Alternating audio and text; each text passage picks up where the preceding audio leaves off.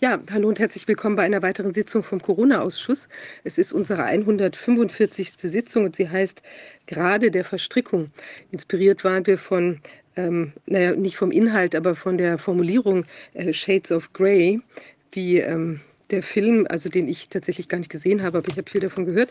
Und wir haben uns aber gedacht, eigentlich haben wir es hier mit auf Englisch eben Shades of Collusion, also auf ähm, ja gerade Abstufung von kollusivem Miteinanderwirken, von Verabredungen, die man hinter verschlossenen Türen trifft und äh, eben Spinnen im Netz, die es gibt. Und wir wollen ja da auch ein, ein Licht drauf werfen, was sich da so alles äh, abspielt und haben eben deshalb heute auch wieder äh, verschiedene Aspekte da zu beleuchten. Ich sage ganz kurz, was heute äh, zu erwarten ist. Und zwar, wir haben ein, eine, ähm, ich, das sage ich auch schon direkt den Namen, Rechtsanwältin Volkswirtin Renate Holzeisen bei uns. Sie berichtet über ihre neuesten Nichtigkeitsklagen zur Zulassung von Cominati und Spikebacks, die sie die in der vergangenen Woche am EuGH eingereicht hat. Renate Holzeisen ist ja wirklich eine sehr, sehr engagierte Kollegin, die äh, auf allerhöchstem äh, Niveau da unterwegs ist äh, und sich eben hier ganz entschieden einsetzt für die Aufdeckung, auch die juristische Aufarbeitung von diesen ganzen Fragen, die sich stellen im Zusammenhang insbesondere mit der Zulassung. Vertritt ja auch diverse Impfopfer in, in Italien, werde sie da nachher auch zu nochmal befragen. Dann haben wir einen zertifizierten unabhängigen Sachverständigen für Impfverfahren und Impfschäden. Er spricht mit uns über Impfkomplikationen, äh, äh wie sie erkannt werden, wie oft sie gemeldet werden und welche Erfahrungen er damit schon vor 2020 2020 in seiner Praxis sammelte. Das vergisst man ja gerne. Aber schon vor 2020 gab es ja auch Menschen, die das ganze Impfgeschehen kritisch gesehen haben. Und es gibt ja da auch äh, doch eine ganze Reihe von Nebenwirkungen. Ähm, die eben tatsächlich relativ problematisch sind, die man vielleicht gar nicht so auf dem Schirm mehr hatte jetzt. Und ich erinnere das auch, eine kleine Anmerkung, als ich hatte in, äh, in meiner, äh, also als Modedesignerin in der Zeit oder in der intensiveren Zeit dieser Tätigkeit, hatte ich auch eine, eine, ähm, eine Strickerin in dem Fall, äh, die hatte auch tatsächlich früher als Kinderärztin, Kinderkrankenschwester und eben speziell auch mit impfgeschädigten Kindern bearbeitet, gearbeitet und hat eben gesagt, dass sie daraufhin sich entschlossen hatte, ihre Kinder nicht impfen zu lassen, weil sie eben wirklich sehr, sehr schlimme Impfschäden auch gesehen hat. Also ist jetzt eine anekdotische Betrachtung, aber doch immerhin etwas, was es auch vorher schon gab. Ja, und ähm, wir sprechen dann mit dem Sachverständigen auch über die Rolle, die das Paul-Ehrlich-Institut in dieser Hinsicht, also mit Blick auf die, äh, die Impfdokumentation äh, und eben Erfahrungen äh, spielt. Ja, dann haben wir einen Trauerredner und ehemaligen Radiojournalisten, der mit uns seine Erfahrungen teilt zur Zensur und Verengung des Meinungskorridors, die er als freier Mitarbeiter diverser Radioredaktionen sammelte und seine jüngsten Erlebnisse als Trauerredner, insbesondere seit Start der mRNA-Injektionskampagne. Ja, da bin ich sehr gespannt. Wir haben ja schon den, äh, den Bestatter äh, Oluni gehabt bei uns, äh, ich glaube sogar zweimal, der ja damals äh, Besonderheiten aus der, also von den, tja, was er bei den Toten beobachtete, berichtet hat. Und es ist natürlich sehr interessant zu sehen, was sich da jetzt vielleicht in letzter Zeit ergeben hat. Ist jetzt natürlich weniger körperlich, aber vielleicht kann er uns was zu Vielzahl und Auffälligkeiten berichten. Und dann haben wir ähm, last but not least die ehemalige Geschäftsführerin und Mitglied im Verwaltungsrat einer großen Wall Street Investmentbank. Und sie spricht über das reale Pendant zur Eisernen Bank von Bravos das ist entstammt Game of Thrones, ähm, der Bank for International Settlement. Wenig bekannt, aber eine Spinne im Netz mit Sitz in der Schweiz, deren Verwaltungsrat weitreichende rechtlich verbriefte Immunitäten genießt und eine zentrale Rolle bei der Einführung von ähm, äh, Central Bank äh, Digital Currency, also dies, das ähm, digitale Zentralbankgeld ähm, im Westen spielt und eben auch den globalen Umsturz, den wir hier ja beobachten.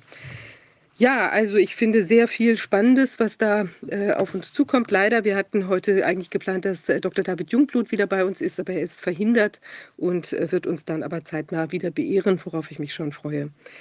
Äh, ja, äh, Wolfgang Wodak wird auch nachher in den Zoom kommen. Ich möchte jetzt aber noch ein paar Dinge sagen Und zwar zunächst möchte ich mal einen weiteren Schritt vorstellen von unserem Archiv. Ich habe das ja, ich glaube, vor zwei, drei Wochen berichtet. Wir haben da ja eine neue Tätigkeit entfaltet und zwar nämlich die Dokumentation von all unseren Sitzungen, so dass sie auch angeschaut werden kann im Netz, ähm, also in schriftlicher Form, was eben mir auch ein sehr großes Anliegen ist, weil man sich ja vielleicht auch, wenn man jetzt beispielsweise an einem Schriftsatz arbeitet und man sucht mal rasch eine Studie oder so oder ein Gutachten, kann man es eben dann bei uns einfach finden und auch herunterladen und hat eben nicht mehr, äh, muss sich nicht durch Sitzungen hören, die natürlich auch sehr wichtig sind, auch als Dokumentation, als Hintergrund von dem, was hier ist, als Beleg, dass das auch tatsächlich so gesprochen wurde und ähm, dass damals der Erkenntnisstand so war oder jetzt auch immer noch so ist vielleicht. Ähm, deshalb eben auch nochmal äh, mein Hinweis, äh, der ich finde, also dieses, dieses Live-Format und die Form, äh, dass wir auch sehr viele Experten anhören, ist aus meiner Sicht extrem wichtig, weil wir dadurch eben auch ein gewisses Volumen an Erkenntnissen ähm, zusammenbringen, was eben in dieser gesammelten Form, äh, also ich meine, noch nicht existiert oder nicht existiert hat, ähm, also überhaupt auch zu gar keinem anderen Thema in dieser Form existiert. Ähm, und gleichzeitig glaube ich eben, dass auch diese, das, das Live und der Zoom, dass das eben, die, also der Livestream, dass das extrem wichtig ist, damit wir eben auch wirklich dokumentieren können. So war es und das wussten die und da kann auch, kann auch jemand beim Wort genommen werden oder gibt es eben nicht einen Schnitt und irgendwas Ungeschicktes wird jetzt weggeschnitten oder vielleicht auch eine wichtige Information wird einfach rausgenommen. Also deshalb bin ich der Meinung, dass wir ähm, da auch trotz der ganzen Kosten, die wir ja auch schon mal hier trans, äh, transparent gemacht hatten, eben daran unbedingt im Rahmen der Aufarbeitung und äh, näheren Erkenntnisgewinnung festhalten müssen. Ja, wir haben ja inzwischen weit über 500 äh, Experten befragt. Vielleicht darf ich mal Corwin bitten, das hier einzublenden, was wir, wie jetzt das Archiv ausschaut. Ähm, ich kann es jetzt auf dem kleinen Screen sehen, aber noch nicht auf dem großen. Es wäre ganz schön, wenn das da auch käme. Dann kann ich vielleicht das noch leichter erklären. Sonst fange ich einfach mal an. Wir haben jetzt hier die Übersicht. Ähm, alle Seiten, also das Corona-Archiv, man findet es unter corona-ausschuss.org und dann Schrägstrich Archiv dann erscheint es und ähm, wir haben es auch mit einem angelehnten Logo versehen. Also dann weiß man, man ist auf der richtigen Seite. Und dort sind jetzt alle Seiten dann, ähm, also genau hier Überblick, alle, sehe ich alle Seiten. Wir haben auf der linken Seite äh, in eine, eine Spalte, wo dann eben bestimmte, ähm, also die Teilnehmer aufgelistet sind oder alle Transkripte. Und da kann man, also das ist die Orientierungsliste. Ähm, Corvin, wenn man jetzt mal ganz runter geht auf den, da alle Seiten, dann sieht man eben hier, äh, da sind die ganzen Sitzungen verlinkt, jeweils nach Datum und auch mit der Nummer und dem Titel, sodass man die dann auch da wiederfinden kann. Vielleicht hat man sich auch einen Titel gemerkt oder sucht nach was, wo man vielleicht noch weiß, wo das äh, stattgefunden hat, dieses Gespräch. Ähm, und da, wenn man jetzt vielleicht nochmal, ich weiß nicht, ob die, es ist noch nicht, es ist jetzt bei allen Sitzungen, ist das Transkript hinterlegt. Wir können da gleich nochmal auf die Transkriptionsseite gehen. Ich sage vielleicht nur nochmal, genau, oder gehe mal kurz da drauf. Da sind alle Transkripte hinterlegt, also in der automatisierten Form. Wir haben jetzt, wir haben eben eine also mit einem Computerprogramm die ganzen Sachen irgendwie, also erstmal transkribiert und die sind natürlich noch relativ krude. Also da sind, äh, fehlen die Absätze und ist natürlich teilweise auch fehlverstanden worden von der AI, die eben doch noch nicht so gut funktioniert wie die, das menschliche äh, Gehör. Und ähm, dadurch ist eben vielleicht manches auch noch nicht ganz verständlich. Es sind, ich meine auch vielleicht ähm, Minuten, weiß ich nicht, ob die auch mit drin sind. Ähm, jedenfalls ist es so, dass die überarbeitet werden müssen. Und da haben wir, glaube ich, auch, wir haben auch schon eine ganze Reihe Zuschriften bekommen von Menschen, die da mitmachen wollen. Das wäre eben toll, wenn sich da noch mehr Leute anfinden würden, dass man sich mal eine Sitzung vornimmt und das Transkript sich dann runterlädt und dann eben äh, das nachvollzieht, wie das was da eben jetzt tatsächlich gesagt worden ist. Und da gibt es dann auch noch mal einen kleinen Leitfaden, wie wir das jetzt, wie das genau gehandhabt werden soll. Weil zum Beispiel, wenn Leute Stenografie machen, dann machen sie häufig auch eine Aufnahme. Dann wird aber das gesprochene Wort tatsächlich ein klein bisschen noch umgeschrieben. Also eben die ganzen Ös und Äs und so weiter werden rausgelassen und vielleicht auch mal ähm, irgendwie nicht dreimal, wenn jemand sich verspricht. Äh, das wird eben natürlich auch korrigiert. Da wird es von uns auch noch einen kleinen Leitfaden geben. Aber wir freuen uns da auf jeden Fall unter über, über Interessenbekundungen kann man bei kontakt.corona-ausschuss.de machen. Ich meine auch bei Corwin oder Archiv, äh, müsste ich vielleicht noch mal eine Info haben, wo man sich da, ich meine, das ist corbin.corona-ausschuss.de war. Nee, Archiv, Archiv sehe ich gerade, at corona-ausschuss.de kann man sich melden. Sonst kommt es auch bei kontakt at corona-ausschuss.de an. Ja, dann haben wir, ähm, die, wenn wir jetzt mal auf äh, nochmal alle Transkripte gehen, hatten wir das gerade ganz gezeigt. Ich muss dazu noch sagen, es sind alle jetzt drin. Bei der Sitzung 11, das fehlt noch. Das ist auch eine Sitzung, die wir im Moment nicht online haben, aber nicht, weil da irgendwelche äh, seltsamen Aussagen drin wären, sondern weil es so ist, dass es damals ein Missverständnis gab bei einer der Personen, die daran teilgenommen haben. Das war eine mündliche äh, Einladung gewesen und dann dachte eben der entsprechende Sachverständige, dass er da äh, oder die sachverständige Person, dass, dass da eben das nicht äh, im Netz bleibt oder vielleicht intern Kern ist. Und da haben wir uns jetzt was eben über, was überlegt, wie wir vielleicht damit umgehen können, ähm, dass wir das ähm, eben anonymisieren, sodass wir das auch zeigen können, weil die Aussagen weiterhin Gültigkeit haben. Aber deshalb ist das noch nicht als Transkript hinterlegt, die anderen Sachen schon. Ja, dann haben wir inzwischen auch ähm, aufgefüllt bei den Teilnehmern. Da werden jetzt alle Teilnehmer eben in entsprechender, findet man linke Hand, Kategorie Teilnehmer, äh, da werden die eben nach ihrem Namen äh, aufgelistet. Im Moment sind, meine ich, ungefähr 140 eingepflegt. Und wir haben hier die Liste, äh, finde ich ganz beeindruckend und wird natürlich noch viel, viel mehr werden, wenn dann die 500 da drin sind. Und dann kann man auf den einen Namen klicken und sieht dann eine Kurzdarstellung. Also die ist jetzt im Moment noch sehr, sehr kurz.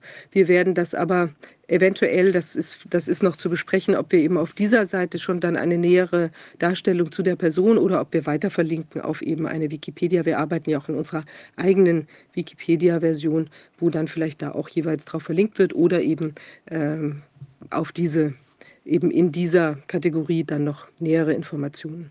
Und wenn man da weiterklickt, da gibt es hier, man kann sehen, wo, wo haben die Personen alle daran teilgenommen, an welchen Sitzungen und dann erscheint da die Liste. In diesem Fall ähm, sind es hier eben äh, zwei Teilnahmen.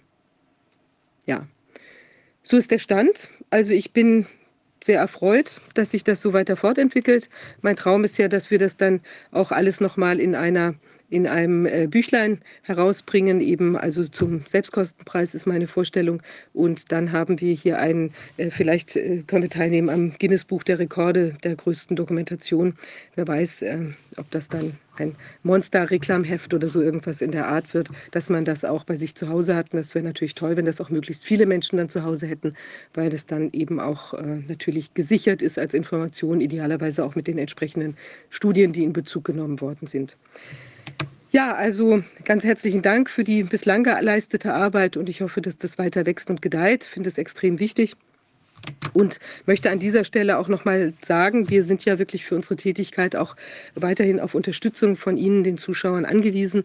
Und wirklich, wer uns da ähm, bei diesen Tätigkeiten, die ich als extrem wichtig ansehe, auch für die Nachwelt und für die, das, äh, die Arbeit jetzt mit zum Beispiel auch diesem Archiv, mit unseren Erkenntnissen eben für Historiker, für Rechtsanwälte natürlich, auch für, für Patienten, für Ärzte und für ähm, ja, auch die gesamtgesellschaftliche Aufarbeitung. Also ich würde mich sehr freuen, wenn Sie uns da äh, finanziell auch weiter unterstützen ähm, würden, weil oder wer das eben kann, uns neu unterstützen würden, weil wir äh, da wirklich ohne natürlich auch ohne Geld gar nicht uns bewegen können. Ja, das würde mich sehr freuen und wir sind ja inzwischen auch als gemeinnützig, die Satzung ist als gemeinnützig anerkannt von dieser neuen äh, Trägerstiftung, die wir hier gegründet haben und ich ähm, genau, insofern kann man das auch, wenn man uns großzügiger unterstützen kann, dann sogar von der Steuer absetzen. Bis 300 Euro ist es ja so, dass man das äh, ohne Beleg kann. Also man kann es sowieso von der Steuer absetzen, aber eben ohne äh, Beleg geht es bis 300 Euro. Und wenn man eben einen Beleg haben möchte über diesen Betrag hinaus, dann kann man das äh, uns mitteilen und dann stellen wir eben eine sogenannte Spendenquittung, also einen Spendenbeleg dann auch aus. Ja, das ist das, ähm, was ich jetzt an dieser Stelle ähm, sagen möchte. Dann, äh, ich glaube, muss ich kurz nochmal nachdenken. Ich glaube, das war's, was jetzt ähm, hier zu sagen wäre. Und jetzt würde ich mich mal gerne erkundigen, ob wir vielleicht die Renate, Dr. Renate Holzeisen, ob wir die Rechtsanwaltskollegin, auch eine Volkswirtin, insofern auch eine Kollegin, ob wir sie schon in, im Zoom haben. Ja, ihr habt mich im Zoom. Hallo, Hallo. Renate, das ist toll. Und ich sehe, du bist auch vor, vor einer sehr stylischen Tapete. Das freut mich natürlich auch unter gestalterischen Aspekten. Sehr schön. Ja, toll, äh, dass du äh, wieder bei uns bist. Vielleicht sagst du ganz kurz für die Menschen, die dich noch nicht vorher erlebt haben, ein paar Sätze zu dir. Und dann bin ich sehr gespannt, was sich da an der juristischen Front bei dir getan hat in der Zwischenzeit. Ja, sehr gerne. Also ich bin wie du, Viviane, Rechtsanwältin und Volkswirtin. Äh, ich habe äh, diesen ganzen Irrsinn äh, daher auch aus ähm, statistisch-mathematischen Grundkenntnissen von Anfang an durchschaut.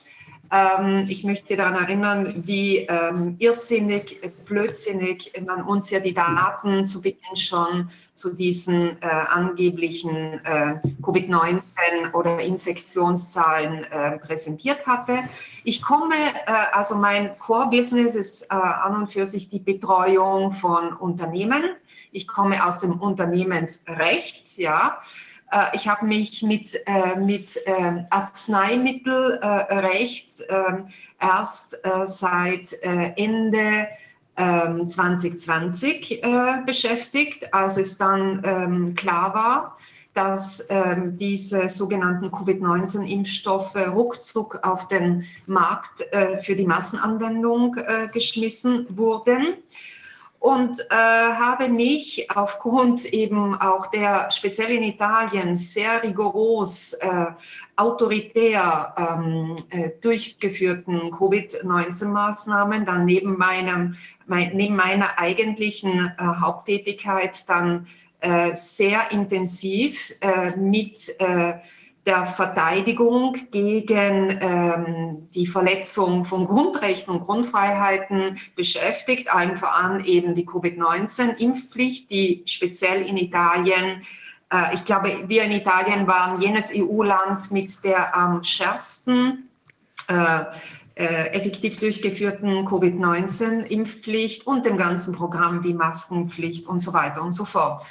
Ja, ähm, bin dann sehr rasch äh, mit euch auch in Kontakt äh, getreten und bin jetzt äh, aufgrund meiner auch internationalen Tätigkeit in diesem äh, Aspekt ähm, ja auch Mitglied des Vorstandes von Children's Health Defense Europe und ähm, habe eine pflege eine äh, intensive und enge Zusammenarbeit auch mit Kollegen Philipp Große in der Schweiz ja, es gibt leider nach wie vor und immer mehr äh, viel zu tun, äh, denn äh, es ist leider nicht so, wie vielleicht äh, viele glauben, wir hätten äh, diese, diese Phase diese ähm, schlimme Phase unseres Lebens überstanden, sondern es ist so, dass wenn wir uns nicht dagegen mit Händen und Füßen wehren, mit allen uns zur Verfügung stehenden Mitteln, äh, dass wir hier effektiv äh, noch, äh,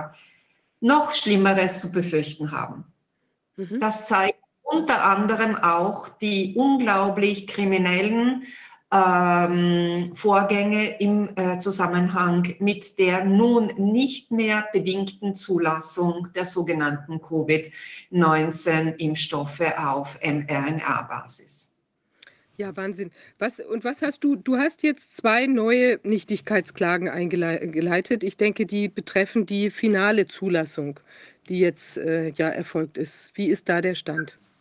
Ganz genau. Also äh, nachdem, nachdem wir äh, feststellen mussten, dass äh, die EMA in ihrem kriminellen Verhalten so weit geht, dass selbst äh, jene Bedingungen, die äh, von der EMA, sprich von der Europäischen Kommission, in den zunächst in bedingter Form erlassenen ähm, Zulassungen für die in, ähm, in die Marktverbringung ähm, äh, dieser Covid-19-Impfstoffe festgesetzt hatte, und zwar eben die Durchführung von bestimmten klinischen Studien, dass man selbst diese Bedingungen äh, einfach vom Tisch äh, gewischt hat und die Produzenten diese klinischen Studien de facto nicht gemacht haben.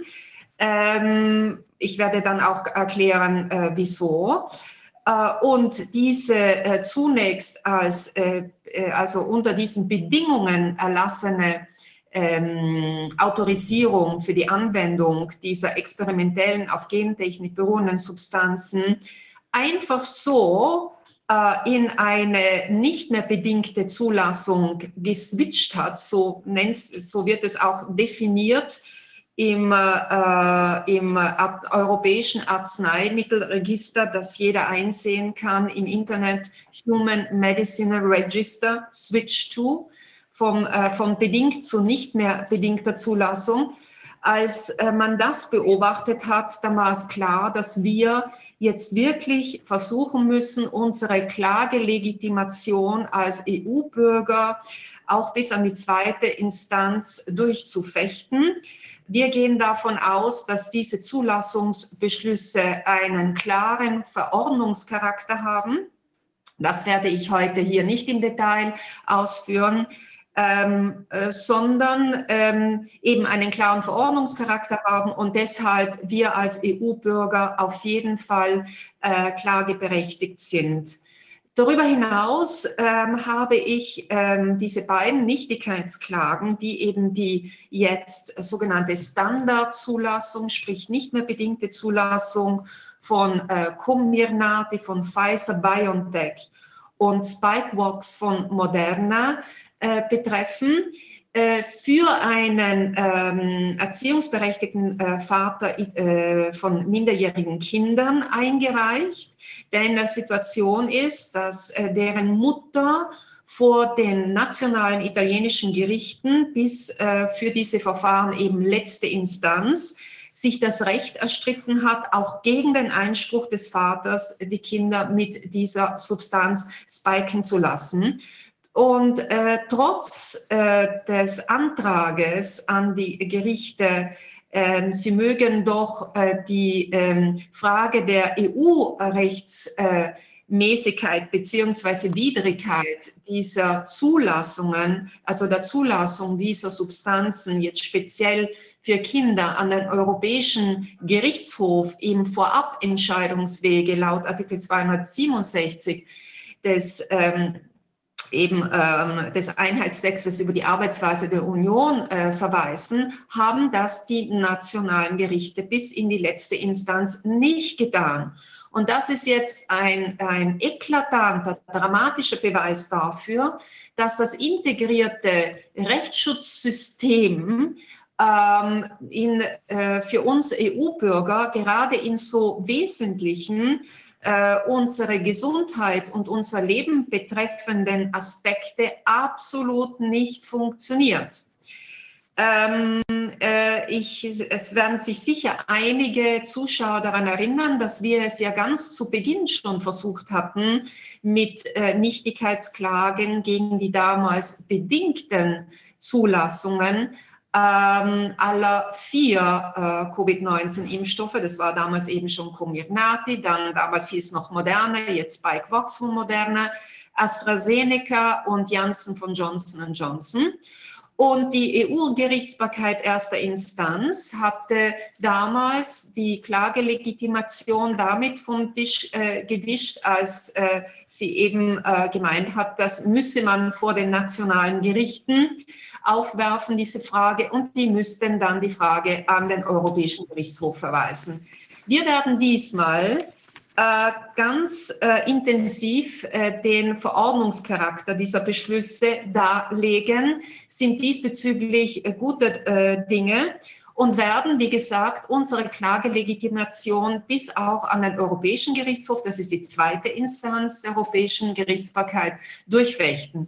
Denn wenn das durchgeht, dass Organe, zentrale Organe, die unser Leben, unsere Gesundheit äh, bestimmen, wie eben die EMA und, da, und die Europäische Kommission, äh, in kriminellen Aktionen, ich kann es nicht äh, oft genug äh, wiederholen und wir werden dann im Detail erklären, was hier an Kriminellen abgelaufen ist, ähm, äh, die fundamentalsten Prinzipien des europäischen Arzneimittelrechts äh, verletzen können und ähm, zu Stand, also äh, experimentelle Substanzen, die, wie wir wissen, bereits tausendfach zu Tod und in hunderttausendfachen Fällen zu anderen irreversiblen Schäden geführt haben, zu einer Standardzulassung bringen und dann äh, mit der nächsten äh, von der WHO äh, ausgerufenen oder direkt auch von der EU, die EU hat auch die Möglichkeit, ausgerufenen Pandemie, wir wieder mit äh, ähm, Impf, äh, sogenannten Impf Pflichten äh, konfrontiert werden, dann ist das etwas, gegen das wir mit allen rechtlichen Möglichkeiten auffahren müssen. Und deshalb die Einreichung dieser Nichtigkeitsklagen, die im Wesentlichen auf äh, vier äh, Klagegründe beruhen. Der erste Klagegrund besteht darin, dass ähm, diese äh, äh Substanzen als äh, sogenannte Impfstoffe äh, zugelassen wurden, in absoluter Ausblendung der ähm, logischerweise vom EU-Gesetzgeber für äh, Substanzen, die auf Gentechnik beruhen, ähm, eben ähm, strengeren äh, Vorschriften äh, vorgesehen hat. Also diese, diese strengeren Vorschriften wurden total ausgeblendet und zwar in, in, äh, auf dreifachem Niveau. Wir gehen ja davon aus, dass man diese Substanzen durchaus direkt als, Gentherapeutik, äh, als Gentherapeutika definieren kann, weil äh, sie in die, in die Definition der Gentherapeutika, so wie das Europäische Arzneimittelrecht sie vorgibt, äh, eben passen. Es wird eine Nukleinsäure initiiert, die ja dann in der Zelle, in der Zellexpression äh, zur Produktion des Spike-Proteins führen soll. Jetzt kann es natürlich den Einwand geben, ja, diese Produktion ist ja nur transient, also nicht, äh, nicht äh, äh, dann eben äh, fortlaufend. Dann sagen wir, ja, äh, erstens einmal gibt's äh, auch, kann die Definition des Gentherapeutikums auch auf eine vorübergehende Änderung der, der Zellfunktion eben abgestellt sein. Und über die nur vorübergehende äh, Änderung der Zellfunktion, auch darüber kann man starke Zweifel haben, denn wir wissen ähm, ja bereits aus äh, Studien, dass äh, in sehr vielen Fällen das Spike-Protein auch nach äh, vielen Wochen äh, nachgewiesen wurde. Es verdichten sich immer mehr eben äh, die Hinweise darauf, dass die Dauer der, Produ der Produktion dieses äh, unserem menschlichen Körper fremden Spike äh, synthetischen Spike-Proteins ähm, äh, de facto nicht bestimmt ist und von Mensch zu Mensch aus ir irgendwelchen Gründen auch unterschiedlich sein kann.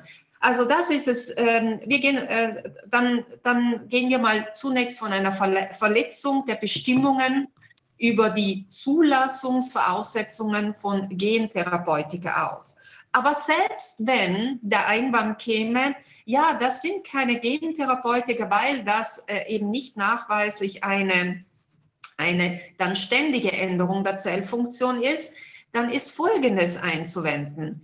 Der äh, EU-Gesetzgeber hat in der Verordnung über die äh, sogenannten, über die Produkte äh, neuartiger Therapien, unter die eben auch die Gentherapeutika fallen, äh, intelligenterweise damals ähm, äh, vorgesehen, dass selbst für Arzneimittel, die nicht als äh, Gentherapeutika oder als, als äh, Produkte für neuartige Therapien formalrechtlich definiert werden, die aber aufgrund ihrer Natur, ja, ihrer Eigenschaften, ihrer Wirkungsweise sehr viel gemeinsam haben mit diesen äh, äh, äh besonderen ähm, Arten von Arzneimitteln, in unserem Fall eben die Gentherapeutika, dass dann auf jeden Fall der Sonderausschuss der EMA für die Produkte neuartiger Therapien im Zulassungsprozess dieser Arzneimittel involviert werden muss. Und das hat, basiert auch wieder auf einer eindeutigen Logik. In dem Moment, wo man es mit Arzneimitteln zu tun hat, die eben Zellfunktion eingreifen, ja, äh, dann braucht es für die Beurteilung der Wirksamkeit und äh, des Risikoprofils dieser Arzneimittel natürlich besondere Experten. Und die sind bei der EMA eben in diesem Sonderausschuss für, äh, für Produkte für neuartige Therapien an, äh, ähm, angesiedelt. Und die müssen zwingenderweise bei solchen Produkten in das Zulassungsverfahren mit eingebunden werden. Das wurde nicht gemacht. Ich habe im Juli vergangenen, Jahre, äh, vergangenen Jahres auch äh, im Auftrage von Children's Health Defense Europe bereits in Vorarbeitung auf diese Nichtigkeitsklagen eine entsprechende Anfrage an die äh, EMA gemacht, ob dieser eben mit der Frage, wurde dieser Ausschuss für no, äh, Produkte neuartiger Therapien äh, involviert? Und da kam die Antwort, nein, er wurde nicht äh, in das Zulassungsverfahren involviert. Also hier haben wir schon eine klare, eindeutige Verletzung, äh, die in keinster Weise ähm, widerlegt werden kann des äh, EU-rechtlichen Arzneimittelrechts. Es kommt aber noch etwas dazu. Renate, darf ich kurz fragen, ist da irgendeine Begründung geliefert worden, warum, das nicht, warum der nicht involviert worden ist? weil man auf die Zulassung, und äh, jetzt kommen wir eben auf diesen weiteren Aspekt, einfach die Bestimmungen angewandt hat, die für herkömmliche Impfstoffe vorgesehen sind. Das ist der Riesenskandal. Und dabei wird auch auf die entsprechenden äh, Guidelines der WHO verwiesen, die aber wiederum nur jene Guidelines sind, die die herkömmlichen Impfstoffe betreffen. Mhm.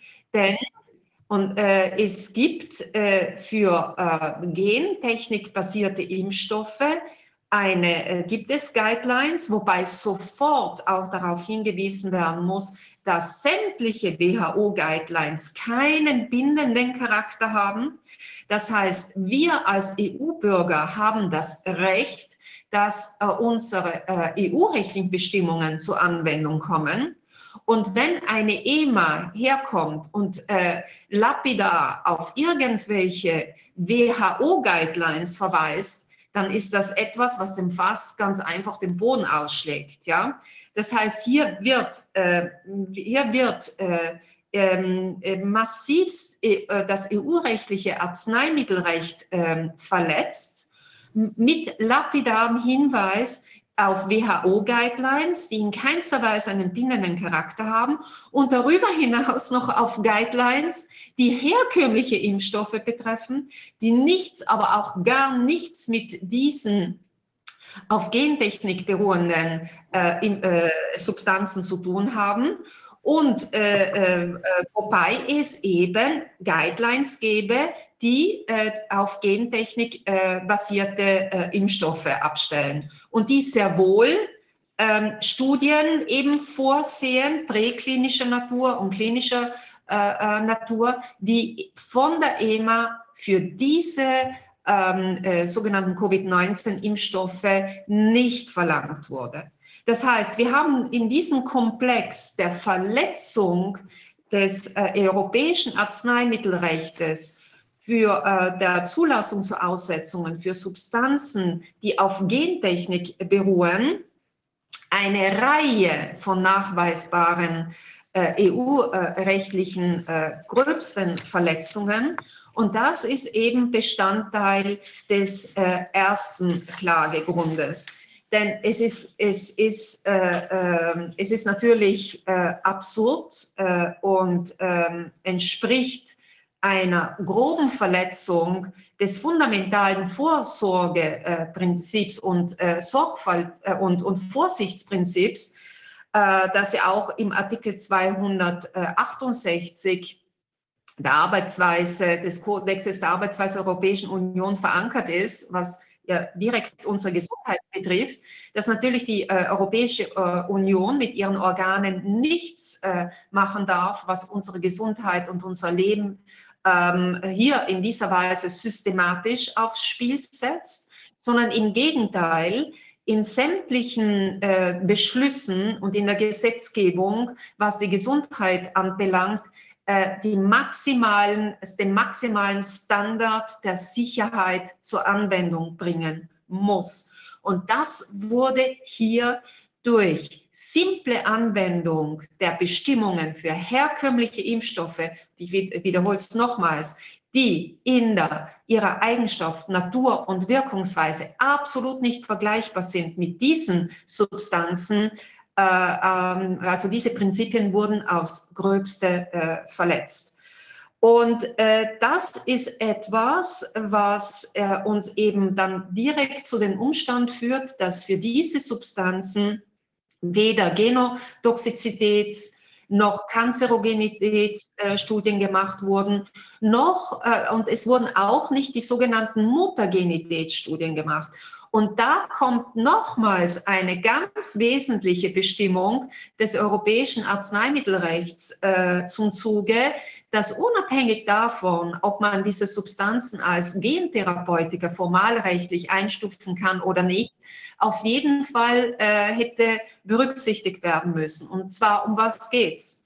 Der, ähm, Im europäischen Arzneimittelrecht ist das äh, Prinzip verankert, dass für jede neue Substanz, also für jedes Arzneimittel, das als neue Substanz bezeichnet wird bei der Autorisierung, verpflichtend eine, ein Mutagenitätsstudium äh, äh gemacht werden muss. Das heißt, es muss ähm, äh, nachgewiesen sein, dass diese Substanz keine modifizierende Auswirkung auf unser menschliches Genom hat. Es sei denn, es handelt sich um Gentherapeutika, wo das um die Heilung von kranken Personen mit deren Zustimmung und mit expliziten strengen Zulassungsvoraussetzungen gewollt ist. Aber ansonsten ist es äh, klarerweise ein absolutes Verbot, äh, Substanzen, Arzneimittel auf den Markt zu bringen, äh, die das Risiko in sich bergen, auch auf die äh, DNA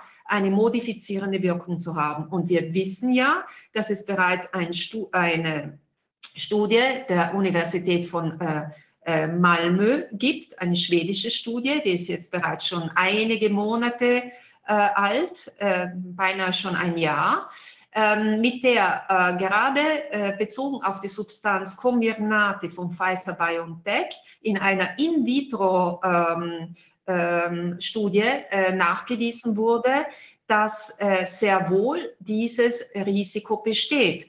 Und ähm, ich möchte da auch anmerken, dass ähm, diese ähm, beiden Nichtigkeitsklagen auf hervorragende ähm, äh, Studien und, äh, und äh, eben äh, wissenschaftliche Darlegungen ähm, eines äh, Trios, ähm, eines bekannten Trios äh, eben gemacht wurden, und zwar von ähm, der beiden Mikrobiologen Michael Palmer, ähm, ehemals Professor äh, der Universität in Waterloo, Professor Sucharit Bhakti und auch unseren äh, hochgeschätzten äh, äh, äh Dr. Wolfgang Wodak.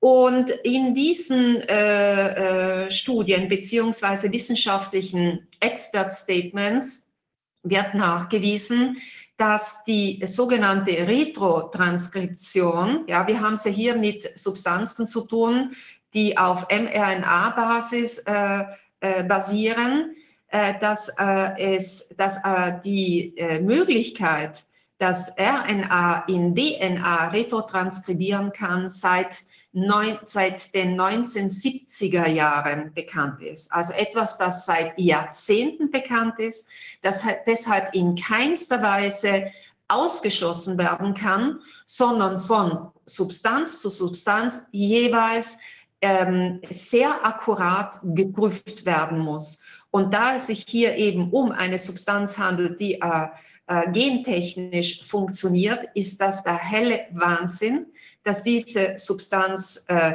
nicht nur bedingt für die Massenanwendung zugelassen wurde, sondern jetzt auch sogar ohne jegliche Bedingung äh, weiterhin äh, den Menschen äh, gespritzt wird. Ich möchte darauf hinweisen, dass wir eine UN-Deklaration über ähm, äh, den betreffend den Schutz des menschlichen Genoms haben. Und äh, diese ähm, sieht äh, die Verpflichtung äh, der äh, diese UN-Deklaration äh, eben ratifizieren, ähm, also Staaten, die diese UN-Deklaration ratifiziert haben, sind eben verpflichtet, ähm, alles zu unternehmen, dass ähm, ja, Risiken betreffend die Änderung des menschlichen Genoms ausgeschlossen werden. Ja? Und wir haben hier mit Sicherheit äh, eine Situation, wo die Europäische Kommission, vertreten durch Frau Ursula von der Leyen, die sich ja nicht einmal der Anhörung durch die Sonderkommission des Europäischen Parlaments in Bezug auf ihre Verträge mit ihrem Bussenfreund äh, Burla äh, äh, stellt, ähm, hier ähm, äh, eine Situation geschaffen wurde, wo wir auch dieses Risiko äh, befürchten müssen, in keinster Weise wissenschaftlich ausschließen können. Das war der Klagegrund 1. Und dann kommen wir zum zweiten äh, Block, äh, also zum zweiten Klagegrund, ebenfalls ähm, enorm äh, skandalös. Äh, wie ich ja eine Riesenliste von Studien, die noch nachgelegt werden mussten. Also die, diese, kommst du da gerade? Ah ja. Genau, jetzt zu diesem Punkt. Äh, die, äh, diese, also, äh, diese Substanzen waren ja zunächst ähm, äh, bedingt zugelassen worden. Was heißt das?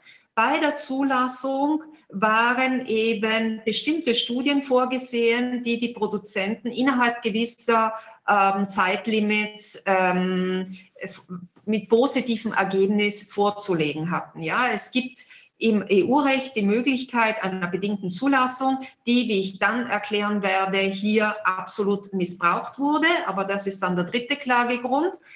Ähm, jetzt bleiben wir mal zunächst bei diesen Bedingungen. Es wurden also mehrere äh, Studien äh, vorgesehen.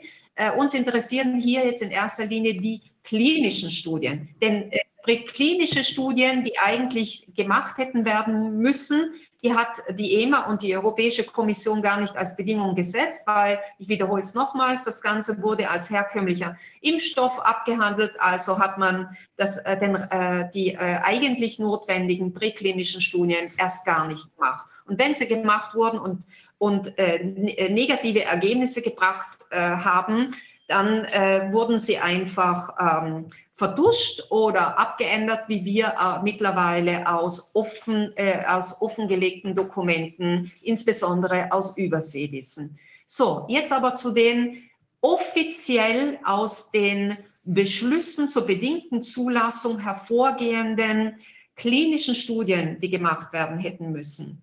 Für beide Substanzen, Comirnaty und Spikevox, wir reden jetzt äh, speziell von diesen, hätten eben klinische Studien zur Abklärung äh, der ähm, Wirksamkeit und Sicherheit dieser Substanzen gemacht werden müssen. Klinische Studien bedeutet, da gibt es dann immer eine Pla sogenannte Placebo-Gruppe, eine Kontrollgruppe, die ein Placebo bekommt, äh, damit man nachvollziehen kann, ob dies, äh, die äh, Substanzen äh, effektiv eine Wirkung haben und äh, wie es mit den Nebenwirkungen im Vergleich zu den äh, zur Placebo-Gruppe aussieht.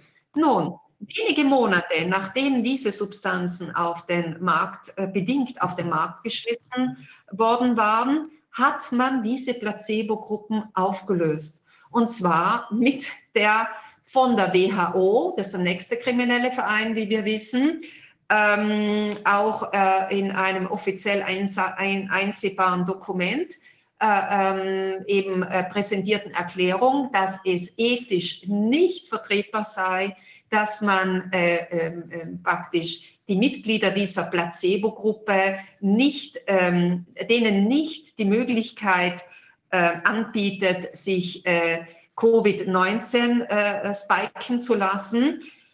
Und damit hat man äh, praktisch die äh, Placebo-Gruppe annulliert und es wird deshalb nie mehr möglich sein, ähm, äh, deswegen gibt es diese Studien einfach nicht. Ja? Also der, die Hersteller haben zu keinem Zeitpunkt nachgewiesen, äh, da, äh, dass äh, die mit diesen Substanzen äh, ähm, behandelten Personen im Vergleich zu den nicht mit diesen Substanzen behandelten Personen ähm, sich nicht infizieren, nicht erkranken und dass sie äh, kaum äh, Nebenwirkungen äh, aufweisen, beziehungsweise nur Nebenwirkungen aufweisen im Vergleich zu den äh, nicht gespikten, die, die äh, ja, also keine größeren äh, Schwierigkeiten nach sich ziehen. Das heißt, wir haben hier eine Situation, wo die EMA, und dann wiederum die Europäische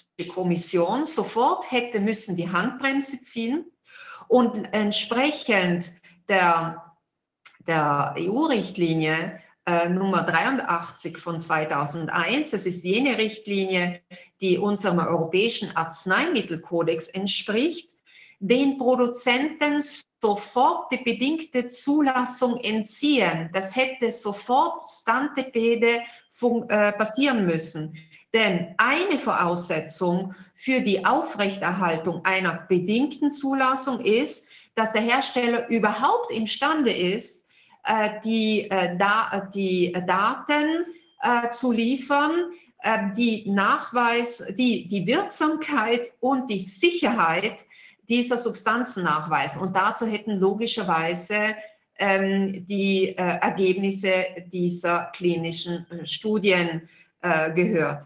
Das heißt, man hat hier, und das ist äh, mit Sicherheit, also das ist sicher vorsätzlich erfolgt, ähm, kurzerhand, wenige Monate nach, ähm, nach äh, Beginn der Massenanwendung, milliardenfachen Anwendung dieser äh, Substanzen, kurzerhand eben diese Studien annulliert, wohl weil eben die Ergebnisse ein desaströses Bild gezeigt hätten. Das ist ganz äh, klar. Das, was wir hier sehen, äh, das sind äh, Sachverhalte oder nennen wir es äh, ähm, strafrechtlich Tatbestände, die eigentlich sofort die europäische Staatsanwaltschaft zu akkuraten Ermittlungen veranlassen müsste. Und wir werden auch ähm, sicher in nächster Zeit äh, entsprechende äh, Anzeigen direkt an die Europäische Staatsanwaltschaft ähm, äh, senden. Das ist also der Klagegrund Nummer zwei. Die äh, also EMA und Europäische Kommission haben anstatt äh, sofort nach Annullierung dieser Placebo-Gruppen die bedingte Zulassung zu widerrufen, wie es ihre klare Pflicht gewesen wäre, haben sie sogar den Herstellern die nicht bedingte Zulassung dieser Substanzen äh, äh, gewährt, ohne dass die Hersteller jemals die Wirksamkeit und Sicherheit dieser Substanzen nachgewiesen hätten. Also krimineller kann man gar nicht vorgehen. Ähm, und da kommen wir jetzt auch auf, äh, zum Klagegrund Nummer drei, der sich unmittelbar an diese wahnsinnigen, äh, an diese wahnsinnige Vorgangsweise anschließt. Wir haben natürlich innerhalb der EU äh, eine, eine klare ähm, äh, rechtliche ähm, Regelung, wie äh, klinische Prüfungen von Humanarzneimitteln abzulaufen haben. Ähm, in erster Linie müssen Probanden natürlich darüber informiert sein, dass sie einer ähm, dass sie einer klinischen Prüfung, dass sie an einer klinischen Prüfung teilnehmen. Sie müssen ihr Einverständnis geben. Sie müssen, sie müssen im Detail informiert sein und sie müssen einer, auch einer laufenden medizinischen Überwachung äh, eben unterworfen sein.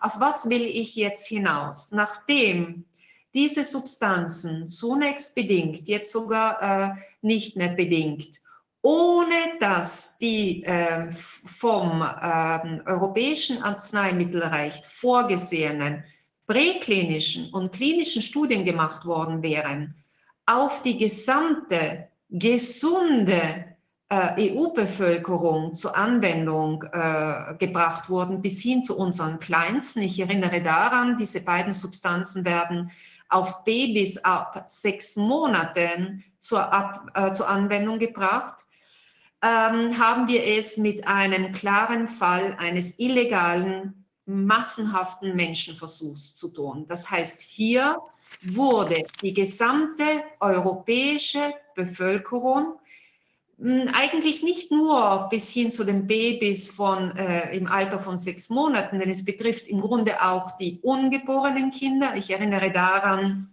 die, äh, die schwangeren Frauen und die stillenden Frauen wurden ja äh, sogar vor der Zulassung, die jetzt letzthin erfolgt ist, äh, mit äh, diesen äh, Substanzen ähm, gespiked.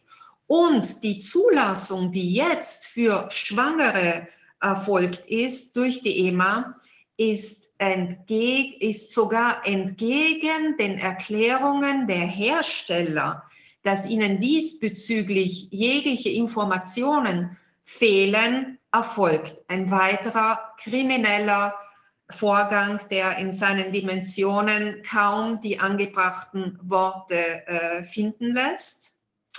So, wir haben es hier also mit einer äh, sehr wohl mit äh, der Verletzung äh, sämtlicher internationaler und EU-rechtlicher Bestimmungen zu tun, die, äh, ähm, die äh, praktisch Menschenversuche, ähm, also illegale Menschenversuche äh, verbieten. Wir haben es hier absolut mit der Verletzung des Nürnberger Kodexes zu tun. Warum?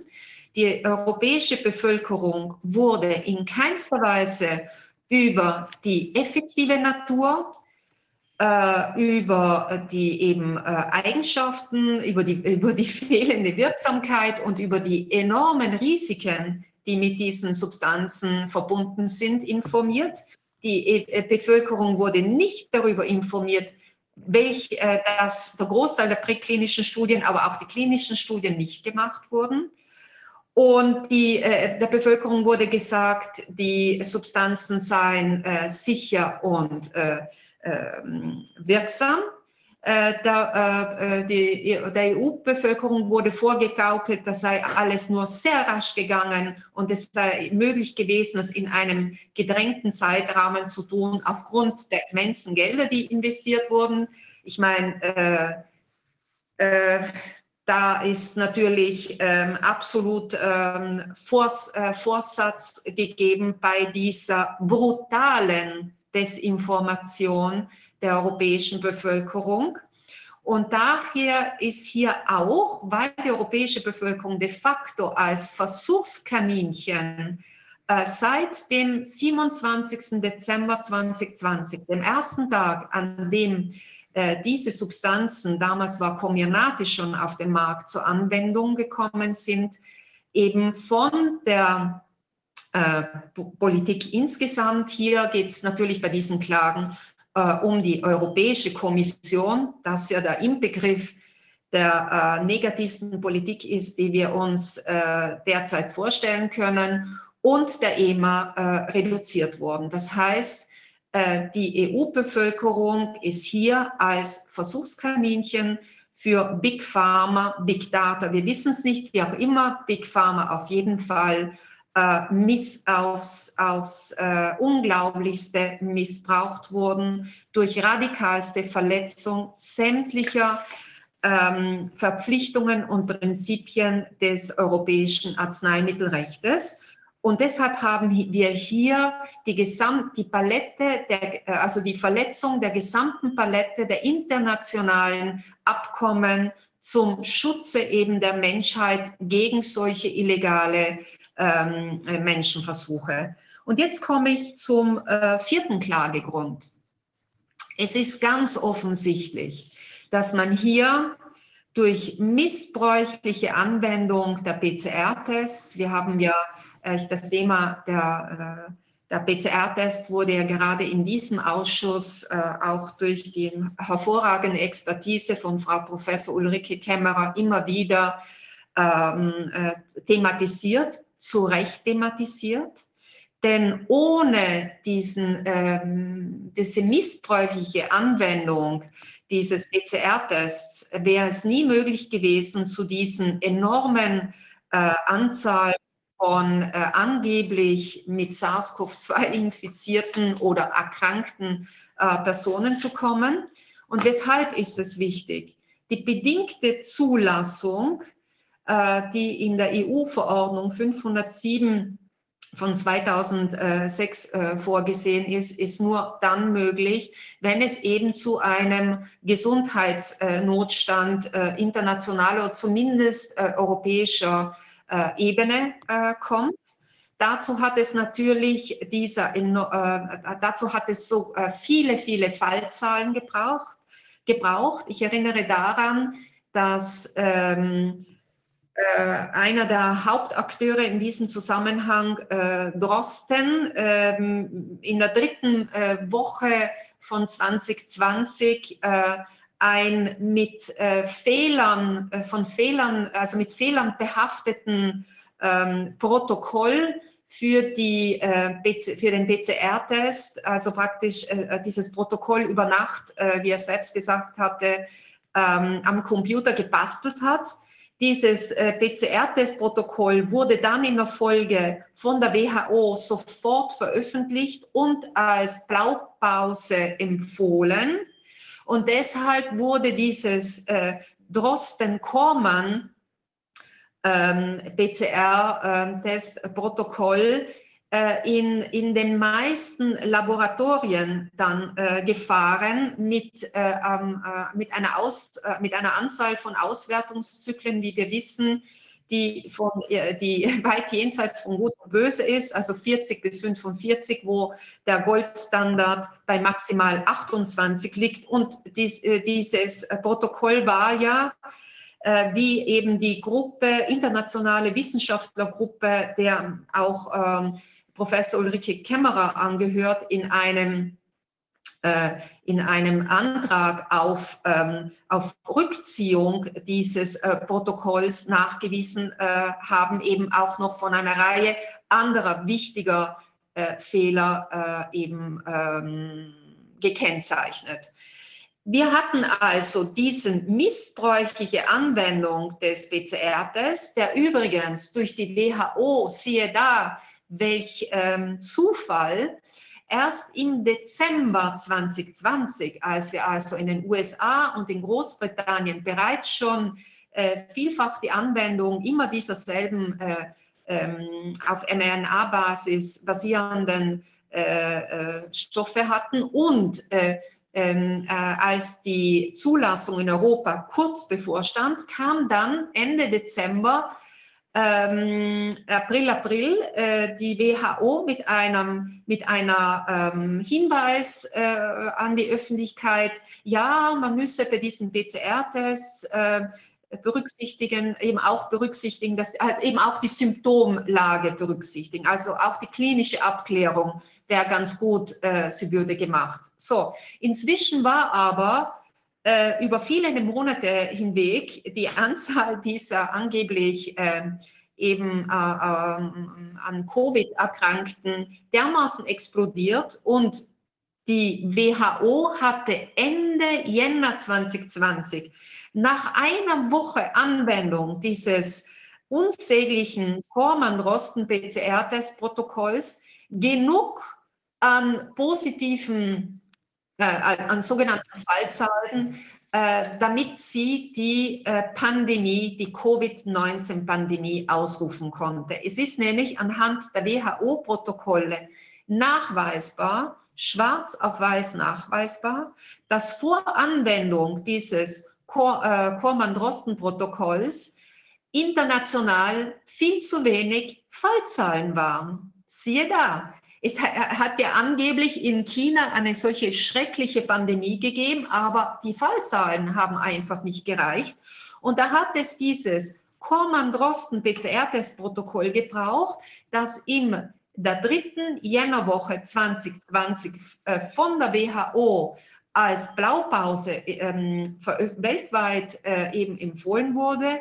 Und dann mit Ende Jänner wurde dann äh, die, äh, konnte dann endlich von der WHO die offensichtlich äh, von diesem Club und den dahinterstehenden äh, Leuten ersehnte Pandemie ausgerufen werden. Und das war wiederum eine Voraussetzung dafür, dass laut, also jetzt reden wir von Europa, äh, von der EU, dass laut den EU-rechtlichen Bestimmungen überhaupt eine bedingte Zulassung eines Arzneimittels in Betracht gezogen werden konnte. Denn ansonsten wäre das gar nicht möglich gewesen. Das heißt, es hat diese offiziell deklarierte ähm, äh, Gesundheitskrisensituation gebraucht. Also im Klagegrund, äh, äh im, im, Klagegrund 4 wird nochmals kurz äh, das Thema, aber es ist wesentlich des PCR-Test-Missbrauchs ähm, äh, dargelegt mit dem neuesten, aktuellsten Gutachten von Frau Professor Ulrike Kämmerer. Und es wird noch was nachgewiesen. Eine weitere Voraussetzung für die bedingte Zulassung war ja, dass es sich um eine schreckliche Krankheit äh, äh, handeln musste, die also eine hohe äh, Mortalitätsrate ähm, hatte. Äh, wir wissen ja mittlerweile auch aufgrund äh, des, ähm, der, äh, der neuesten Studie, der neuesten Metastudie, ähm, die federführend von John Ioannidis ähm, erst unlängst veröffentlicht wurde, dass für alle Personen bis, zum, also bis zu 70 Jahren, ja, diese ähm, Covid-19-Krankheit einer Grippe, also einer mittelschweren Grippe entspricht und für die jüngeren, für die jüngeren Generationen noch ungefährlicher ist als eine äh, Grippeerkrankung. Also es hat sich niemals um eine, äh, eine Erkrankung gehandelt, die laut äh, den äh, EU-rechtlichen Bestimmungen über die bedingte Zulassung zu einer bedingten Zulassung eines Arzneimittels für die Massenanwendung generell führen hätte dürfen und schon erst recht nicht für ein auf Gentechnik basiertes Arzneimittel. Es ist nämlich so, dass eine bedingte Zulassung, das heißt, äh, bevor klinische Studien zur, äh, zur Beweisführung der Wirksamkeit und Sicherheit abgeschlossen werden oder überhaupt durchgeführt werden, können äh, Arzneimittel, die auf Gentechnik beruhen und, und äh, daher auf die Funktionsweise unserer Zellen Einfluss nehmen, niemals, niemals bedingt zugelassen werden. Das heißt, allein schon der Umstand, dass die EMA und die Europäische Kommission hergehen und die Bestimmungen über eine bedingte Zulassung auf Produkte solcher Art zur Anwendung gebracht äh, haben, ist ein weiterer wahnsinniger krimineller Vorgang, äh, der einfach beweist, dass man hier äh, mit der klaren Absicht, diese Substanzen, koste es, was es wolle, und es hat schon eine enorme Anzahl von äh, eben Menschenleben gekostet, die wir in der realen äh, Dimension, da wir ja keine aktive Pharmakovigilanz haben, was in Anbetracht der, des Umstandes, dass es sich hier um neue Substanzen handelt, die auf Gentechnik basieren, ein weiterer absoluter Wahnsinn ist, äh, da haben wir eine absolute Untererfassung der speziell der Todesfälle. Denn äh, so absurd es klingen mag, es werden eher die leichteren Nebenwirkungen gemeldet, wie Kopfschmerzen oder äh, äh, irgendwelche Irritationen an der Einstichstelle. Aber die echt schweren, irreversiblen Nebenwirkungen, in erster Linie die Todesfälle, da haben wir eine enorme Untererfassung. Man geht davon aus, dass maximal ein Prozent der effektiv anfallenden ähm, eben äh, Nebenwirkungsfälle überhaupt äh, erfasst sind. Wir sprechen hier von den im, in der Datenbank in Euro, äh, der Europäischen Union, Eudra Vigilance, erfassten Nebenwirkungsfällen. Und woher kommt das? Das kommt daher, weil auch hier im Rahmen dieser erstens nur passiven Pharmakovigilanz, also die mit diesen Substanzen behandelten Personen werden ja nicht ähm, von, also praktisch äh, äh, unter ärztlicher Aufsicht länger beobachtet. Äh, wenn etwas passiert, dann hängt es entweder von der betroffenen Person, ihren, ihren Angehörigen oder von den betreuenden Ärzten ab, ob überhaupt etwas gemeldet wird. Und bei Todesfällen ist es meist so, dass überhaupt keine Autopsien gemacht werden. Es werden keine Autopsien gemacht, denn es wird äh, vom ähm, Gesundheitssystem äh, grundsätzlich ein Kausalzusammenhang ähm, ja, verneint. Ja, es ist äh, eher die Ausnahme, dass ähm, Betroffene mit äh, Ärzten konfrontiert sind, die von sich aus auf der Basis ihrer klaren ärztlichen Pflicht abklären, ob eine eben äh, Nebenwirkung beginnend vom Todesfall, aber dann gibt es eine, eine wahnsinnige Liste von schrecklichsten, irreversiblen, sonstigen Neben, äh, Nebenwirkungsfällen bis hin dann zu den leichteren, ob das eine Wirkung sein kann, die in einem Kausalzusammenhang mit der Injektion dieser Substanzen stehen. Die Betroffenen haben meist, wenn sie selbst schon Zweifel hegen, größte Schwierigkeiten, überhaupt ernst genommen zu werden und ähm, es ist auch dann bei den Autopsien, die von den wenn überhaupt veranlasst werden, weil eben äh, Strafanzeigen eingereicht werden und so weiter, dann ist es oft so, dass man noch dafür kämpfen muss, dass gut, dass von den Staatsanwaltschaften ähm, beziehungsweise von den, äh, von den Richtern der strafrechtlichen Vorerhebungen ähm, Experten benannt werden, die in keinem Interessenskonflikt stehen in Bezug auf die Anwendung dieser Substanzen. Ich betreue zum Beispiel den Fall eines 24-jährigen, äh, kerngesunden, sportlichen äh, jungen Mannes, äh, der nach dem, zehn Tage nach dem ersten äh, Comirnaty Pfizer-Shot an einer massiven Gehirnblutung äh, äh, verstorben ist. Die Mutter hat ihn leblos zu Hause aufgefunden.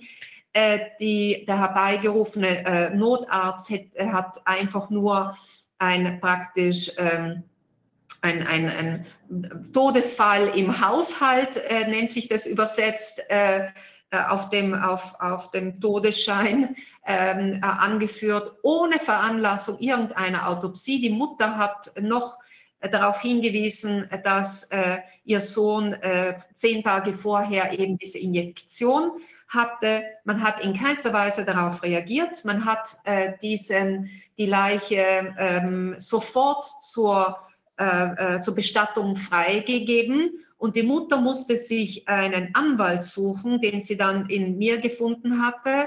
Und ich musste eine Strafanzeige einreichen, damit überhaupt eine Autopsie gemacht wurde. Das heißt, es ist zumindest bei uns in Italien so, in weiten Teilen Italiens, der Fall war im Trentino, äh, dass ähm, die, das Sanitätssystem offensichtlich kein Interesse hat, dass äh, Todesfälle, speziell von jungen Leuten, auf diese Injektion zurückzuführen sind, weil, es ist auch leicht erklärbar, bis hin zu äh, Primaren haben es als, ähm, also leitende Ärzte von öffentlichen Krankenhäusern, haben, hat, haben äh, sich diese äh, äh, eben für das Sanitätssystem Verantwortlichen als Testimonials für diese Injektionen bereitwillig äh, hergegeben. Man hat, äh, die haben in, in auch sehr eben werbewirksamen Spots, also es wurde ja, es wurde ja zumindest bei uns in Italien massiv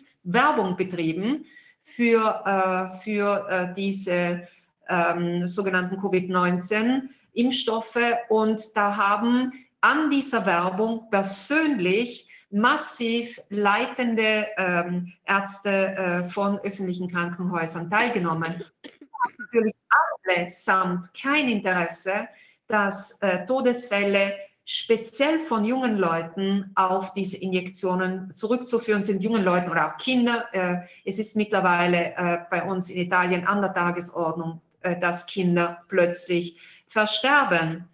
Äh, man hat massiv äh, eben auch für die Behandlung der Kinder mit diesen Substanzen eben Werbung betrieben. Und ich wiederhole nochmals, Vertreter, leitende Vertreter des öffentlichen Gesundheitssystems haben sich hier als Testimonials, als äh, Werbende für diese experimentellen, auf Gentechnik beruhenden Substanzen hergegeben. Und die haben allesamt kein Interesse, dass die Wahrheit ans Licht kommt. Wir haben, äh, die stehen in einem massiven Interessenskonflikt, weil sie natürlich mitverantwortlich für das sind, was hier passiert ist. Denn es ist ganz klar, die Masse der, der Bevölkerung, die Masse der Bevölkerung vertraut natürlich in erster Linie Primaren, die ja, die ja ähm, äh, ich meine, der ähm, Herrgott in Weiß ist grundsätzlich schon zumindest vor dieser Krise äh, von, von, vom Großteil der Bevölkerung vielleicht auch in einem zu verklärten äh, ähm, Bild äh, betrachtet worden, aber äh, primare leitende ähm, Ärzte von äh, Krankenhäusern haben hier natürlich nochmals ein anderes Gewicht und die tragen große Schuld für das, was hier passiert ist. Das ist, äh, und wir haben eben äh, durch ähm, den Nachweis auch der enorm geringen ähm, äh, Mortalitätsrate durch die Metastudie von John Ioannidis, äh, den Nachweis, ähm, äh, den ultimativen Nachweis, dass hier niemals die Voraussetzungen ge äh, gegeben waren, dass erst recht eben solche Art von Substanzen ein, durch eine bedingte Zulassung hätten auf den Markt geschmissen werden können das hier äh, grob umreißend äh, die wesentlichen äh, Aspekte äh, dieser äh, Nichtigkeitsklagen, die momentan in der äh, Übersetzungsphase sind. Ich habe sie in deutscher Sprache eingereicht, obwohl für einen italienischen Sprach, also Staatsbürger, ähm, ich habe aber mit einem deutschen, deutschsprachigen Expertenteam zusammengearbeitet gearbeitet und äh, habe sie deshalb äh, in deutscher Sprache eingereicht. Äh, ich werde sie nächste Woche auch äh, veröffentlichen, sodass jeder Interessierte äh, sich äh, im Detail ansehen kann. Ich denke mir, es könnte auch für Anwälte, die Schadenersatzklagen betreiben und so weiter, von Interesse sein oder auch noch in Prozessen tätig sind, wo es um die Feststellung der ähm, äh, Unrechtmäßigkeit von Covid-19-Impfpflichten geht.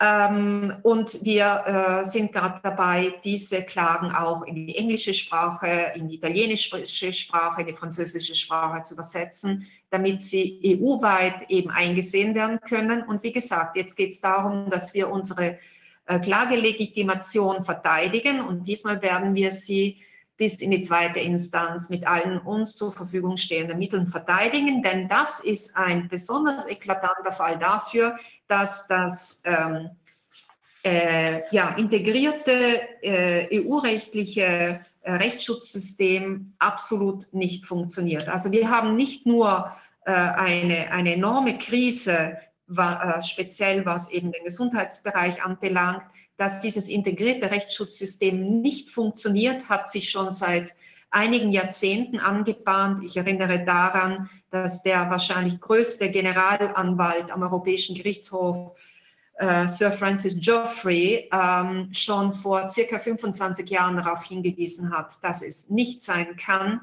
dass EU-Bürger direkt äh, also, ähm, äh, die konfrontierend sind mit den Folgewirkungen äh, illegaler Entscheidungen, Maßnahmen der EU-Organe und dann darauf hoffen müssen, dass die nationalen Gerichte äh, den Antrag auf Vorabentscheidung über die Rechtmäßigkeit die, äh, dieser ähm, Beschlüsse und so weiter der EU-Organe an den Europäischen Gerichtshof verweisen. Da können viele Jahre äh, vergehen, beziehungsweise nationale Richter können auch einfach entscheiden, das nicht zu machen.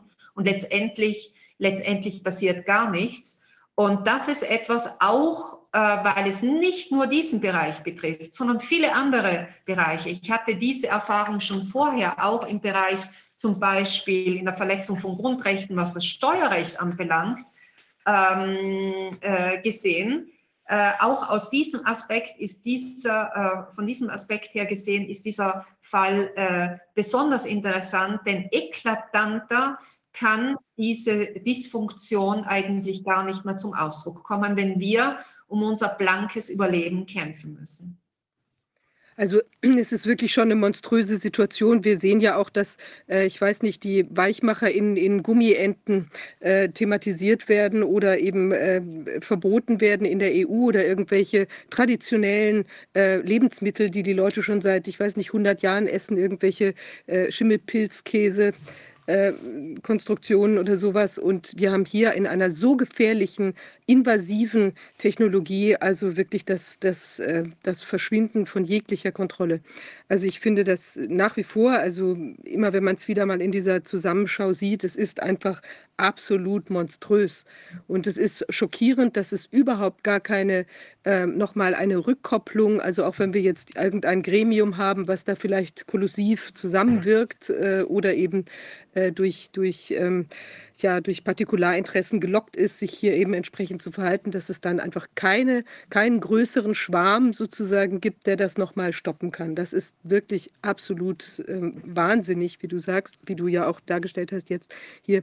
Ich glaube, glaube, in dem Zusammenhang auch nochmal mit deiner Klage sehr wichtig, dass die auch nach äh, außen sichtbar werden wird. Und wir haben ja jetzt in unserem Archiv, was ich vorhin angesprochen habe, eben auch die Möglichkeit, es direkt an dieser Stelle zu verlinken, sodass es eben dann nicht nur auf irgendeinem Telegram-Kanal vielleicht im, im, äh, tja, im Thread sich verliert irgendwann, sondern dass es eben direkt auffindbar ist. Also dadurch, da finde ich auch eben dieses, dieses, ähm, diese Aktivität von uns da jetzt auch nochmal wirklich sehr wichtig, auch für äh, Anwälte, die in die Richtung gehen wollen.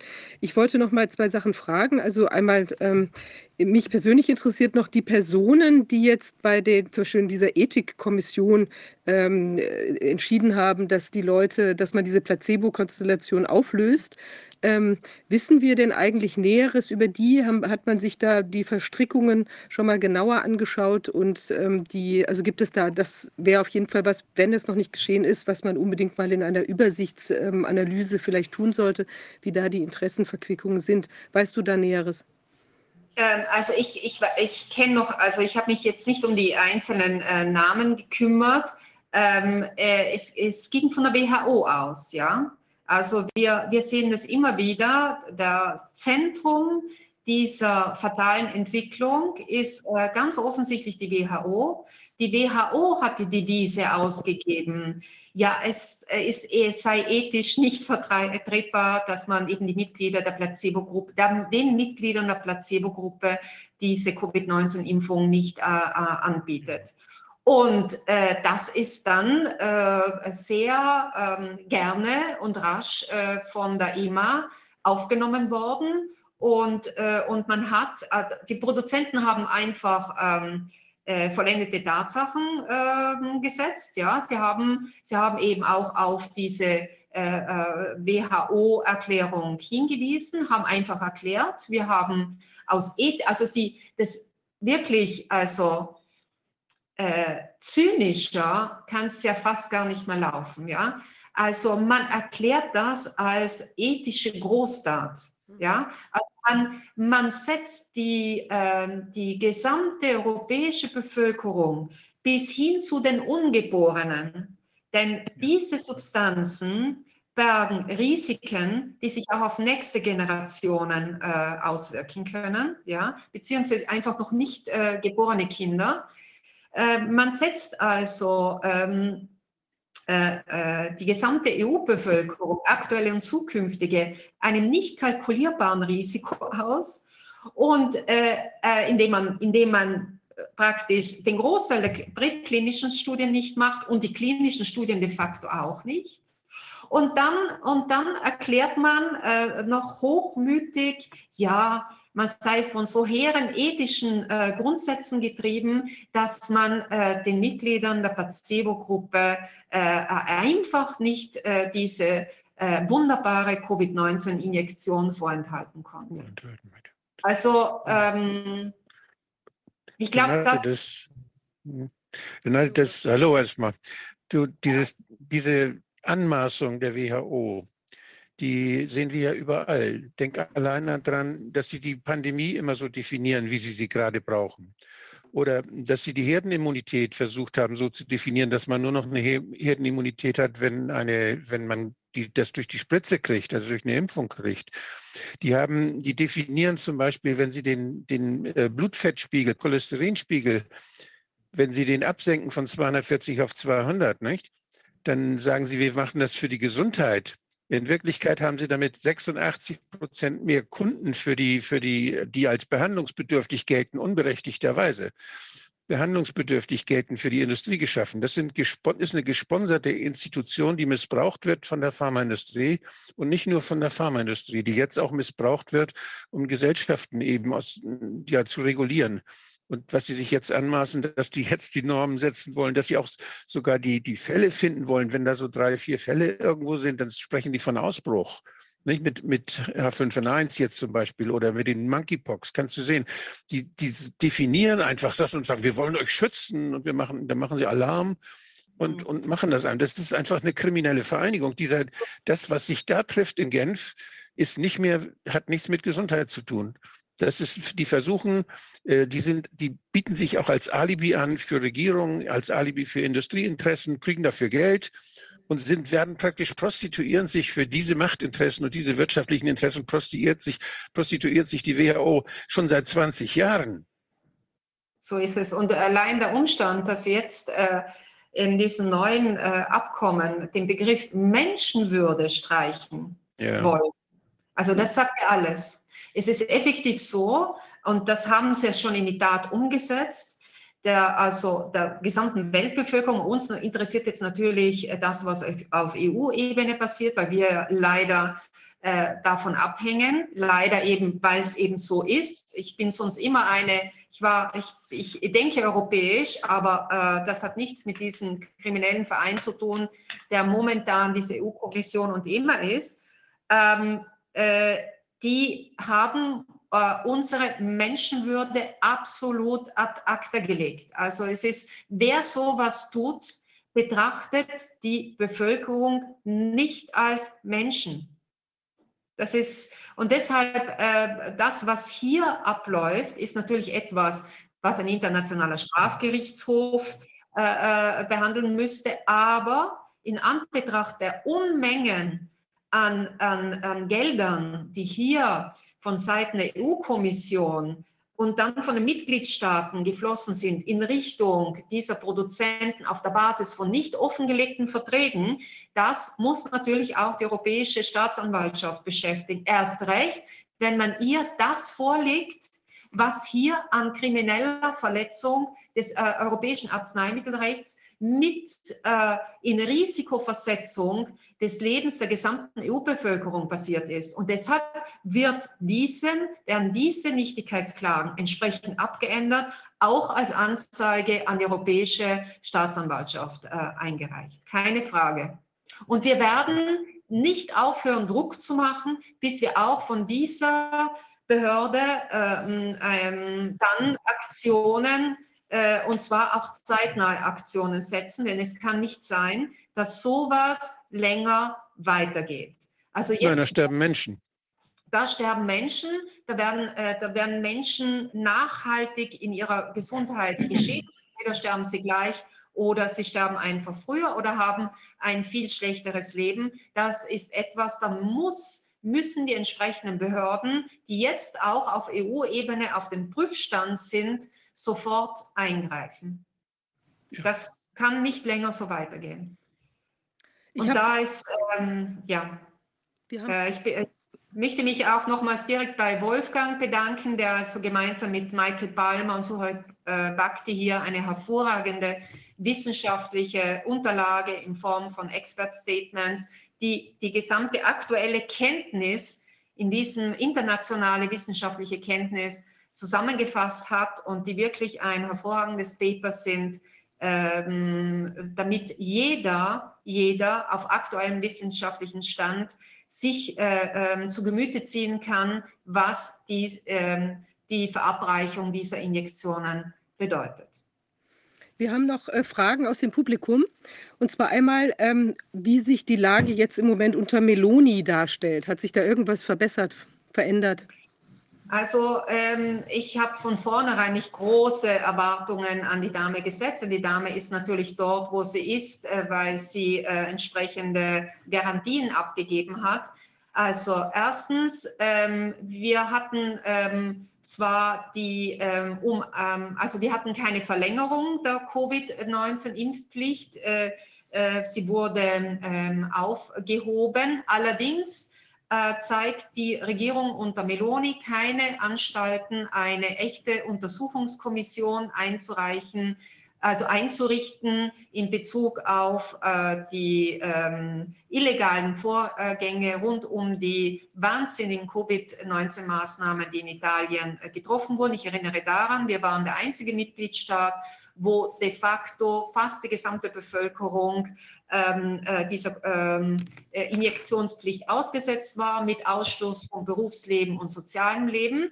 Ähm, äh, Meloni hatte dies äh, während äh, der, ähm, ja, der äh, Wahlwerbung, also während der Wahlkampagne versprochen. Jetzt sieht man nichts mehr davon. Und äh, ein weiterer Aspekt, der ja irgendwie, ich meine, man, man sieht, äh, es hängt irgendwie zusammen, äh, die Einstellung äh, zum Krieg in der Ukraine. Also ähm, das Bild, wo Giorgia Meloni diesen ähm, diese Marionette, äh, diesen äh, schlechten äh, Komödianten Zelensky um, lächelnd umarmt und begrüßt, das spricht Bände. Also wir haben einen Großteil der italienischen Bevölkerung, äh, die gegen äh, die Unterstützung ähm, von Waffenlieferungen in die Ukraine ist die äh, sehr kritisch die Positionierung Italiens und, und insgesamt der Europäischen Union in Bezug auf äh, diesen Stellvertreterkrieg, es ist ja nichts anderes, äh, eben äh, äh, sieht.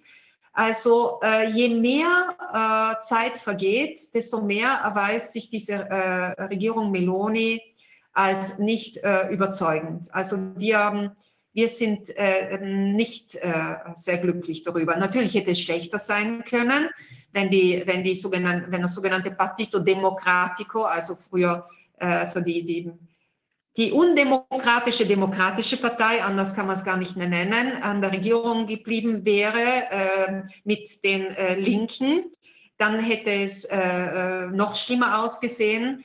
Aber äh, das heißt noch nicht, dass wir jetzt äh, äh, eine großartige Änderung sehen, denn es werden die Verbrechen, die in den vergangenen drei Jahren massenhaft in Italien begangen wurden, absolut gedeckt.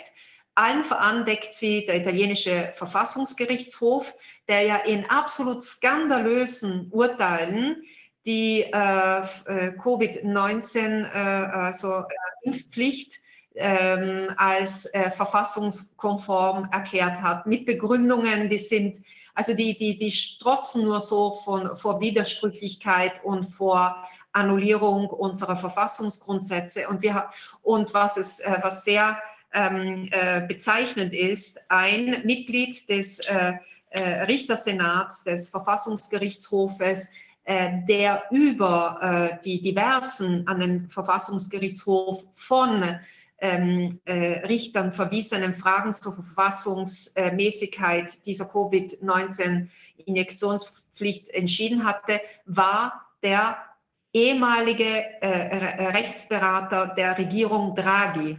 Also ich meine, das versteht der Mann auf der Straße, das ähm, Mitglied des äh, Senats am Verfassungsgerichtshof, der über die Verfassungsmäßigkeit der von der Regierung Draghi eingeführten Covid-19-Impfpflicht äh, äh, natürlich nicht der Rechtsberater dieser Regierung sein kann. Also Italien ist ähm, sehr weit äh, gefallen. Also äh, wir waren ja einmal die, die im Italienischen heißt die Culla des Rechts, ja, also die Geburtsstätte des Rechts, erinnere daran, römisches Recht und so weiter. Das, was sich jetzt auf höchster Ebene äh, des, äh, ähm, ich nenne es eben nicht äh, Verfassungsgerichtshofes ab, also des nicht verfassungsrechtlichen ähm, äh, obersten Gerichtshofes abspielt, äh, das äh, wär, wär, hätten wir uns wirklich in den schlimmsten Träumen nicht vorstellen können. Es behängen schon die ersten Rekurse am Europäischen Gerichtshof für Menschenrechte, unter anderem auch wegen Verletzung der Bestimmungen über den sogenannten äh, gerechten äh, Prozess, Artikel 6, weil unter anderem eben wir den ehemaligen, ähm, also den Berater der Regierung Draghi äh, als Richter am Verfassungsgerichtshof in diesen Fragen dann ähm, sahen. Also sind Sie machen das in einer Dreistigkeit, also sie kaschieren das nicht einmal mehr. Also sie setzen, also es sind effektiv die die, die, die personifizierten Vertreter dieser äh, kriminellen Maßnahmen, die werden dann noch in solche Positionen gehievt und entscheiden dann noch äh, als Richter über die Rechtmäßigkeit. Also es ist, ja, das ist die Situation Italiens. Das ist wirklich also pervers geradezu und äh, ja. also so verstrickt und verquickt ist. Es geht auf keine Kuhhaut. Ich habe jetzt noch zwei weitere Fragen aus dem Publikum. Und zwar hast du schon mal in einer früheren Sitzung bei uns berichtet, dass es ein, gab es ein, ein Gerichtsverfahren bei euch, ähm, wo die, ähm, die ging um Inhaltsstoffe von der Impfung und da wollte man keine Auskunft, wollte die EMA keine Auskunft erteilen, weil es sich um Militärgeheimnisse handeln würde, weil die eben also der Geheimhaltung unterliegen würde. Gibt es da noch was Neues, neue Erkenntnisse in dieser Richtung, was sich dahinter verbirgt? Ja, also folgendes. Ähm, es wurde ähm, den, den Anstoß dazu äh, hatte gegeben ähm, Silvia Behrendt, Dr. Silvia Behrendt, äh, die man ja auch hier im Ausschuss kennt, ja. Ähm, wir sind also mittlerweile eine, äh, eine auf, ähm, auf EU-Ebene äh, aktive ähm, entweder Rechtsexperten oder Rechtsanwälte, die Ärzte dahingehend äh, unterstützen, dass sie die ähm, periodischen Sicherheits, äh, ab, also ähm, aktualisierten Sicherheitsreports, die sogenannten PSUR, Periodic ähm, äh, Safety, uh, Updated Safety Reports, ähm, die die EMA ja in, äh, praktisch periodisch herausgeben muss, ähm, nach der Bewertung eben äh, äh, der, des ähm, ähm, Risikoprofils der entsprechenden Impfungen. ich tue mir schwer, dieses Wort zu verwenden, also der entsprechenden Injektionen. Und diese PSUR werden äh, von der EMA nicht veröffentlicht, ja. Und Ärzte haben ein besonders qualifiziertes Recht, äh, aufgrund ihrer Tätigkeit ähm, äh, Einsicht in diese Reports zu nehmen, denn ein Arzt ist in einer Situation, dass entweder verimpft er diese Stoffe oder äh, bevor er sich entscheidet, solche Stoffe zu, generell zur Anwendung zu bringen als Arzt, beziehungsweise sich entscheidet, sie äh, einzelnen Personen, ich meine, äh, das müsste ja sowieso immer individuumbezogen entschieden werden, muss sich ein Arzt natürlich im Falle einer solchen Substanz äh, im Detail darüber äh, informieren, äh, äh wie schaut es mit der Sicherheit aus, gibt es da Nebenwirkungen, äh, besonderer Natur. Und das würde man aus diesen eben PSUR sehen, aus diesen Periodic ähm, äh, äh, Safety Reports.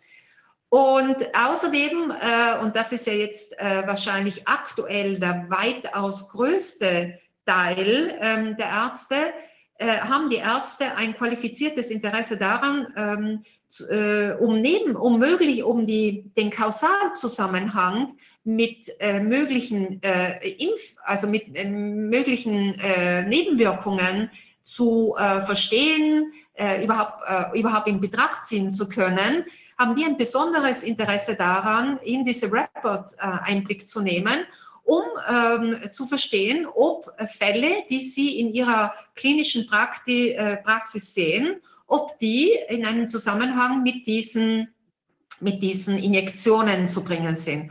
Und daher haben wir jetzt EU-weit eine Aktion gestartet, dass äh, Ärzte, die diese Transparenz zu Recht einfordern. Es müsste eigentlich jeder Arzt ein Interesse daran, daran haben, dass diese äh, Transparenz vorliegt, mit einer Vorlage, die äh, eben ähm, zur Verfügung gestellt wird, diese PSUR einfordern. Und wenn die dann von der EMA nicht geliefert werden, dann äh, treten wir Rechtsanwälte auf den Plan und klagen sie auch notfalls vor dem Europäischen Gericht ein. Das soweit eben zu dieser, ähm, äh, zu dieser absolut notwendigen äh, Dokumentation, auch im Hinblick auf die restlose Aufklärung dieses ähm, Verbrechens gegen die Menschlichkeit, denn anders äh, Menschheit, gegen an, denn anders kann man es nicht äh, definieren. Das heißt, hier ist derzeit, das läuft seit einigen Wochen. Ich weiß das auch aus Deutschland, äh, aus, aus dem gesamten deutschsprachigen Raum, aber auch aus, aus anderen Ländern, auch Italien und anderen EU-Ländern sind eben diese Anfragen durch Ärzte gestartet. Und wir Anwälte begleiten dann diese Anfragen, wenn es darum geht, jetzt die Herausgabe definitiv auch notfalls gerichtlich zu erstreiten super, das ist eine super Initiative, weil also je mehr Fakten ja. man dann auch aus offizieller Quelle man in den Händen hält, umso mehr kann man ja auch den Zweiflern äh, an dem, äh, was, äh, dass, da, dass das richtig ist, was ähm, jetzt du vorträgst, in diesen Klagen und so weiter äh, auch nehmen. Also das ist, das ist sehr, finde ich, extrem wichtig, diese, diese äh, Initiative. Eine Frage noch aus dem Publikum, die Kosten für diese Nichtigkeitsklagen. Ähm, wer trägt die? Mandanten? Oder? Ja, also äh, ich habe hab ich mache das pro bono und äh, dann werden wir sehen, äh, was wir an Kosten äh, zu ähm, erfahren, äh, ähm, wenn das Verfahren dann mal anhängig ist. Also äh, wir hoffen dann auf jeden Fall, dass wir ähm, auf entsprechende Hilfe eben ja, vertrauen können. Aber derzeit, äh, es gibt, äh, also derzeit gibt es noch keine Kosten in dem Sinne, denn meinen Arbeitsaufwand, äh, den steuere ich pro bono bei. Toll, Renate, fantastisch. Ich finde das sehr schön, wie du dich engagierst. Dasselbe, und dasselbe möchte ich auch betonen, haben äh, die drei äh, Experten gemacht, also die auch das Ganze pro bono gemacht haben. Das heißt, wir, äh, wenn es nur an uns liegt, äh, läge, entstünden keine Kosten, denn wir können natürlich nicht von einem Vater, der ja mit einem normalen Gehalt ähm, hier äh, auch noch äh, dem auch noch Kosten verrechnen in einer Situation, wo die Leute in den letzten drei Jahren äh, ja eh schon in einer sehr oft in einer wirtschaftlich äh, schwierigen Situation sich befanden. Und grundsätzlich ist das eine Aktion, die äh, wir ja machen, um der Wahrheit auf die Sprünge zu helfen. Und das soll ja etwas sein, was nicht nur den, das ist ja etwas, was nicht den Einzelfall nur als solches betrifft. Das ist ja, der Einzelfall ist notwendig, damit wir überhaupt das Ganze ans Gericht bringen können. Aber hier geht es ja darum, effektiv die gesamte EU-Bevölkerung in ihrem Grundrecht auf Leben und Gesundheit äh, schützen zu können. Ja, wirklich total toll, dass ihr euch da, du dich insbesondere so engagierst. Also ich finde das, also mein Kompliment und, und wirklich herzlichen Dank, weil das ist so wichtig, dass das auch professionell aufgearbeitet wird. Und du bist ja wirklich eine versierte Europarechtlerin, was man ja auch sein muss, um diese Sache überhaupt so vorantreiben zu können. Also es ist wirklich toll. Äh, Viviane, wir leben alle jetzt in dieser Zeit und ich bin der felsenfesten Überzeugung, dass jeder von uns im Rahmen seiner Möglichkeiten, wenn er sich noch als äh, frei denkendes, frei lebendes Wesen in Zukunft sehen will, seinen Beitrag leisten muss. Alle gemeinsam im Rahmen der jeweils äh, sich für den Einzelnen öffnenden Möglichkeiten. Nur so kommen wir aus dem Ganzen raus. Absolut. Ja, ganz herzlichen Dank, dass du hier uns hier ein so ähm, wirklich auch ähm, also ausdifferenziertes ähm, äh, Bild nochmal gegeben hast von dem, was du da im Moment machst und wie die Argumentationsstruktur ist. Und ich finde, es sind ja auch wieder weitere interessante Initiativen, wo man sich jetzt auch beteiligen kann, auch als deutsche Ärzte. Wir werden auch dazu was dann auf dem Archiv äh, veröffentlichen, sodass man da auch Anhaltspunkte hat, wie man da genau vorgehen soll, diese Fragen äh, zu diesem äh, Psur, was auch immer. Sehr gerne, sehr gerne, weil wir, gerne, weil wir möchten jetzt wirklich den Druck, der insbesondere aus der Ärzteschaft kommen muss, und ich rufe hier wirklich sämtliche Ärzte in der, in der gesamten Europäischen Union auf, jetzt endlich gemeinsam aufzustehen und zumindest die Transparenz einzufordern. Also Transparenz ist, die Transparenz ist ein Grundprinzip des europäischen Rechtes. Und wenn wir sehen, wie grundsätzlich mit diesem Transparenzprinzip äh, allen voran von Frau von der Leyen, aber insgesamt von der Europäischen Kommission umgegangen wird, dann ist das etwas, was uns als EU-Bürger also bis auf die Knochen beleidigt. Also so etwas können wir nicht zulassen. Das hat nicht nur Auswirkungen in diesem jetzt wirklich überlebensnotwendigen Bereich, das hat Auswirkungen, und das sage ich auch den Unternehmern, bis hin zu wirtschaftlichen Interessen. Es darf kein Unternehmer darauf vertrauen, dass diese Autoritarismen hier Halt machen ist genauso wie jetzt mit dem Menschenleben und es ist das höchste Gut, das wir haben. Gesundheit und Menschenleben ist effektiv das höchste Gut. Da, da, da ist kein, kein Geldbetrag kann das aufwiegen. Aber selbst für jene, die das noch nicht in, in der Dimension erfasst haben, die immer noch zu äh, monetär, zu materialistisch denken, und das sage ich jetzt als im Wirtschaftsrecht äh, auch für große Unternehmen tätige Anwältin.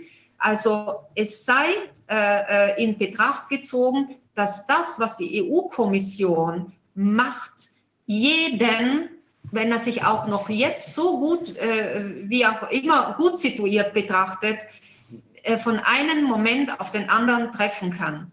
Also Transparenz und Rechtsstaatlichkeit ist etwas, was wir auf allen Ebenen brauchen. Das möchte ich noch allen mitgeben, denen die, äh, die gesamte Tragweite äh, dessen, was hier passiert, noch nicht bewusst ist. Absolut, ohne das funktioniert es nicht. Äh, das, da muss man darauf vertrauen können, dass das eben äh, so ist, transparent und Rechtsstaat. Also das ist, das ist absolut essentiell. Wir sehen es leider alles außer Kraft gesetzt, aber ich bin trotzdem optimistisch, dass das sich immer mehr verdichten wird und auch Menschen das erkennen, dass das hier in dieser Weise schiefläuft und sich dann auch entsprechend äh, verhalten werden. Und da sind ja viele, die inzwischen auch große Zweifel haben oder auch eben jetzt mit Impfschäden zu tun haben und da anfangen, ihr Recht einzufordern ähm, und eben auch an, auf die Verantwortlichen zuzutreten. Ja, ganz herzlichen Dank dir, dass du da so ähm, so wirklich dich so massiv engagierst. Ähm, und ja, wir bleiben miteinander in Kontakt und du wirst uns auf dem Laufenden halten, was sich da tut. Und wir gucken, dass sich möglichst viele Ärzte auch aus Deutschland an diesen wichtigen Informationsansinnen ähm, äh, beteiligen. An dieser Info, an dieser Transparenzaktion. Genau. Die heißt auch Tra äh, Transparency Psur. Also wir starten hier wirklich die echte Transparenzinitiative. Äh, und ich wünsche mir wirklich, dass die Ärzte endlich zeigen, dass sie Ärzte sind. Und damit möchte ich meinen, meinen Beitrag heute beenden. Ganz herzlichen Dank dir, Renate. Toll, vielen Dank. Ja, das war jetzt äh, die Rechtsanwältin und Volkswirtin Dr. Dr. Renate Holzeisen, die uns über äh, zwei neue äh, Nichtigkeitsklagen äh, berichtet hat. Jetzt kommen wir zu unserem nächsten Gast, Dr. Peter Patzak. Hallo, Herr Dr. Patzak, Sie sind anwesend, wie ich sehe. Sehr schön. Hallo. Ja, Sie sind ähm, Heilpraktiker, Homöopath und unabhängiger Sachverständiger für Impfverfahren und Impfschäden. Sie sind auch zertifiziert nach einer äh, DIN-Norm ähm, EN ISO äh, EC 17024 für diejenigen, die das äh, nachlesen wollen. Und Sie sind äh, Spezialist grundsätzlich für die Borreliose. Das ist ja ein äh, immer sehr als furchterflößend, einflößend dargestellte ähm, Erkrankung, die einen auch dauerhaft schädigen kann. Vielleicht sagen Sie uns dazu auch gleich noch mal was. Und Sie haben auch ein Buch geschrieben, äh, Impfen, Facetten einer Diskussion, was 2019 erschienen ist. Sie haben auch noch weitere Bücher geschrieben. Vielleicht möchten Sie noch ein paar Sätze hinzufügen zu Ihrer, der Vorstellung Ihrer Person. Ja, vielen Dank für die Einladung. Ähm, mein Erstberuf war Tierarzt. Ich bin also nach wie vor Tierarzt, auch wenn ich nicht mit Tieren praktiziere mehr. Jedoch äh, hat das eine gewisse Bedeutung, seit ich als Sachverständiger auch ähm, arbeite. Äh, werde ich natürlich auch manchmal gefragt, wie kann denn ein Tierarzt Sachverständiger für Impfverfahren und Impfschäden sein? Dann kann man sagen, ja, es gibt auch einen Tierarzt, der Präsident des Robert Koch Institutes ist, beispielsweise der Kollege Professor Wieler. Oder es gibt einen Tierarzt, der die WHO berät und auch die Bundesregierung über Viruskrankheiten, der Kollege Dr. Klaus Stör. Es gibt äh, 1500 Kollegen, die in der pharmazeutischen Industrie arbeiten, äh, federführend und maßgeblich auch in der Entwicklung und Herstellung von Impfstoffen.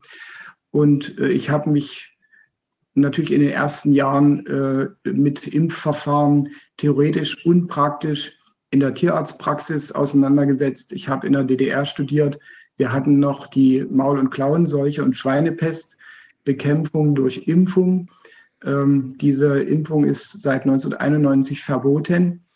Auch eine interessante Konstellation, wenn man bedenkt, dass wir parallel eine Pandemie mit Covid-19 haben, wo eine Impfpflicht äh, besteht und eine Pandemie an Schweinepest, wo ein Impfverbot besteht. Das ist also epidemiologisch interessant.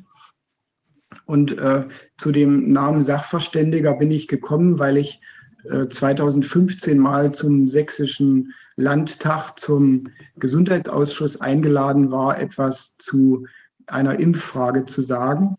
Und dann wurde ich manchmal angesprochen äh, von Journalisten, wie ich dazu komme, mich Sachverständiger zu nennen.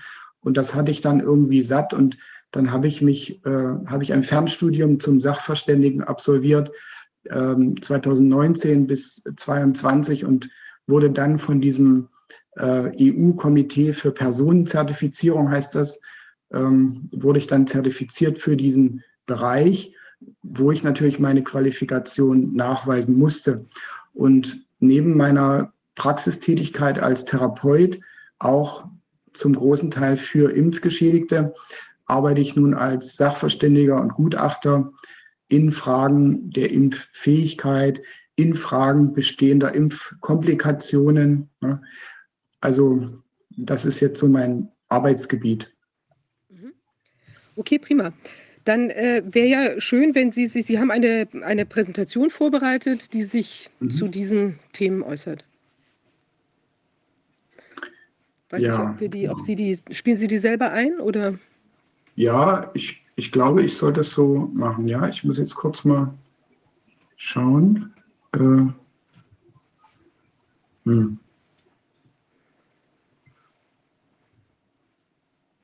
Tja, jetzt.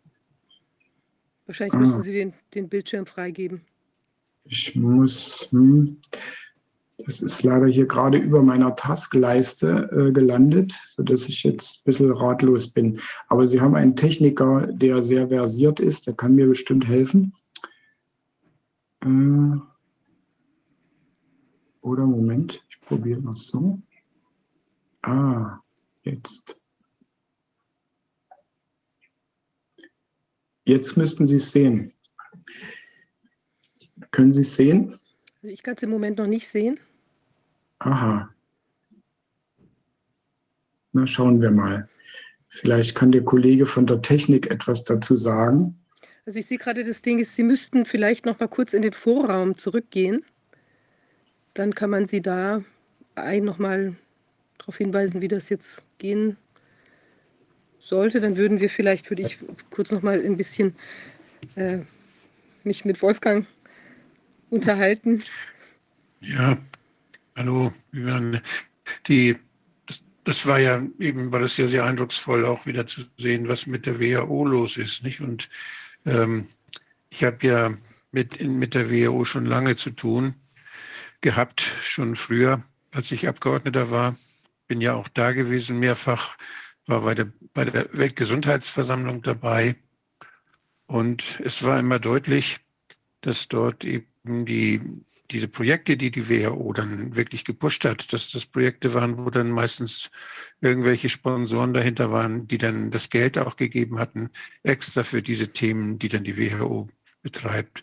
Und dann ist mir die WHO immer sehr in Afrika begegnet, wo, wo dann ja erstmal AIDS bekämpft wurde und dann nachher äh, die Ebola-Geschichte passierte.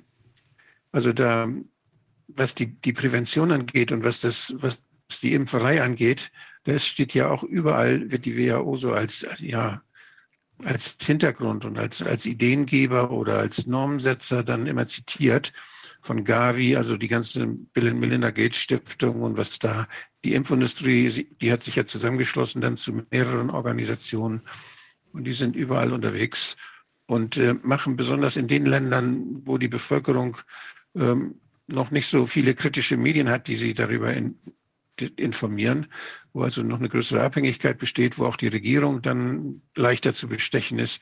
Da werden dann diese Versuche gemacht mit neuen Impfstoffen und da wird wohl alles Mögliche ausprobiert.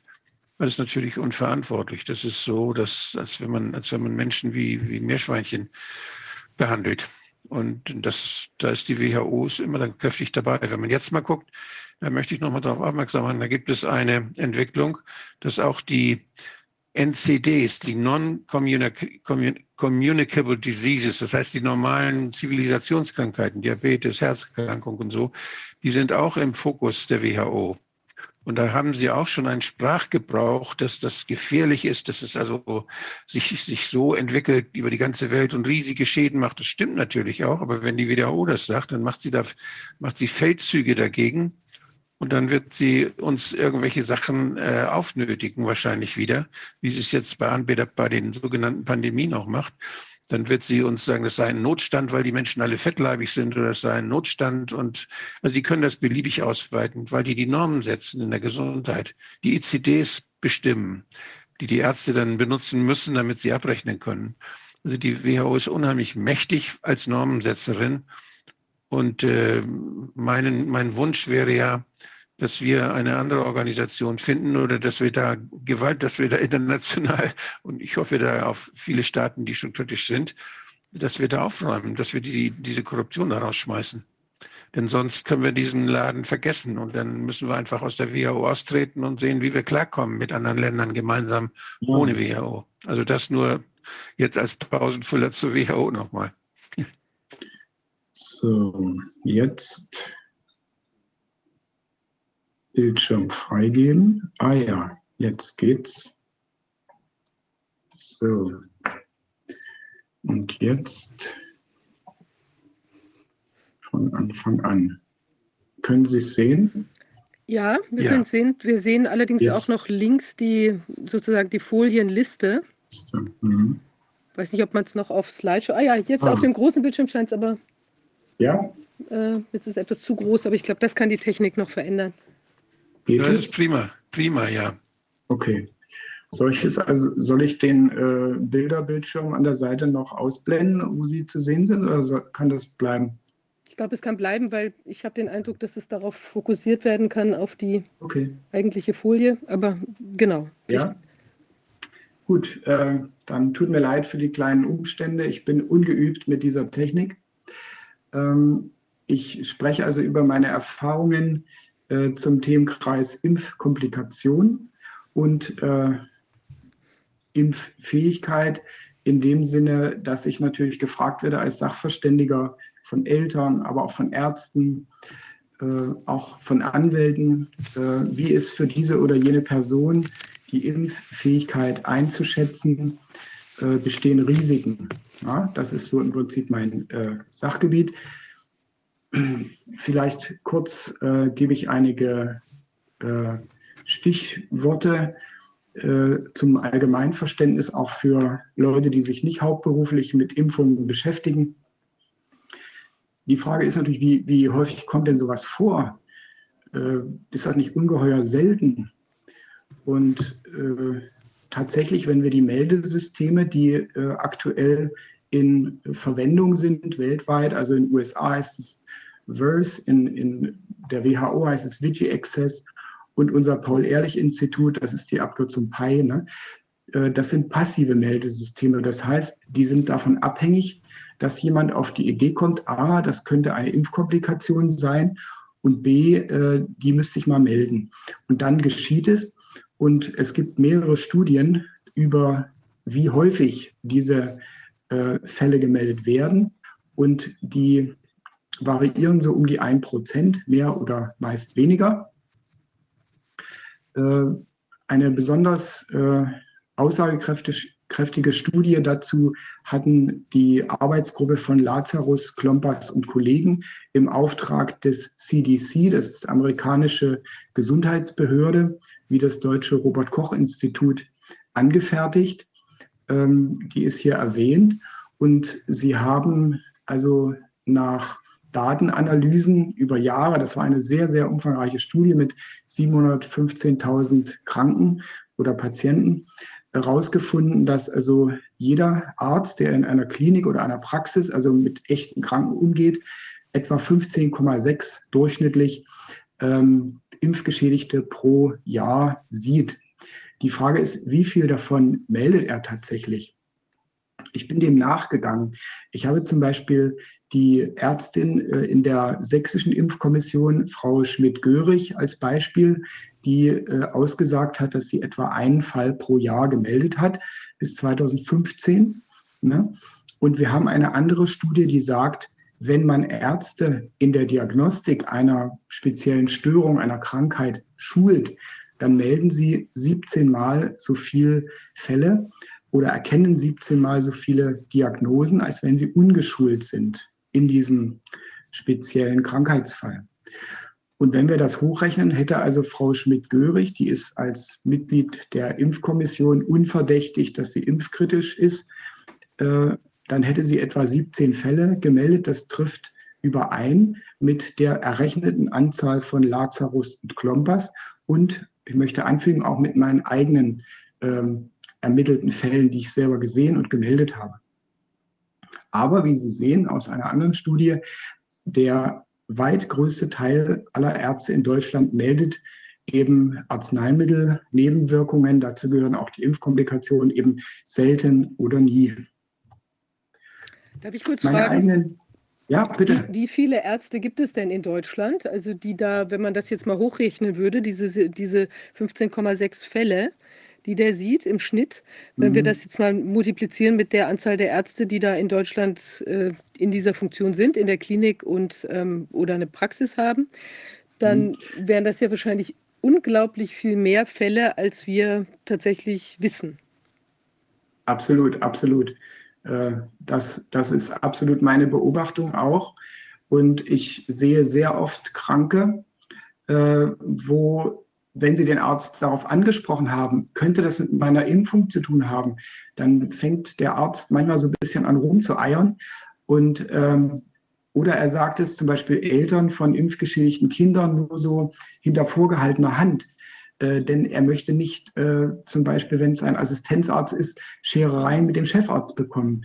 Denn wenn der Chefarzt äh, die, die Parole ausgegeben hat, es gibt keine Impfschäden, äh, dann traut sich der Assistenzarzt das nicht zu sagen. Der will ja auch dort weiterkommen in der Klinik. Also wir haben da eine Kultur. Ähm, Professor Schrappe, der die Studie zur Krankenhaussicherheit äh, gemacht hatte, hat gesagt, wir haben eine äh, unterentwickelte Fehlerkultur im Medizinwesen. Die Studie kam 2007 raus. Da hat sich leider äh, nicht viel gebessert daran. Äh, und das wirkt sich leider auch auf dem Gebiet der Impf- Komplikationen aus. Natürlich auch auf allen anderen Gebieten. Beantwortet das Ihre Frage? Ja. Also wenn, wenn Sie davon ausgehen, dass vielleicht 200.000 Ärzte in Deutschland tätig sind mit äh, Patientenkontakt, dann können Sie es leicht über den Daumen peilen, was da zusammenkommt. Wobei man fairerweise sagen muss, dass ein Kranker natürlich auch mehrere Fachärzte aufsuchen würde und demzufolge natürlich mehrere Fachärzte den gleichen Fall auch sehen und gegebenenfalls melden würden. Ne? Äh, zu meinen eigenen Meldungen, also ich habe dann von der Meldepflicht auch erst ein bisschen später äh, realisiert, dass, dass es die gibt. Ab 2001 kam das Infektionsschutzgesetz neu heraus und habe jetzt ähm, etwa diese Anzahl, ne, 16,6 Fälle komme ich pro Jahr, wobei ähm, durch die Gutachten ich auch Fälle äh, zur Meldung bekomme, die bisher nicht gemeldet sind, aber die auch nicht in meiner Behandlung waren, sondern ich ermittle einfach die Familienanamnese und nehme dann die Krankenakte und den Impfpass nebeneinander. Und dann erkenne ich sie unter Umständen, wenn sie ursächlich zusammenhängen können. Wir müssen dazu sagen, äh, die Meldepflicht betrifft den Verdacht auf eine Impfkomplikation. Die Entscheidung, ob es sich um einen Impfschaden handelt, kann ja nicht ich treffen, sondern ich bin meldepflichtig für den Verdacht. Wenn wir jetzt zu Ihrem Thema Covid-19 Impfungen kommen, äh, da habe ich in diesem Zeitraum, also erstmals im Oktober 21, einen Fall gesehen und bisher 18 Fälle, die ich also überwiegend selbst in der Behandlung hatte, weniger durch Gutachten. Und das macht aber, wenn, wenn Sie meine Gesamtfälle anschauen, 158 bis vorige Woche vom 1.10. an äh, 21, dann macht es nur 11,4 Prozent aller gemeldeten Impfkomplikationen aus. Äh, wobei ich sagen muss, ich muss auch oft historische Fälle ja melden, wenn ich darauf abstellen will, in der Familie gibt es Impfkomplikationen oder Impfschäden, dann muss ich natürlich auch die Pockenimpfschäden der Großmutter von 1958 melden, unter Umständen, die schon längst verstorben ist, aber es gehört zur Krankengeschichte der Familie. Und wenn wir dann gleich zum Thema Impffähigkeit kommen, dann hat das eine Konsequenz. Ähm, zu den Fällen habe ich eine kleine Statistik gemacht. Sie sehen das hier, ne? das ist alles nichts Besonderes. Ähm, durchschnittlich werden ja eher ältere Personen geimpft. Ähm, es gibt geheilte Fälle, es gibt Fälle, die sich lange hinziehen. Die Behandlung von Impfkomplikationen ist schwieriger als von natürlichen Krankheiten. Das hat viele Gründe, auf die ich jetzt nicht eingehe. Und der Fall mit tödlichem Ausgang ist eine Geschichte aus einer Begutachtung. Äh, Verstorbene sehen wir ja nicht zur Begutachtung. Ähm, dann fragt man sich natürlich, das Arzneimittelgesetz schreibt vor, dass ein Nutzen-Risiko-Verhältnis eines Arzneimittels, dazu gehören alle Impfstoffe ja auch, äh, setzt voraus, dass nach medizinischem Dafürhalten das Nutzen-Risiko-Verhältnis positiv sein muss. Das heißt also, gerade im Falle von Impfstoffen, die ja für gesunde Menschen vorgesehen sind, muss also ein sehr hoher Nutzen einem sehr geringen Risiko gegenüberstehen, damit das Arzneimittelgesetz gerecht zugelassen werden kann überhaupt. Ja, wie äh, kann das aber gehen, wenn ich weiß, die Meldequote, das ist jetzt die einzige Zahl, die ich gefunden habe, von meldepflichtigen Krankheiten, die stehen in Paragraph 6 des Infektionsschutzgesetzes, die liegt um die 20 Prozent. Warum werden so wenig Krankheiten, äh, die meldepflichtig sind, gemeldet. Ich denke jetzt an Keuchhusten, ähm, Windpocken. Die meisten Krankheiten sind selten, ne? Salmonellen und so weiter. Ähm, aber warum werden nur so wenig äh, davon gemeldet? Ja, diese Meldungen machen Arbeit. Sie müssen einen Bogen ausfüllen. Ne? Das kostet Zeit und es wird nicht bezahlt. Und wenn ein Arzt, vielleicht ein Kinderarzt, immerzu solche Infektionskrankheiten sieht, der müsste eine Stunde oder zwei am Tag unbezahlt arbeiten, um diese Meldung abzusetzen, dann wird das zum Teil einfach eingespart. Ich will gar nicht mal unterstellen, dass Ärzte die Krankheit nicht erkennen. Das, glaube ich, ist nicht der Fall. Nun haben wir aber das Problem, wenn Sie das jetzt mal mathematisch fassen wollen, Sie haben einen Bruch ne, mit einer unbekannten Zahl im Zähler und einer unbekannten Zahl im Nenner. Wie berechnen Sie da ein Nutzen-Risiko-Verhältnis? Also wie macht es das Paul-Ehrlich-Institut vor der Zulassung von Impfstoffen? Das ist ein Rätsel, mit dem ich mich seit Jahrzehnten befasse. Eine andere Frage könnte sein, wie oft werden denn solche Impfkomplikationen anerkannt? Es ist nicht jede Komplikation ein Impfschaden, das muss man auch sagen. Es gibt ja vorübergehende Komplikationen, Hautausschläge, Fieber, Schmerzen, die wieder vergehen, dann ist es kein Impfschaden nach, dem, nach der Definition des Gesetzes sondern ein Schaden ist etwas, das über vorübergehendes Fieber, Unwohlsein und Schmerzen an der Impfstelle äh, hinausgeht und ein Schaden, wenn er also dann vom entsprechenden Landessozialverband oder Landesversorgungsamt, die heißen in jedem Bundesland ein bisschen anders, ähm, wenn das dann äh, anerkannt ist und bezahlt wird. Äh, in meiner Erfahrung von diesen 466 Fällen haben weniger als drei Prozent einen Antrag auf Versorgung gestellt. Ähm, die die äh, Anerkennungsrate ist relativ niedrig. In der DDR war sie etwa dreimal so hoch. Das ist eine historische Angabe, die ich gefunden habe in der Literatur. Hm, wie ist es mit äh, Covid-19-Impfschäden? Ähm, also wie gesagt, die Komplikationen, die gemeldet werden, sind nicht identisch mit der Anzahl der Schäden, weil einige vergehen. Aber Sie sehen, im Moment ist die Lage so, das habe ich aus dem Spiegel entnommen, dass ähm, ein sehr, sehr kleiner Teil bis jetzt anerkannt ist als Impfschaden. Allerdings ist ja auch der ganze Prozess noch im Gange und wir können das noch nicht absehen.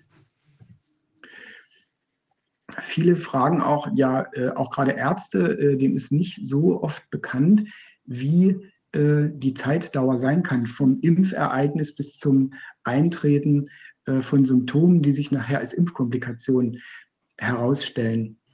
Ähm, die WHO sagt in ihrer äh, Regularien dazu, die sind von 2013, dass alle äh, Ereignisse, gesundheitlichen Veränderungen, die binnen 42 Tagen nach einer Impfung auftreten, als Impfkomplikation gemeldet werden sollen. Das ist nach meiner Erfahrung vielen Amtsärzten in Deutschland nicht geläufig. Ich bekomme diesbezügliche Briefe auf meine Meldung hin. Ähm, ein typischer Fall ist, äh, Sie erhalten eine Influenza-Impfung im Herbst, Oktober, November, Dezember. Und dann haben Sie im März, April Heuschnupfen. Ne? Also eine typische Impffolge, eine, eine Autoimmunerkrankung, allergische Rhinitis oder Heuschnupfen. Ähm, das wird dann im Zusammenhang nicht gesehen, weil es ja schon fünf Monate her ist mit der Impfung. Ähm, ein französischer Forscher hat in den 1990er Jahren äh, eine Impffolge entdeckt, die durch äh, Makrophagenansammlung im Muskelgewebe gekennzeichnet ist. Ähm, Professor Gerardi, er hat das makrophagische Myofasziitis genannt und er sieht Fälle, äh, die sehr spät nach dem Impfereignis auftauchen, ne? sechs Monate im Durchschnitt, zum Teil nach Jahren. Und das Gleiche ist auch den finnischen Forschern oder einer Studie aus Finnland äh, entnommen worden. Nach der HIP-Impfung von Kindern haben sie nach 38 Monaten im Durchschnitt Diabetes entwickelt. Das würde, sage ich mal, ein durchschnittlicher Arzt oder auch Heilpraktiker nicht zusammenbringen. Hm, was lernt denn ein Arzt in Deutschland im Studium zur Diagnostik von Impfkomplikationen? Das habe ich viele Ärzte gefragt und frage regelmäßig nach. Und äh, ja, da kommt sehr wenig. Äh, es wird sehr wenig darüber gelehrt. Auch die Inhaltsstoffe von Impfstoffen sind wenig bekannt. Es wird nicht im Staatsexamen danach gefragt. Und die Worte Impfstoff, Impfung, Impfkomplikation tauchen nicht in der Approbationsordnung für Ärzte auf, die alles auflistet, was ein Arzt können muss, damit er als Arzt in Deutschland arbeiten darf. Interessant ist natürlich, wie kann ich denn eine Impfkomplikation als solche feststellen? Äh, dafür braucht es eigentlich eine spezielle Ausbildung. Es ist ein bisschen kriminologische Tätigkeit auch. Natürlich brauche ich klinische Befunde. Dafür bin ich auf Facharztbefunde angewiesen, die auch oft in großer Zahl vorliegen bei den Kranken. Ich brauche natürlich einen Impfpass, damit ich weiß, was war wann und ich brauche, und das ist das, wo es bei vielen Ärzten und Heilpraktikern mangelt hierzulande, ich brauche Kenntnis von pathophysiologischen Wirkmechanismen. Also was kann denn so alles passieren durch einen Impfstoff, Inhaltsstoff? Was kann der denn machen? Also wie kann der schädigen? Ähm, ich habe aus der großen Fülle hier mal nur äh, diese sechs Beispiele herausgegriffen. Äh, ich kann Ihnen zahlreiche mehr nennen, aber das ist nicht der Sinn des Vortrages. Ähm, am längsten bekannt sind Autoimmunreaktionen. Das habe ich schon vor 35 Jahren im Studium gelernt. Ähm, etwas neuer, aber auch viel beachtet und in der Fachliteratur viel besprochen sind die Autoimmunentzündungserscheinungen, die durch Adjuvantien ausgelöst werden. Professor Schunfeld aus Israel hat da sehr viel gearbeitet und ein dickes Buch dazu herausgegeben. ähm, was sind Adjuvantien? Das sind Wirkverstärker in Impfstoffen wie Aluminiumsalze beispielsweise, die beigegeben werden, um eine Antikörperbildung zu forcieren. Wenn Sie nur einfach ein bisschen Virus- oder Bakterienantigen verimpfen, dann kriegen Sie keine Antikörperzahl äh, zustande, für die äh, dem Hersteller eine Zulassung gewährt wird. Also forciert er möglichst die Antikörperbildung. Ähm, das hat leider den Nachteil, dass es dann manchmal ins Gegenteil umschlägt und äh, Autoimmunreaktionen provoziert werden. Ein, ein Tierarztkollege namens Pitcairn hat einen Effekt entdeckt bei Tieren, der auch bei Menschen vorkommt, nämlich, dass ich die Akutkrankheit, für die ich impfe, als chronische Krankheit auslöse. Als Beispiel, Sie impfen ein Kind gegen Keuchhusten und das Kind bekommt als Folge chronische Bronchitis. Es hustet also nahezu permanent. Das schützt natürlich vor Keuchhusten, weil Sie nicht zwei gleiche Krankheiten parallel haben können. Aber die Frage ist, ob das erwünscht ist. Ähm, andere sind toxische Summationswirkungen, nämlich äh, zum Beispiel durch das Schwermetall Quecksilber. Das verbirgt sich in dem äh, Konservierungsstoff Thiomersal. Ähm, offiziell auf der Paul-Ehrlich-Institut-Seite steht, dass äh, Impfstoffe außer diese Mehrfachdosen für Influenza kein Quecksilber enthalten. Ich habe das nachprüfen lassen. Wir haben 2017 auch in dem Kinderimpfstoff Hexion Quecksilber nachgewiesen. Also man kann sich da nicht sicher sein. Äh, die allbekannten Allergene, Hühnereiweiß, wenn da die äh, Impfstoffe in den Hühnerembryonen gezüchtet werden, sind bekannt und auch Nickel ist bekannt. Hm, weniger bekannt, und das ist interessant im Zusammenhang mit Covid, mRNA-Impfstoffen, ähm, dass Nukleinsäuren in Impfstoffen enthalten sind und Mutationen auslösen können. Äh, davor warnte die Frau Professor Diescher, die auch als Autorin hier erwähnt ist, schon seit nunmehr sieben Jahren auch die Impfstoffhersteller. Ne? Also äh, diese genetischen und epigenetischen Effekte sind schon länger bekannt. Man brauchte also nicht extra, wie jetzt geschehen, in die Impfstoffprodukte äh, Nukleinsäuren hineintun, sondern die sind auch unvermeidlich durch Bakterien, Virusbestandteile, durch Zellbestandteile der Zellkulturen auch sowieso immer mehr oder weniger in den Impfstoffen enthalten gewesen. Äh, was kann jetzt ähm, zum Beispiel ein Faktor sein, der jemanden prädestiniert, mit Impfkomplikationen zu reagieren? Da hat es viel Forschung gegeben in den Ländern, wo noch Tuberkulose häufiger ist. Ich nenne mal als Beispiel Iran, Ägypten oder Türkei, die auch moderne medizinische Forschungseinrichtungen haben und die diese Betroffenen genetisch äh, untersucht haben und festgestellt haben, es gibt durch ähm, Infektionen mit Mykobakterien, dazu gehört also das Tuberkulosebakterium, äh, gibt es Beeinträchtigungen der Immunreaktion. Und diese Personen reagieren sehr heftig auf Tuberkuloseinfektionen, aber auch auf die quasi Imitation der Infektion durch die BCG-Impfung, also die Tuberkuloseimpfung und andere bakterielle und virale Impfstoffe. Ja? Und äh, das Interessante ist, und da komme ich noch später drauf, auch bei den Covid-Impfstoffen, dass diese genetischen Veranlagungen über drei, vier Generationen weitergegeben werden. Was heißt das für unseren Alltag? Wir haben in Deutschland nach dem Zweiten Weltkrieg eine Tuberkulose-Infektionsquote von 70 bis 80 Prozent gehabt. Nicht, dass die Menschen alle krank waren, aber die sind infiziert gewesen und haben unter Umständen diese Empfindlichkeit an die Nachkommen vererbt. Das heißt, es ist interessant, wenn ich die Impffähigkeit eines heutigen Kindes oder Erwachsenen begutachten soll, dann muss ich das im Hinterkopf haben. Das Gleiche gilt übrigens für die Pockenimpfung. Nicht? Die älteren Impfungen sind natürlich besser erforscht als die neueren. Und da wissen wir, auch bei Pockenimpfungen gibt es eine genetische Basis, die nachgewiesen ist. Und es gibt Studien über Familienverläufe mit Pockenimpffolgen über vier Generationen, obwohl die zwei Jüngeren gar keine Pockenimpfung mehr erhalten haben, weil es sie gar nicht mehr gibt, seit 1980 ungefähr. Dann die zum Beispiel bei den Pockenimpfungen die Folgen von den äh, für die nachfolgende Generation? Äh, markant sind äh, Migräne, Kopfschmerzen, Eisgefühl im Rücken, äh, leichte Ermüdbarkeit, starke Wetterempfindlichkeit.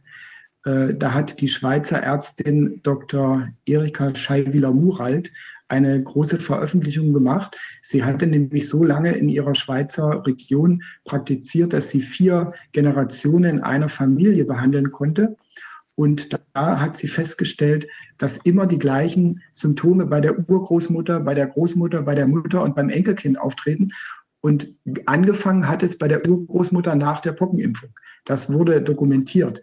Nicht? Die Schweizer sind ja sehr ordentlich und äh, das war also in der Krankenakte der Urgroßmutter von 1910 schon drin. Äh, das ist hier schwieriger durch unsere äh, Geschichte.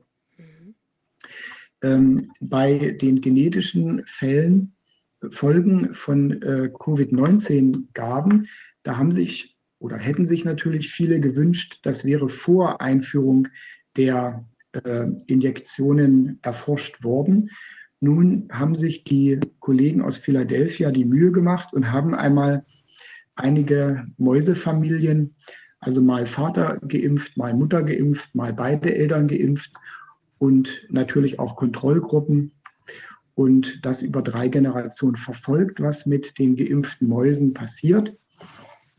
Sie stellten fest, dass die adaptive Immunantwort, also die Immunkompetenz, die erworben wird durch Kontakt mit Antigenen, die hat also gelitten bei den ungeimpften Nachkommen dieser Mäuse. Ähm, die Resistenz gegen der äh, Hefepilzinfektion Candida albicans hat abgenommen und die äh, neutrophilen Granulozyten, die wichtig sind für die Immunabwehr, haben ebenfalls über Generationen abgenommen, also einen Eingriff in das Knochenmark. Positiv hervorzuheben habe ich deswegen extra grün geschrieben, die Mäuse waren resistenter gegenüber Influenza. Das sind natürlich jetzt nur ganz wenige Faktoren, die die Kollegen überprüfen konnten. Sie brauchen ja unendlich viele Mäuse, wenn sie das für zehn oder mehr Krankheiten machen wollen. Aber das Signal ist auf jeden Fall, es gibt genetische Folgen und die, ich denke, ähnlich wie bei Tuberkulose und Pocken, mindestens über drei, vier Generationen uns beschäftigen werden. Mit uns meine ich die Therapeuten. Irgendjemand muss diese vielen Kranken ja dann auch behandeln. Dann schließt sich natürlich die Frage an, lassen sich solche Impfrisiken personenbezogen vorhersagen? Das ist ja meine Arbeit als Sachverständiger. Ich werde also äh, besucht von Eltern, deren Arzt gesagt hat, gehen Sie mal dahin zu Peter Patzak mit Ihren Kindern, lassen Sie den mal einschätzen, ob ich Ihr Kind überhaupt ohne großes Risiko impfen kann. Nicht? Wenn die Eltern vielleicht Bedenken äußern oder der Arzt selber hat etwas gelesen oder er hat, das Kind ist schon krank und er fragt sich jetzt, ne, äh, der Arzt ist ja nach dem ethischen Grundsatz primum nil nocere, also in erster Linie niemals schaden. Wenn der Arzt ethisch verantwortlich handelt, dann fragt er sich das ja bei jeder Medikation, nicht mal nur bei Impfstoffen, sondern generell. Und äh, in meinem Fall natürlich bin ich dann äh, beauftragt, die, äh, das Risiko abzuschätzen ne, für das jeweilige Kind mit der jeweiligen Impfung. Und da habe ich hier als Beispiel mal auch wieder die Arbeitsgruppe von Schunfeld herangezogen, die das in einem äh, Fachartikel definiert haben. Die sagen, ja, wir haben Personen definiert, die empfänglich sein können, zum Beispiel für ein Asia-Syndrom. Ne? Also Asia-Syndrom bitte nicht verwechseln mit dem Asia-Restaurant-Syndrom. Das ist die Überempfindlichkeit für den Geschmacksverstärker Glutamat. Das Asia-Syndrom ist die äh, Autoimmunentzündungsreaktion auf Adjuvantien in Impfstoffen. Und da listen Sie also diese vier Punkte auf. Menschen, die eine Autoimmunerkrankung nach Impfung haben, also beispielsweise Heuschnupfen, Asthma, Neurodermitis, Multiple Sklerose und wie alles sonst heißt. Menschen, die überhaupt schon Autoimmunerkrankungen hatten oder haben oder allergische Reaktionen oder eben in deren Familien Autoimmunkrankheiten äh, sehr häufig sind und ähm, aufgefallen sind. Und das muss man halt beachten. Sicherlich haben Sie auch im Ausschuss schon das eine oder andere zur Rolle des Paul-Ehrlich-Institutes gehört. Äh, ich möchte das auch nochmal aus Sicht eines Sachverständigen für Impfverfahren und Impfschäden beleuchten. Da gibt es ja diese interessante Aussage der äh, führenden Mitarbeiter, was sie als Rolle des Paul-Ehrlich-Institutes sehen. Sie wollen also Entwicklung neuer Impfstoffe nicht durch unangemessene regulatorische Vorschriften gefährden. Sie wollen ein attraktives Forschungs- und Entwicklungsumfeld schaffen und als Partner der arzneimittelherstellenden Industrie fungieren. Das ist ihr Anspruch. Sie wollen einen gut funktionierenden Impfstoffmarkt und ja, als Kontroll Kontrollinstanz, die sie sind, wollen sie also, sieht aus, wie dass sie für den Hersteller arbeiten eigentlich. Und äh, die Risiken, die mit der Anwendung verbunden sind, das, das ist ja unbestritten, die dürfen kaum wahrnehmbar sein. Das ist eine interessante Formulierung. Wie macht man das, dass die Risiken kaum wahrnehmbar sind? Ich sagte ja schon, dass ein passives Meldesystem eingeführt wurde im Jahre 2001, obwohl damals schon bekannt war, dass damit sehr, sehr wenige äh, Impfkomplikationen entdeckt wurden. Die Abteilungsleiterin im Paul-Ehrlich-Institut, Frau Professor Keller-Stanislawski, hatte mit Herrn Dr. Hartmann im Jahre, ich glaube 1999 schon veröffentlicht, dass äh, weniger als sechs Prozent der Komplikationen mit diesem System entdeckt wurden. Trotzdem wurde äh, dieses Verfahren, dieses passive Meldesystem zwei Jahre später ins Gesetz geschrieben. Da wundert sich man natürlich als Fachmann. Äh, die Durchsetzung des Paragraphen 6, also nicht melden von äh, Impfkomplikationen, ist im äh, Teil über Ordnungswidrigkeiten bis zu 25.000 Euro Strafe belegt, aber es wurde noch nie angewendet, meines Wissens. Forschung zu Impffolgen findet fast nicht mehr statt. Ähm, es gab ein Institut für Impfwesen äh, unter Leitung von Professor äh, Wolfgang Ehrengut in Hamburg. Das ist mit seiner Emeritierung vor nunmehr fast 30 Jahren äh, abgewickelt worden und meines Wissens gibt es auch keine andere Stelle, die diese Arbeit übernommen hat, bedauerlicherweise. Ich, ich fände, es wäre notwendig. Interessant ist auch, wie die Meldungen die dann doch mal ankommen beim Paul-Ehrlich-Institut, jetzt auch öfter, wie die bewertet werden. Äh, ein äh, Mitglied des gemeinsamen Bundesausschusses hat bei Herrn Dr. Menzer angefragt, dem Leiter der Abteilung Pharmakovigilanz, wo die Meldungen alle eingehen. Und er hat ihn gefragt, wie, wie kommt das, dass die meisten Meldungen unter unwahrscheinlicher Zusammenhang abgelegt werden? Also es wird gesagt, das kann nicht zusammenhängen. Ähm, dann hat Herr Menzer ihm äh, geschrieben, ja, äh, das entscheiden wir eigentlich gar nicht selber. Wir haben Listen von den Herstellern, die uns vorgeben, was ein wahrscheinlicher, was ein unwahrscheinlicher Zusammenhang sein darf. Und ich selber hatte mich gewundert, äh, ich bekam bis zum Juni 2020 äh, Bestätigungsbriefe auf jede Meldung, die ich abgegeben hatte vom Paul-Ehrlich-Institut und dann plötzlich bekam ich keine mehr. Und da wollte ich gerne wissen, wie das zu erklären ist. Und Herr Streit vom dem gleichen Referat des Paul-Ehrlich-Institutes antwortete mir, dass äh, bereits, das war ein halbes Jahr vor Beginn der Impfkampagne, wurde mit einem hohen Meldeaufkommen gerechnet, ähnlich bei der Schweinegrippe-Pandemie. Also das heißt, äh, die führenden Mitarbeiter des Paul-Ehrlich-Institutes sind davon ausgegangen, dass es eine hohe Anzahl von Impfkomplikationen nach Einführung der Covid-19-Impfstoffe geben würde. Das deckt sich nicht mit dem, was wir aus Medien erfahren haben. Und äh, Natürlich will dann auch der Laie wissen, äh, wenn immer von strenger wissenschaftlicher Überprüfung neuer Impfstoffe auszugehen ist oder das öffentlich dargestellt wird, wie sieht denn diese strenge Überprüfung eigentlich aus? Ich wurde das gefragt von Herrn äh, Helbert, der einen Film für den Südwestdeutschen Rundfunk gemacht hat, 2020 im Dezember, kurz vor Einführung dieser Impfstoffe. Und da habe ich ihm gesagt, naja, Helbert, das sieht so aus, die Mitarbeiter im Paul-Ehrlich-Institut, die blättern die Akten durch, die die Hersteller einreichen zur Zulassung. Und wenn die Akten vollständig sind, dann wird der Impfstoff zugelassen. Also Untersuchungen, ob der Impfstoff Schäden anrichtet, ob der einen Nutzen hat, das macht das Paul-Ehrlich-Institut nicht. Der Herr Helbert war über meine Antwort ziemlich erbost und hat dort gleich angerufen beim Paul-Ehrlich-Institut. Und da wurden ihm exakt meine Angaben bestätigt. Das kam auch im Fernsehen am 20.12.2020, dann diese Antwort des Paul-Ehrlich-Instituts.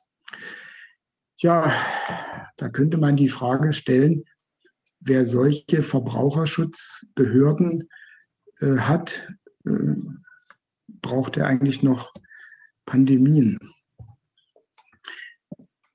Sie haben das sicherlich schon gehört. Ich habe es jetzt nur mal angefügt, was spezifisch ist an den äh, neuartigen Impfstoffkonstrukten. Äh, der Ausdruck ist ja vom Bundesverwaltungsgericht eingeführt worden. Ähm, wir haben es mit einem Gain-of-Functions-Virus zu tun, nach höchster Wahrscheinlichkeit. Es gibt mindestens vier unabhängige Autoren, die das ermittelt haben. Ähm, wir haben diese spezielle synthetisierte Nukleinsäure, Methylpseudouridin. Ich sagte schon vorhin, äh, Nukleinsäuren haben immer Mutationspotenzial. Deswegen hat die Natur das so vorgesehen, dass bei der Replikation, also bei der Verdopplung des äh, RNA-Stranges in der Zelle diese äh, abgebaut werden innerhalb von zwei Minuten durch RNAsen. Die äh, synthetische Nukleinsäure der Impfstoffe ist mindestens 6000 Mal so lange im Organismus. Was die da macht, können wir größtenteils nicht sagen.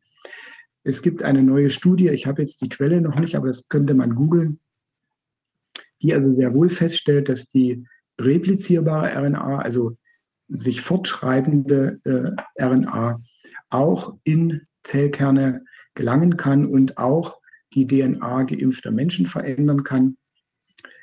Ähm, eine andere Merkwürdigkeit ist ja diese äh, extrem kühle Lagerung, die da vorgeschrieben ist von den Herstellern bei minus 80, äh, 82 Grad. Ähm, beim sächsischen Impftag war ein äh, Pharmaziegroßhändler als Referent äh, voriges Jahr, der gesagt hat, ähm, das ist technisch gar nicht möglich, diese Kühlkette vom Herstellerwerk in den Pharmaziegroßhandel, in die Apotheke und dann in die Arztpraxis einzuhalten. Äh, dazu bestehen nicht die technischen Voraussetzungen bei den allermeisten Großhändlern. Er hat dann einen Film eingespielt, als die Impfstoffe portioniert wurden in seiner Großhandelsfirma. Da standen die Angestellten im Freien mit dicken Fausthandschuhen eingemummelt und haben versucht, da die Kühlkette zu erhalten. Das würde also im Sommer nicht funktionieren, weil es solche kalten Räume nicht gibt. Darf ich da kurz nochmal äh, einhaken? Da gab es ja dann danach ja. auch ähm, diese ähm, abweichenden Ein Angaben, dass man das irgendwie da im, für, ich weiß nicht, im Kühlschrank auch aufbewahren können und angebrochen auch nochmal irgendwie sonst wo. Oder jedenfalls das, also diese, diese ähm, äh, diese ähm, dramatisch tiefen Te Temperaturen spielten plötzlich äh, später gar keine Rolle mehr. Muss man davon ausgehen, dass es sich dann um eine, ein verbessertes, in Anführungszeichen, Produkt gehandelt hat? Oder hat man da angeblich neue Erkenntnisse gewonnen? Oder war es eben von Anfang an, so wie ja viele, also auch ich, ähm, irgendwie äh, schon mal vermutet haben, dass es eben auch darum ging, dass man die, das Impfgeschehen äh, eben an bestimmten ähm, Orten in diesen Impfzentren konzentriert hat, um vielleicht auch sich äh, der wachsamen Augen der, der Hausärzte damals zu entziehen, äh, dass das eine Motivation gewesen sein könnte. Ich weiß nicht, wie, was wissen Sie zu diesem Kühlkettenthema? Das äh, ist ja irgendwie nicht ganz überzeugend, dass es mal so, mal so ist, plötzlich anders. Also meines Erachtens ähm, ist das schon so, dass, dass die Hersteller äh, das schon ausgetestet haben, was der Impfstoff aushält und was nicht. Es geht ja speziell um die Lipid-Nanopartikel. Mhm. Ähm, und äh, dieser Pharmazeut hat eigentlich für mich äh, überzeugend dargelegt beim Impftag, dass, äh, dass also der Impfstoff zumindest nicht mehr in der Form existiert, wenn er äh, eine gewisse äh, Zeit über diese minus 80 Grad erwärmt wird. Ähm, aber zu den Auswirkungen davon kann ich überhaupt nicht sagen. Da liegen mir gar keine Erkenntnisse vor. Mhm. Kann ich nicht sagen. Ein paar Erkenntnisse gibt es nun ja schon über äh, Covid-19-Impffolgen und äh, wie die sich unterscheiden von unseren bekannten Impfkomplikationen.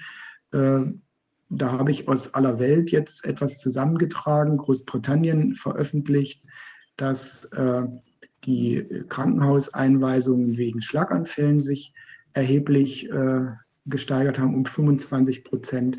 Das Bundesamt für Bevölkerungsentwicklung, da war ich eigentlich sehr überrascht, dass sie äh, untersucht haben, wie der Geburtenrückgang in Deutschland zu erklären ist, um 40 Prozent nach Einführung dieser Impfstoffprodukte.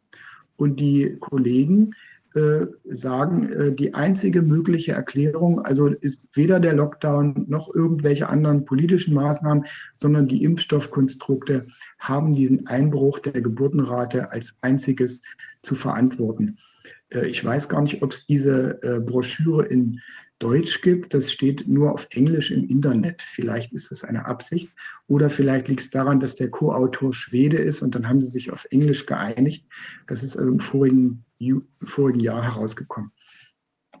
Und äh, aktuell habe ich von der Studie gelesen, die die israelischen und australischen Daten ausgewertet haben.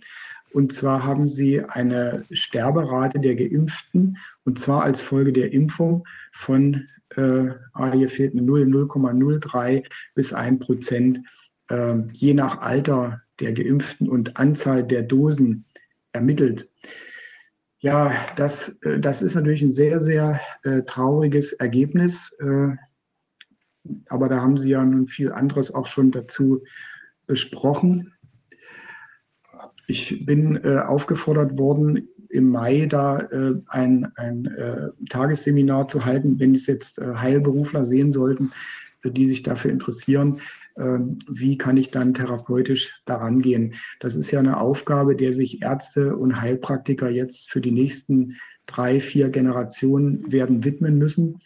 Äh, diese Folgen, die jetzt da sind, die gehen nicht von alleine wieder weg. Also zu sagen, ich habe jetzt diese und jene chronische Krankheit und jetzt warte ich mal oder ich nehme jetzt Vitamine und Spurenelemente und dann werden die weggehen, diese Hoffnung möchte ich zerstreuen. Also wenn Sie nicht ein vorübergehendes Unwohlsein haben, sondern einen echten Impfschaden, dann brauchen Sie äh, kompetente Therapeuten, die auch äh, Erfahrung haben mit der Behandlung dieser Krankheitsbilder.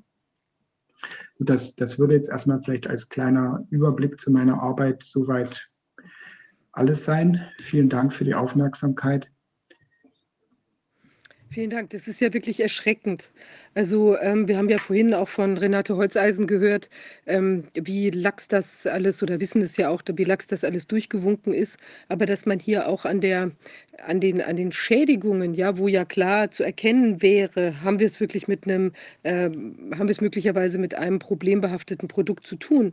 Da wird ja offenbar genauso lax ähm, agiert. Also das, und das ist ja schon vorher bekannt gewesen. Also mich hat wirklich ähm, schon sehr bestürzt, dass Sie gesagt haben, dass das ab 2001 äh, das Meldesystem passiviert wurde ähm, also beziehungsweise auf, dass man da quasi sehenden Auges auf eine Konstruktion gegangen ist, von der man weiß, dass sie nicht besonders effizient ist und das eben in Zusammenschau mit dem Bestreben, äh, eine Marktöffnung letztlich oder eine Markterhaltung für Impfstoffe sicherzustellen, auch von Seiten des PI, dass das sich so in, identifiziert mit dieser, mit dieser Tätigkeit, ähm, das lässt natürlich schon tief blicken und, und macht auch Angst natürlich in Bezug auf bereits existierende klassische Impfstoffe äh, und natürlich noch viel mehr ähm, in Bezug auf diese neuartigen Konstrukte.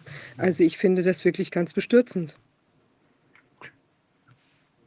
Ich finde, dass die äh, Entwicklung, die dazu geführt hat, dass jetzt so viel geimpft wird, sind ja unwahrscheinlich viele, wenn, wenn man das mal sieht, die Impfempfehlungen für Kinder. In den USA ist es ja noch am allerschlimmsten. Dann sind es ja wahnsinnig viele Impfungen, die dann auch zum Teil wiederholt werden. Das ist ja ein Markt, der entwickelt wurde, nachdem anfangs die Staaten äh, das Ganze in staatlicher Regie hergestellt und, und betrieben haben. Da hat keiner dran verdient, sondern das war das Impfen, das war eine Last für den Staat. Das hat er gemacht, weil er dachte, damit kann er was Gutes tun. Und äh, das Hamburger Institut, von dem Sie sprachen, welches vor 30 Jahren dicht gemacht hat, das, das kenne ich noch. Und äh, da war das alles, da war man sehr kritisch. Da hat man diese ganzen Dinge immer wieder überprüft, weil es ja was kostet. Man hat überprüft, ob die Impfungen wirklich was bringen oder nicht. Da gab es eine kritische Literatur auch dazu. Das änderte sich total, als man mit Medikamenten, die nicht an Kranken angewendet werden, sondern die man jedem Gesunden geben kann. Jedem Gesunden kann man die Dinger verkaufen, wenn man entsprechende Propaganda macht und Politik macht und Lobbyismus treibt. Und das ist ein Riesenmarkt, der sich explosiv entwickelt hat. Jetzt werden diese ganzen Impfungen für teures Geld nicht nur, nicht nur den einzelnen Ärzten angedreht, das war noch nicht genug. Nein, jetzt wird es den Politikern, der Frau van der Leyen und anderen angedreht und wird Angst gemacht. Die werden jetzt verkauft an die Regierung. Seit der Schweinegrippe, da haben wir das bei Pandemrix ja gesehen, 50 Millionen Dosen an Deutschland. Nicht? Und, die, und wir zum Glück haben die Ärzte damals noch gebremst, haben gesagt, nee, das geben wir nicht. Nicht, das wollen wir nicht unbedingt geben. Und äh, weil Sie dann von der Pharmakovigilanz sprachen, da ist ja die Beobachtung, dass die in, in, in Deutschland und in Schweden haben wir gleich viele Dosen von Pandemrix verimpft. Und in Schweden hat es doppelt so viele Nebenwirkungen gegeben. Das liegt aber nicht daran, dass die Deutschen tougher sind, sondern es liegt daran, dass das Nebenwirkungsmeldesystem in Schweden deutlich besser ist als bei uns. Und ja. äh, das Paul-Ehrlich-Institut kann man wirklich vergessen in Bezug auf Sicherheit von, von solchen. Die sind Verkaufshilfe für diese Industrie, die etwas an Gesunde verkauft. Und das, das, der größte Geschäftstrick dabei ist, sind zum Beispiel diese saisonalen Atemwegserkrankungen. Da kann man, wenn man, wenn man da ein, ein, ein Medikament ausprobiert, dann kann man immer erst hinterher sehen, wenn die Grippewelle vorbei ist, ob das was gebracht hat oder nicht. Das sagt aber für die nächste nichts. Dann kann man wieder verkaufen und sagt man hinterher, diese hat was gebracht. Oder man kann nicht vorher sagen, ob sie überhaupt was bringt. Und das ist, das kann man natürlich unendlich so weitermachen. Und wenn man dann auch noch diejenigen, die die Studien machen, dann bezahlt selber dann, und dann bestimmen kann, was veröffentlicht wird und was nicht veröffentlicht wird. Die machen ja so Gagging Clauses, denn die, die, die Firmen, die die Forschungsgelder geben, die stellen vorher sicher, dass das nur veröffentlicht werden darf mit ihrer Zustimmung. Das ist wahnsinnig. Und da entsprechend, entsprechend fallen auch dann die Ergebnisse aus. Das ist, das ist eine, ein, ein Wahnsinnsgeschäft. Auch wieder hier, die Gesundheit spielt keine Rolle. Primärinteresse ist, dass wir den Aktionären immer wieder versprechen können, wir haben, werfen wieder was Neues auf den Markt, wir verkaufen wieder. Und wenn die Ärzte das nicht mitmachen, dann verkaufen wir es direkt den korrupten Politikern, die sowieso keine Ahnung davon haben. Ja, ich habe äh, noch Fragen aus dem Publikum und zwar ähm, aus Ihrer Betrachtung jetzt von, von Impfschäden. Jetzt, äh, Sie hatten ja genannt, da 38 Monate später kann da was auftreten. Gibt es denn auch Impfschäden, die Sie sehen oder von denen Sie wissen oder aus Studien kennen, ähm, dass die eben noch mal sehr viel später auftreten? Dass man zum Beispiel sagen kann, es geht eben erst nach zehn Jahren los, äh, wo einer eben plötzlich irgendeine besondere Art von, weiß ich nicht, vielleicht tumorösem Geschehen oder sonst irgendwas entwickelt, was, ähm, was man auch immer noch ähm, gehäuft, sagen wir mal, es wird natürlich schwieriger, ist klar, je länger der Zeitverlauf ist, aber gibt es da Anhaltspunkte? Weil jetzt, ich denke mal, die Leute meinen natürlich in erster Linie klassische Impfschäden oder Impfungen nach den sogenannten klassischen mhm. Impfungen, ähm, weil über die anderen weiß man ja noch nicht so viel über lange Zeit. Mhm. Ja, das wird natürlich mit zunehmender Zeitdauer immer schwieriger, einen kausalen Zusammenhang nachher nachzuweisen beziehungsweise es geht ja dann oft darum, dem, dem Richter am Sozialgericht das plausibel zu machen. Ähm, nachweisen im Sinne kriminalistischer Methoden gehend sowieso meistens nicht. Es geht dann nur aufgrund einer Kausalkette. Natürlich, Sie haben vielleicht schon mal von sogenannten Slow-Virus-Infektionen gehört, Kreuzfeld-Jakob-Krankheit und so. Mhm. Äh, das, das gibt es schon in der Medizin wo auch äh, Inkubationszeiten von zehn Jahren diskutiert werden. Äh, ich würde jedoch nicht so weit gehen, das jetzt für Impfstoffe zu postulieren. Auf der anderen Seite natürlich, wenn Sie, äh, wenn Sie gelesen haben, es gibt Mutationen, es gibt epigenetische Veränderungen. Äh, die gibt es natürlich auch durch andere, äh, zum Beispiel bakterielle, virale oder Pilzinfektionen. Ja, da können Sie auch sowas erleiden. Und je mehr Zeit vergeht, desto mehr solche Infektionen erleiden wir durch unseren ganz normalen Alltag auch. Ähm, also daher würde ich vorsichtig sein dann mit, mit Kausalverknüpfungen, die nicht gut zu belegen sind.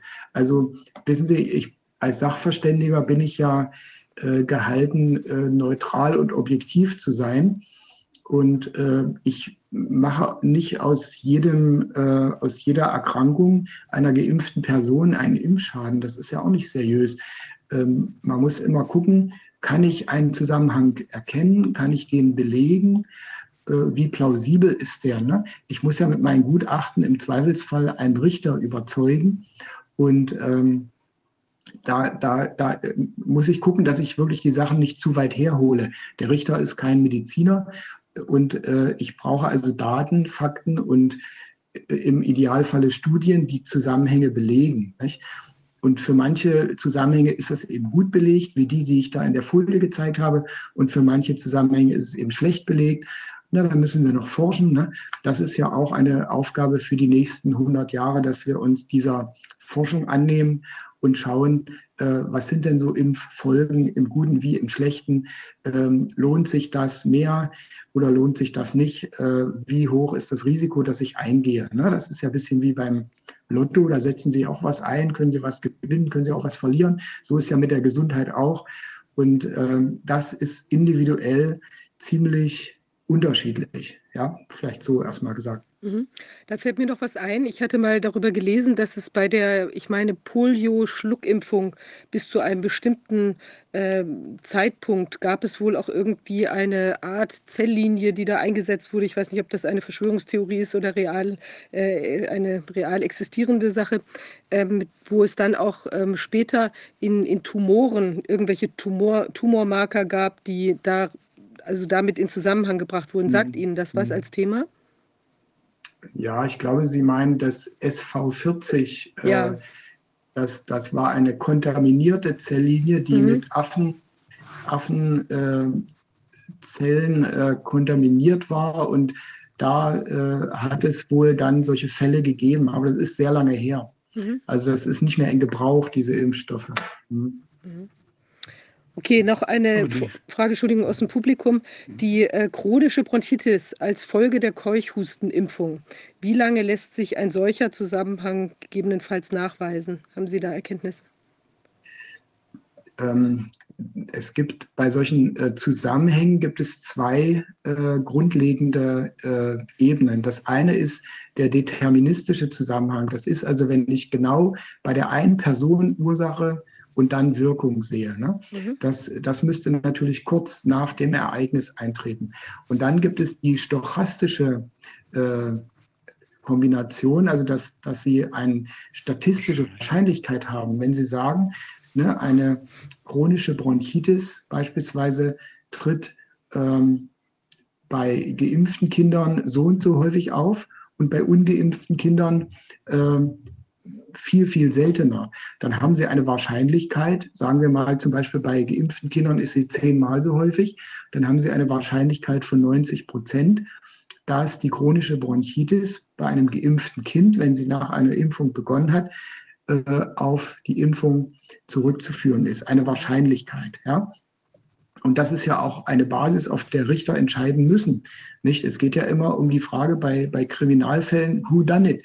Und dann muss der Richter, oftmals gibt es keine Zeugen für irgendwelche Taten, und da muss der Richter aufgrund von Indizien und der Wahrscheinlichkeit dann die Entscheidung fällen. Und das ist auch genauso bei Impfschäden. Mhm. Okay. Ja, ähm, vielleicht, weil mich das nochmal persönlich interessiert, diese, das Thema Borrelio Borreliose. Ähm, das ähm, können Sie da vielleicht nur, also nur ganz kurz, jetzt ein bisschen ähm, mhm. Nebengleis, aber da wird ja immer gesagt, das ist so schwer zu behandeln oder gar nicht zu behandeln. Man ist quasi verloren, wenn man das hat, oder die Tiere sind insbesondere auch verloren, wenn sie das haben. Wie mhm. ist denn das nach mhm. Ihrer äh, Erkenntnis? Nein, das ist glücklicherweise überhaupt nicht so.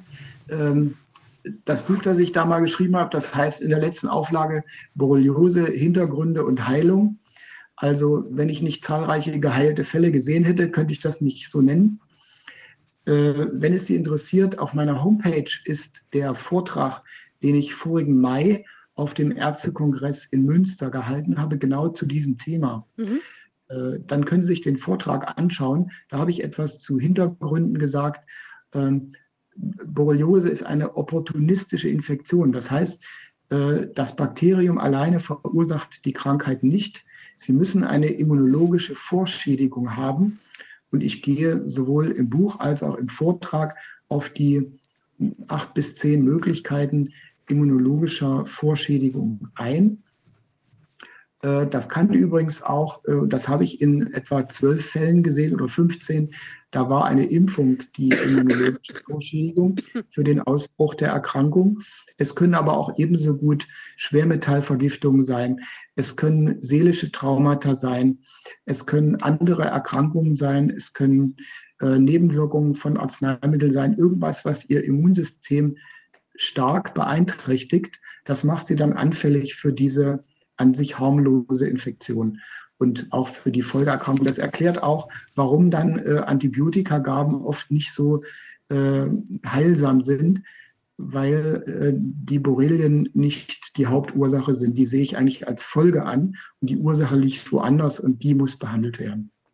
Beantwortet das erstmal ja, Ihre Frage? absolut faszinierend. Ich finde, diesen Beitrag sollten wir auch verlinken, weil ich weiß, also jetzt auch von anderen Tierhaltern, also Hundehaltern beispielsweise, dass da eben doch immer wieder eine Riesenpanik auch umgeht mit diesem Thema mhm. und dass man sich dann vielleicht auch diese äh, teilweise ja auch toxischen Zecken, äh, Zeckenprophylaxe-Behandlungen äh, sich vielleicht auch sparen kann oder jedenfalls die sehr kritisch auch äh, sich dann anschauen äh, sollte, wenn das Risiko doch relativ überschaubar ist. Also ich habe das also mit meinen äh, Hunden auch immer so gehalten, dass wir da eigentlich gar nichts gemacht haben oder ganz wenig.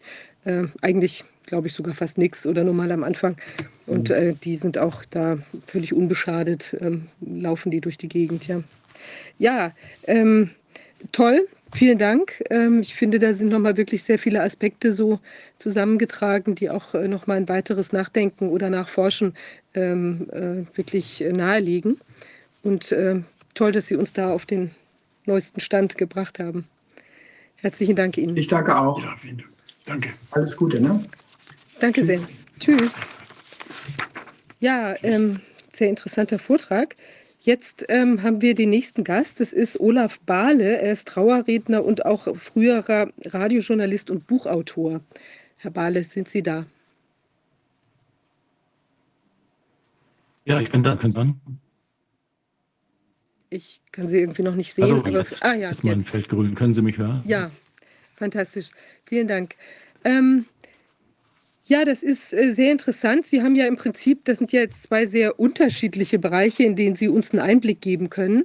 Also den Journalismus, wir hatten das ja auch schon mal hier in, von ein paar ähm, Gästen auch vorgetragen bekommen. Da ist es ja doch ähm, erstaunlich, was das für interne Strukturen sind, die da so wirken.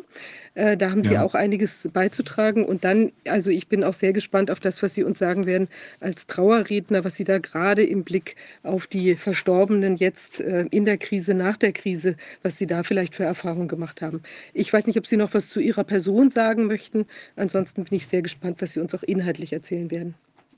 Ja, also ich weiß nicht, zu meiner Person gibt es sicherlich nicht viel zu sagen. Ich komme gerade vom äh, Friedhof, habe den Anzug noch an. Ähm, ja, ich habe versucht, seit Anfang der 90er Jahre den Einstieg beim Journalismus zu finden. Da war ich Anfang der 30er. Ich wollte eigentlich immer ganz gerne Journalist werden und ich hatte den Egon Erwin Kisch gelesen, wie das eben so ist. Und äh, habe das dann Anfang der 90er Jahre einfach versucht. Ich hatte damals für die FAZ mal einen Beitrag geschrieben, mehrere kleine Beiträge für die Zeit und bin dann zum Landesfunkhaus bin dann zum Landesfunkhaus Mecklenburg-Vorpommern gekommen und habe dort aktuell gearbeitet, einige Jahre. Ähm, also in der aktuellen Berichterstattung. Und äh, ja, zu den Strukturen. Ich weiß nicht, was Sie jetzt hier im Corona-Ausschuss schon erfahren haben. Der Aufbau im öffentlich-rechtlichen Rundfunk war damals jedenfalls so. Ich denke mal, das wird sich heute noch nicht wesentlich geändert haben.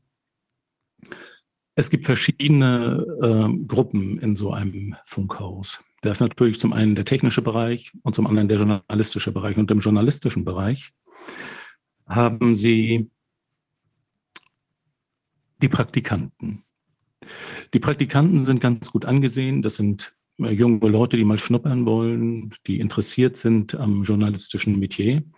Es gibt ja eigentlich keine journalistische Ausbildung. Also äh, Journalist ist kein geschützter Beruf. Und äh, sie können das nicht studieren und können dann mit dem Studium irgendwo anfangen zu arbeiten, wie das sonst so ist. Ganz im Gegenteil. Sie bekommen eigentlich nur eine journalistische Ausbildung, wenn Sie sich schon mal irgendwo in einer, äh, in einer, Redaktion, in einer Redaktion bewährt haben. So, und da sind also die Praktikanten, die schnuppern, die sind eigentlich ganz gut angesehen. Äh, die könnten ja mal Festangestellte werden, also die haben noch alles vor sich. Da sind die Frei-Freien. Das sind Journalisten, die werden nur nach Aufträgen bezahlt. Frei-Freie können zwar Angebote machen, aber man, man, man, man gibt ihnen auch Aufgaben, an denen man jetzt, an denen Festangestellte nicht so interessiert sind, Umfragen oder solche Sachen. Also die Freifreien machen eigentlich einen ganzen Haufen Arbeit. Dann gibt es die festen Freien.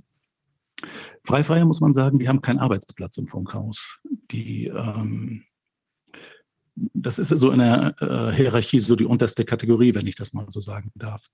Nach den Freifreien kommen die Festfreien. Das sind freie Mitarbeiter, die fest an, also ähm, die Zeitverträge haben. Und die Zeitverträge gehen über, immer über einen bestimmten Zeitraum. Und äh, du darfst nur über eine bestimmte Jahreszahl festfreier sein, weil wenn du länger als festfreier arbeitest, hättest du die Klagemöglichkeit auf eine Festanstellung, denn alle wollen natürlich festangestellt werden.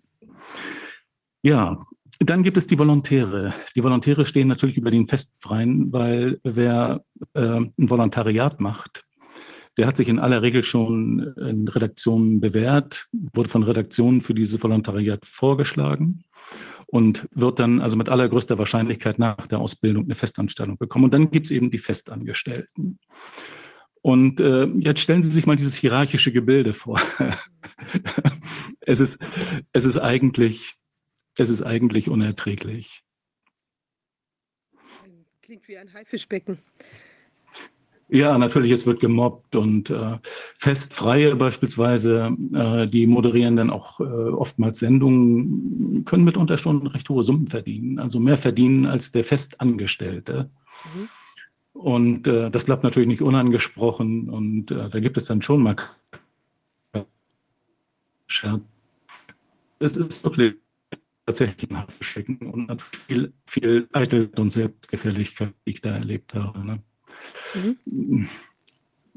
Ich erinnere mich an eine Episode, das ist jetzt ein, ein, persönliches Erlebnis, aber das ist bei mir immer haften geblieben und, äh, und das ist für mich sozusagen öffentlich-rechtlicher Rundfunk pur. Und dieses Erlebnis das hatte ich in Köln.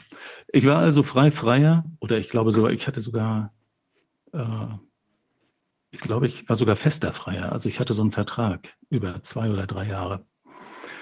Und äh, ähm, da wurde im Gericht in Kiel eine Gerichtsentscheidung getroffen, die Bedeutung hatte für den Berichtsraum in Mecklenburg-Vorpommern. Und ich wurde da also hingeschickt. Und äh, sollte für die Mittagssendung um 13 Uhr über diese Gerichtsentscheidung berichten. Aber das Gerichtsurteil im Gericht in Kiel kam erst um 12, es musste alles sehr schnell gehen. Und damals, das waren also die 90er Jahre, ähm, da war man technisch noch nicht so ausgestattet. Man hatte noch diese Kassettengeräte zum Aufzeichnen und äh, die Kassette musste auf Band überspielt werden. Das, der O-Ton, der sogenannte O-Ton musste am äh, Tonband geschnitten werden. Und äh, da musste der Beitrag aufgezeichnet werden und wie gesagt, um 13 Uhr musste der fertig sein. Naja. Und es ist tatsächlich so, als äh, Freier bekommen Sie ja nur Geld, wenn der Beitrag gesendet wird. Also du wirst nach Beiträgen jetzt bezahlt und du hast natürlich ein großes Interesse daran, dass das über die Bühne geht. So, ich bin dann also dann vom Gericht ins Funkhaus geeilt. Ähm, das war damals noch, glaube ich, im Kieler Hafengebiet. Ich war überhaupt das erste Mal in Kiel. Also ich habe nur noch so eine große Straße mit äh, hohen Häuserreihen in Verbindung, niemand auf der Straße. Und äh, habe jedenfalls die Einfahrt von dem Funkhaus gefunden, habe mein äh, Auto da in die Garage gestellt und äh, wollte die O-Töne vorbereiten, damit der Beitrag aufgezeichnet werden kann. Und es war ja nur noch wenig Zeit. Und musste dann also in diesen Schneidraum gehen und da ist ein Mitarbeiter vom öffentlich-rechtlichen Rundfunk und der schneidet das Band. Und dann sagt er, sage ich, hallo, ich müsste hier diesen O-Ton geschnitten kriegen, da müssten so ein paar äh und ein paar Nebensätze rausgeschnitten werden. Und naja, und da sagte der, ja, also äh, Sie stehen hier nicht auf der Liste. Sie haben keinen Termin zum Schneiden. Aber sage das tut mir wirklich leid, das ist wohl übersehen worden ähm, würde es nicht trotzdem gehen? Sie haben doch heute nichts zu tun. und ich sage, das geht auch ganz schnell, ich habe das schon alles vorbereitet, das sind nur ein paar Schnitte. Nö, sagt er, also wenn Sie hier nicht draufstehen, dann. Aber ich sage ja, der muss um 13 Uhr gesendet werden, der Beitrag. Also die warten darauf, die haben das in der Sendung eingeplant. Nee, sagt er, tut mir leid. Wenn Sie hier nicht auf dem Plan stehen, kann ich das jetzt hier nicht für Sie machen. Und ich dachte, mein Gott, das kann ja wohl nicht sein. Und da habe ich gesagt, also wenn das jetzt hier nicht geht, dann mache ich das eben selbst. Gehen Sie doch mal zur Seite. Und dann sagt er, Sie dürfen nicht an das Tonbandgerät. Sagt er, also das geht, das geht ja wohl gar nicht. Und ich sage, äh, wollen Sie mich daran hindern? Und äh, er hat dann tatsächlich diesen Beitrag geschnitten und ich kann Ihnen natürlich sagen, die Telefonanrufe, die gingen mir schon voraus nach Schwerin. Also die hatten sich bitte über mich dann im Funkhaus äh, Schwerin über mich beklagt. Der Beitrag wurde natürlich gesendet. Und äh, ich bin dann, und das, und das weiß ich noch wie heute, ich, ich war ja fassungslos und ich war natürlich auch ein bisschen aufgeregt und bin dann aus diesem Funkhaus rausgefahren. Sie müssen sich das vorstellen wie eine Ausfahrt aus einer Tiefgarage. Bin dann rechts rumgefahren und damals war das ja mit den Navis noch nicht so verbreitet. Ich dachte, Mensch, wie kommst du jetzt zur Autobahn nach Hamburg? Bin also rausgefahren, rings, rechts rum und habe angehalten. Und, äh, und da war so ein Restaurant. Es war niemand auf der Straße nur so ein Restaurant und da stand die Tür offen und ich bin da rein, reingegangen und ich sehe das noch wie heute, das war so ein Halbdunkel und unmittelbar neben dem Funkhaus. Das war so ein Halbdunkel und äh, jemand arbeitete da an, an, äh, am Spielautomaten und ich bin vor an den Tresen gegangen. Hinterm Tresen stand eine Frau und zwei ältere Herren saßen an dem Tresen und haben beide ein Bier getrunken. Und ich bin zwischen diese beiden älteren Herren getreten und habe gesagt, hallo, können Sie mir mal sagen, wie ich hier den Weg zur Autobahn finde? Und da guckt mich diese Frau hinterm Tresen ganz komisch an. Und die beiden älteren Herren gucken so ganz komisch zu mir auf. Und dann sagt die Frau, das hat hier noch keiner gefragt. Ich sage, wieso denn? Ich will doch nur wissen, wo es zur Autobahn geht. Ja, sagt der eine, weißt du nicht, wo du hier bist? Ne, sage ich, ich denke, das ist ein Restaurant.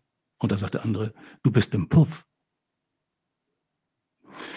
Und da habe ich gedacht, das Bordell unmittelbar neben dem Funkhaus, mhm. das ist für mich so ein Sinnbild geblieben. Irgendwie, wir haben jetzt schon ein neues Funkhaus, das hier schon lange gebaut, aber es ist ein Bild geblieben.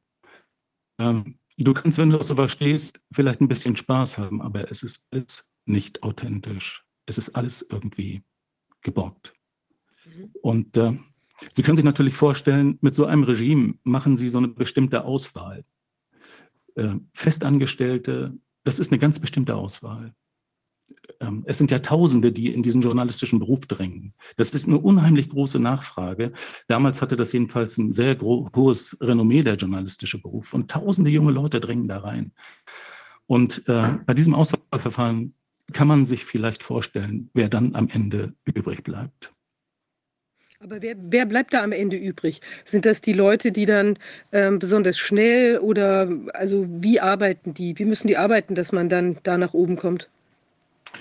Ähm, also zum ersten äh, wissen wir ja, da hat es ja schon Buchveröffentlichungen gegeben, schon in den 80er Jahren, äh, dass die, die es nach oben schaffen, das meistens über den Auslandskorrespondentenjob schaffen. Und äh, die Auslandskorrespondenten, die schreiben in der Regel zwei Berichte, also einen für die Mainstream-Öffentlichkeit und einen für die Geheimdienste. Mhm. Ähm, das ist schon aufgearbeitet worden. Ich könnte das jetzt nochmal raussuchen. Ich beschäftige mich ja nicht täglich mit diesen Themen, aber äh, dazu hat es schon Veröffentlichungen gegeben. Und äh, ja, was sind das für Leute? Ihnen sagt ja niemand, was sie schreiben sollen. Das müssen sie alleine herausfinden. Das ist ja das Besondere. Ne? Und äh, ich kann wirklich nur sagen,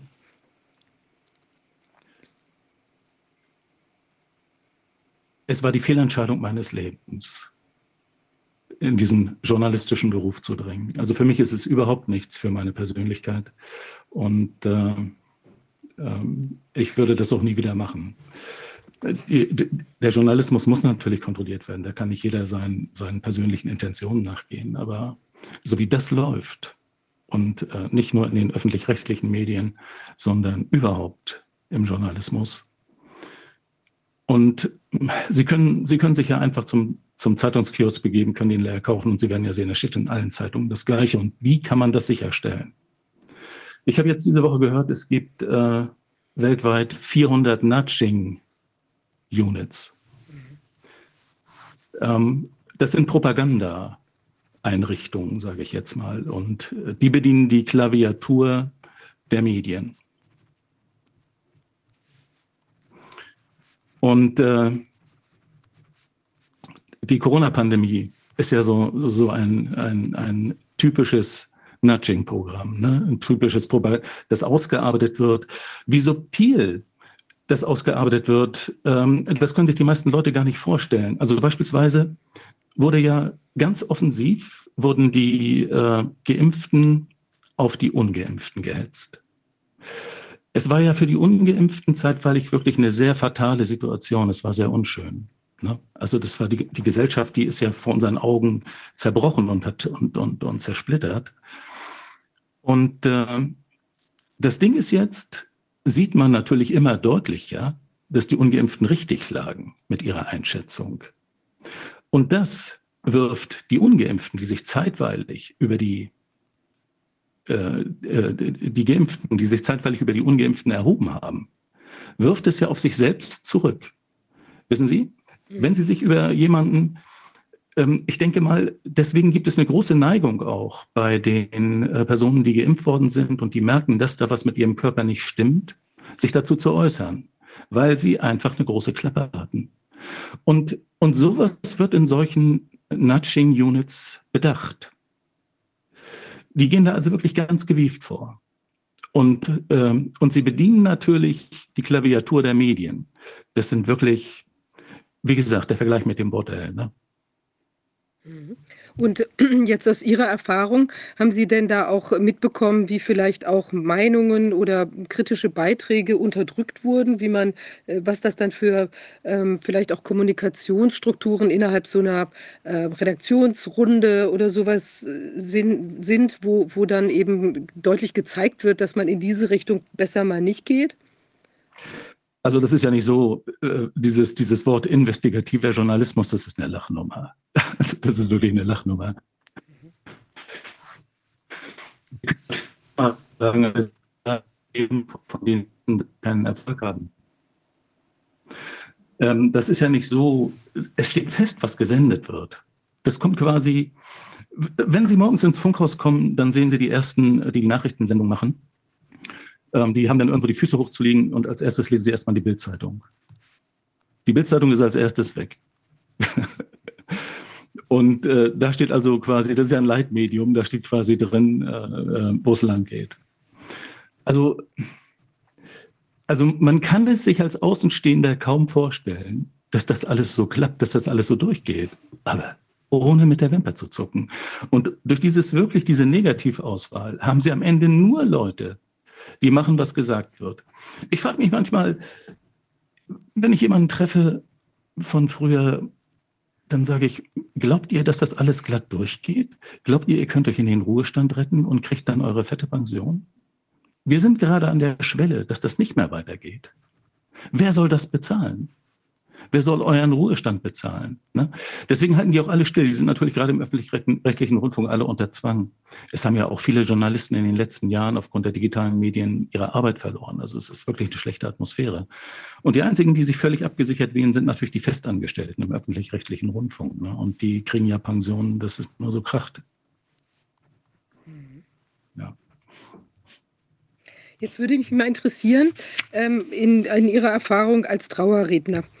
Ähm, Also, wir haben ja jetzt bei den bei den Impfopfern, mit denen wir so zu tun hatten, ja häufig gesehen, dass da auch eine ziemliche Verdrängung stattfindet. Also, es gibt einige, die so betroffen sind, dass sie dann eben auch nach außen treten, aber die werden ja häufig, äh, dann auch abgewehrt, ist alles nur psychosomatisch, reiner Zufall. Es gab ja auch diesen einen Clip, äh, wie nannte sich das noch mal, das, äh, Kaufmanns Institute äh, of Coincidence. Ich weiß nicht, ob Sie das gesehen haben, das wo sie wo, äh, im Prinzip also eine satirische satirische Darstellung, dass sie dass man da wieder einen neuen Zufall quasi hat äh, als Patienten. Ja, wurde also so, so ein bisschen kommen Sie doch zu uns, dem, also wir sind auf Zufälle spezialisiert. Sie haben da jetzt plötzlich und unerwartet eben was bekommen ähm, und dass man die Zusammenhänge nicht sehen möchte. Ich weiß nicht, wie ist das denn, was Sie erleben Sie das auch bei den Trauerreden oder gibt es da äh, ist das den Leuten jetzt vielleicht auch deutlich, was hm. da Sache ist? Also zunächst mal als Hintergrund, ich arbeite jetzt seit elf Jahren ausschließlich als Trauerredner. Mhm. Und äh, letztes Jahr waren das über 200 Trauerfeiern. Also das heißt, ich sitze die Arbeitswoche über fast täglich mit Menschen zusammen, die einen Angehörigen verloren haben. Mhm. Und ein Thema in der Trauerrede ist natürlich immer, wie ist derjenige gestorben? Mhm. Das soll nicht allzu breit ausgewalzt werden, aber es bedient ja auch für die Trauergäste in gewisser Weise den Voyeurismus und entlastet später die Familie von, Entkl von Erklärungen. Außerdem ähm, hat man natürlich, wenn jemand gestorben ist, durchaus so ein latentes voyeuristisches Interesse. Man möchte schon wissen, wie und unter welchen Umständen derjenige gestorben ist. Es gehört dazu. So, und insofern haben wir natürlich immer äh, dieses Thema Krankenhaus, der, der letzten Wochen, Monate und Jahre, äh, Pflegeeinrichtung, Pflegeheim. Und äh, dieses Thema ist also immer bei dem Vorgespräch für eine Trauerfeier auf dem Tisch. Und äh, da ist mir in letzter Zeit, ähm, ach so, und, und, noch was natürlich. Als Trauerredner werden Sie einfach ein bisschen voyeuristisch, äh, Entschuldigung, ein bisschen hypochondrisch. Also ähm, sagen Sie mir, was für eine Krankheit irgendjemand hat und, und äh, man weiß wie, irgendwann, wie es weitergeht, weil sich das ja auch immer wiederholt. Ne? Und man wird ein bisschen ängstlich, in Sonderheit auch bei Tumorerkrankungen, dann auch bei solchen Nervenerkrankungen wie Parkinson und so. Ne? Und man fragt sich, woher kommt das? Und, mhm. ähm, und das war natürlich auch der Hintergrund, äh, dass ich mich gleich im Januar 2020 also intensiv über dieses Virus und über diese Pandemie informiert hatte und dazu eine, eine Einstellung gewinnen musste, eine persönliche Einstellung, weil ich ja auch jeden Tag bei anderen Leuten bin. Ne? Und ich habe also recherchiert, habe mich informiert und äh, ja, meiner Ansicht nach ist, lässt sich ganz einfach herausfinden, dass, äh, um Herrn Wodak äh, zu zitieren, Impfungen gegen respiratorische Viren Schwachsinn sind. Ne? Und äh, damit hatte ich mit dieser Sache abgeschlossen. Also daran, spätestens im Mai wussten wir ja auch äh, mit diesen äh, 3500 offiziellen Toten in China, ähm, dass, das, dass das nicht wirklich gefährlich war. Also dass, das, dass die Todeszahlen in China nicht über die einer normalen Grippewelle oder so hinausging. Ich hatte mir das durchgerechnet, 3500 Tote. Ich habe mir die Bevölkerungszahl angeschaut, die in Hebei und in Wuhan gelebt hat. Habe äh, in etwa mal hochgerechnet, wie viel da sowieso gestorben wären in drei Monaten. Und äh, bin dann eben dazu gekommen, dass es, dass es für mich keine gefährliche Krankheit war.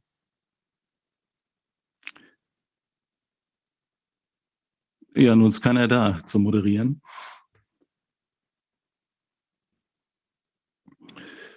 Ich erzähle mal einfach weiter. Und äh, bin ich mal wieder da. Hallo. ja. Hallo, Herr Wodak.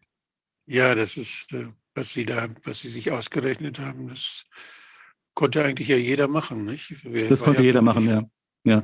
Äh, außerdem, Außerdem natürlich äh, diese, diese äh, unglaublich schnelle Ausbreitung der Krankheit. Ne? Ähm, das, das war, die hat sich über die Medien so schnell ausgebreitet und als erfahrener, mit, äh, mit Medien erfahrener Mann wusste ich natürlich sofort, äh, das kann nicht so schnell gehen. Ne? Mhm. Nicht von einem Tag auf den anderen. Also ich, ich fand am erstaunlichsten, in den Medien fand ich das am erstaunlichsten, dass so die Fachjournalisten, wie die Frau Bernd in der Süddeutschen oder vom Tagesspiegel äh, oder von, von, was war, Frankfurter Allgemeine, also da waren, waren ja immer Leute, mit denen man Kontakt hatte, weil man im Fach irgendwie, die waren zuständig Gesundheit und die, die habe ich alle in meinem Presseverteiler gehabt und habe dann auch, habe die auch versorgt, wenn ich dann mal was hatte. Und dann, wie die plötzlich ab Anfang März oder so, ab, ja, am 10, eigentlich so 10., 18. März in der Zeit, äh, wie die plötzlich total sich verändert haben in ihrer Haltung und wie in ihrem, ihrem Verhalten auch, auch im Hm. Umgang. Und das war beim Tagesspiel war es noch am, am witzigsten, weil da die, haben erst gesagt, oh ja, das ist ja interessant, als sie von mir was kriegten. Ja, Und dann, als ich dann mal wieder nachfragte, so zwei, drei Tage später, da, da war, ja, aber tut uns leider leid, aber die Redaktion möchte das nicht. Also der Fachredakteur hat gesagt, äh, ja, ja. das ist ja interessant und der, der, der Ja, der ich habe also ich, ich habe den Fernseher schon Ende der 80er Jahre rausgeworfen und äh, die von Ihnen genannten Zeitungen, also da gucke ich überhaupt nicht mehr. Also äh, meiner Ansicht nach kann man die nicht mal mehr zum Anheizen benutzen, weil dieses Papier nicht mehr richtig brennt. Das ist ja auch nicht umweltfreundlich. Denken Sie an die äh, Klimakatastrophe. Ja, und äh, nun, nun ist Frau Fischer wieder da. Ähm, nun hatte ich, äh, nun, nun war mir eigentlich klar, äh, dass es nicht wirklich gefährlich ist, diese, ähm, äh, dass es sich um eine, um eine Pandemie handelt, die äh, quasi vom Tisch gezeichnet worden war und verbreitet worden war. So, aber ich bin ja nun täglich zu diesen Leuten gegangen und habe erlebt, die gucken ja Fernsehen und die waren ja vorgespannt. Ich kann jetzt erst mal sagen, dass die Menschen unterschieden haben zwischen dem öffentlichen Leben und ihrem Zuhause. Ich musste in dieser ganzen Zeit nur zweimal eine Maske aufsetzen. Also die Leute haben sich zu Hause durchaus wie immer benommen. Auch mir gegenüber. Ich musste keine Maske tragen, beispielsweise. Ne? Außer in zwei Fällen kann ich mich noch daran erinnern. Und äh, die Angst war natürlich da. Und äh, was aber im Vordergrund stand unserer Gespräche, war durch den Lockdown, dass die alten Leute isoliert worden sind. Dass viele ihrer alten Menschen, ihre Angehörigen nicht mehr besuchen konnten. Dass viele ihre Angehörigen nicht mehr im Tod begleiten konnten. Und ähm, wenn Sie diesen Menschen gegenüber sitzen, da können Sie mir glauben, das ist vielen wirklich nahe gegangen. Ähm, die kommen auf Dauer auch nicht damit zurecht. Die haben latent schlechtes Gewissen. Sie konnten nicht richtig Abschied nehmen von ihren Angehörigen. Und nicht wenige haben gesagt, mein Vater ist gestorben wie ein Hund. Das war also eine ganz unmittelbare Auswirkung dieser Pandemie. Dann ist mir aufgefallen, ab Oktober 2021 etwa, also ab Herbst 2021 mit Musterwelle, dass natürlich verstorben sind. Ähm, Fälle, die sonst ganz, ganz selten nur vorkommen. Also ich sag mal, jemand etwa in meinem Alter legt sich abends schlafen, morgens sagt die Frau, nun steh mal endlich auf, wir wollen Frühstück essen und dann liegt der tot im Bett. Menschen, die auf der Arbeit umgefallen sind plötzlich, das hat es früher mal alle Jubeljahre gegeben, aber seit dieser Boosterimpfung würde ich sagen, das ist natürlich subjektiv. Ne? Ich habe darüber kein Buch geführt und das ist natürlich auch nur ein Ausschnitt, sage ich jetzt mal, auch nur regional. Aber es fiel schon auf. Es fiel schon auf, ähm, dass das recht häufig passiert ist und äh, dass die Menschen, die gestorben sind, auch jünger geworden sind. Und äh, was jetzt in letzter Zeit über den Jahreswechsel auffällt, ist, dass wir jetzt über den Jahreswechsel ja offenbar doch eine sehr hohe Übersterblichkeit hatten. Ich habe die Zahlen jetzt nicht überprüft, aber es sind wohl im Dezember sollen es 37 Prozent gewesen sein. Ich habe gehört aus Österreich in der Weihnachtswoche 41,8 Prozent. Das sind Zahlen, die ich nicht überprüft habe, aber die ich auf, aus dem, was ich von den Bestattern höre, durchaus bestätigen könnte. Die Bestatter haben alle gut zu tun. Die Kühlhäuser sind voll. Und ähm, es sind zumeist Familienunternehmen, äh, die Bestatter. Und äh, wenn Sie jetzt, wenn die Bestatter viele Aufträge haben, dann gehen Sie erstmal davon aus, wir haben gut gearbeitet. Die Leute kommen zu uns, weil die Leute haben ja in allen größeren Orten mehrere Anlaufpunkte für Bestattungsinstitute. Und wenn man, wenn man die anspricht, die Bestattungsinstitute, dann sagen sie, ja, ich kann nicht klagen. Ne? Oder den einen sehen, sehen Tod ist den anderen sehen Brot, wie man hier oben im Norden sagt. Ne? Und ähm, es fällt aber tatsächlich auf. Also ein Bestattungsinstitut hat mir beispielsweise gesagt, dass sie in sechs Wochen über den Jahreswechsel 1000, äh, Entschuldigung, 100 Verstorbene geholt haben. Und das ist für so ein kleines Bestattungsinstitut schon eine ganze Menge. 100 Verstorbene in sechs Wochen, ne? jeden Tag zwei. Ne? Also, und das ist natürlich eine Frage, die ich mir jetzt stelle. Ähm, seit dem Booster höre ich das immer wieder von Leuten, mit denen ich spreche. Der Schluss ist. Sie sagen, ich, ich lass, wir lassen uns nicht mehr impfen. Wir haben den Booster, aber jetzt ist Schluss. Und äh, es liegt jetzt ja schon eine, eine Weile zurück, also ein Jahr, der Booster. Und wir hatten jetzt diese hohe Übersterblichkeit. Und ich frage mich, warum das nicht untersucht wird, die Gründe dafür. Ja, ich glaube, dass, dass man kann auch da mal einfach mal einen Flock einschlagen. Wer hat denn diese Zahlen, wer stirbt oder nicht? Den hat die Kreisverwaltung. Den hat der Landrat. Die Landrat hat das. Der Oberbürgermeister kommt daran. Sein ja. Gesundheitsamt hat diese Zahlen. Und warum kann nicht ein einfacher Stadtverordneter, ein einfacher ein Kommunalpolitiker, der hat das Recht zu fragen und diese Zahlen zu erfragen. Der kann seinen Amtsarzt fragen oder seinen Landrat fragen, wie hat sich die Sterbezahlen bei uns im Kreis entwickelt, die letzten fünf Jahre verglichen mit den letzten zwei Jahren? Die Jahre davor, die letzten fünf Jahre der Durchschnitt. Wie war das bei uns? Ja. Das wäre eigentlich etwas, was man, was jeder machen kann. Und dann wird gezählt, die Totenscheine liegen da ja noch. Das ist ja kein Problem. Die werden auch jetzt heutzutage ja ausgewertet elektronisch. Das kann man also ganz schnell rauskriegen.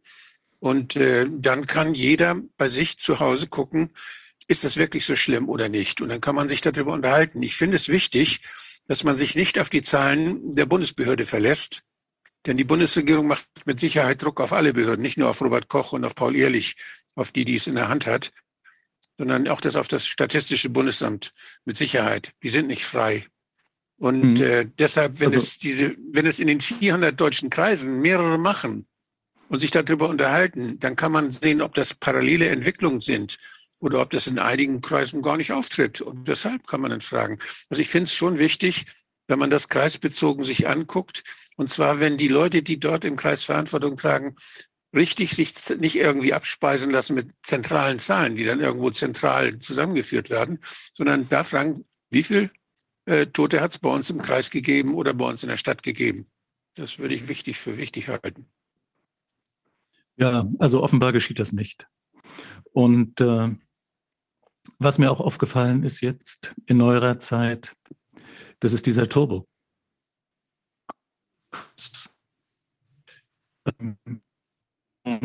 Die einen interessanten Verlauf nehmen. Ähm, das hat es früher auch nur sehr, sehr selten gegeben und äh, davon höre ich jetzt ständig. Ganz besonders auch Leute, die vor Jahren schon mal eine Tumorerkrankung hatten. Und äh, diese Tumorerkrankung kehrt jetzt plötzlich zurück und nimmt einen wirklich dramatischen Verlauf. Oftmals sind die dann schon in wenigen Wochen gestorben. Ne? Und alle wundern sich. Also zum Teil hatten sie diese alte Tumorerkrankung schon vergessen, schon ausgeblendet. Plötzlich bricht das wieder auf. Ähm, das ist auch eine Geschichte, die mir auffällt. Und äh, was ich mich natürlich frage bei dieser ganzen Geschichte, also ich, ich sehe das schon so. Es ist jetzt ein persönlicher Eindruck, sicherlich ein subjektiver Eindruck. Und man kann mir folgen oder man kann auch sagen, na, wo hat er das her? Ich denke, dass die Impfung auf jeden Fall das Immunsystem schädigt. Davon bin ich persönlich überzeugt. Und äh, die Frage ist, wird das dauerhaft sein? Wird sich das Immunsystem der Betroffenen erholen? weil auch in meinem näheren Umkreis sind natürlich viele, viele Betroffene. Und äh, das ist wirklich eine Frage, die man sich stellt. Und welche Vorsorge können betroffene Menschen treffen? Ähm, können Sie mit, mit Mineralien oder was weiß ich, CDL oder irgendwelche Ivermectin-Vorbereitungen treffen oder irgendwie hm, vielleicht eine Aspirin 100 nehmen, alle zwei, zwei Tage oder so, damit das äh, Blut dünn bleibt. Das sind so Fragen, die im Raum stehen. Und, und ich frage mich, warum es da immer noch keine klaren Empfehlungen gibt nach so langer Zeit.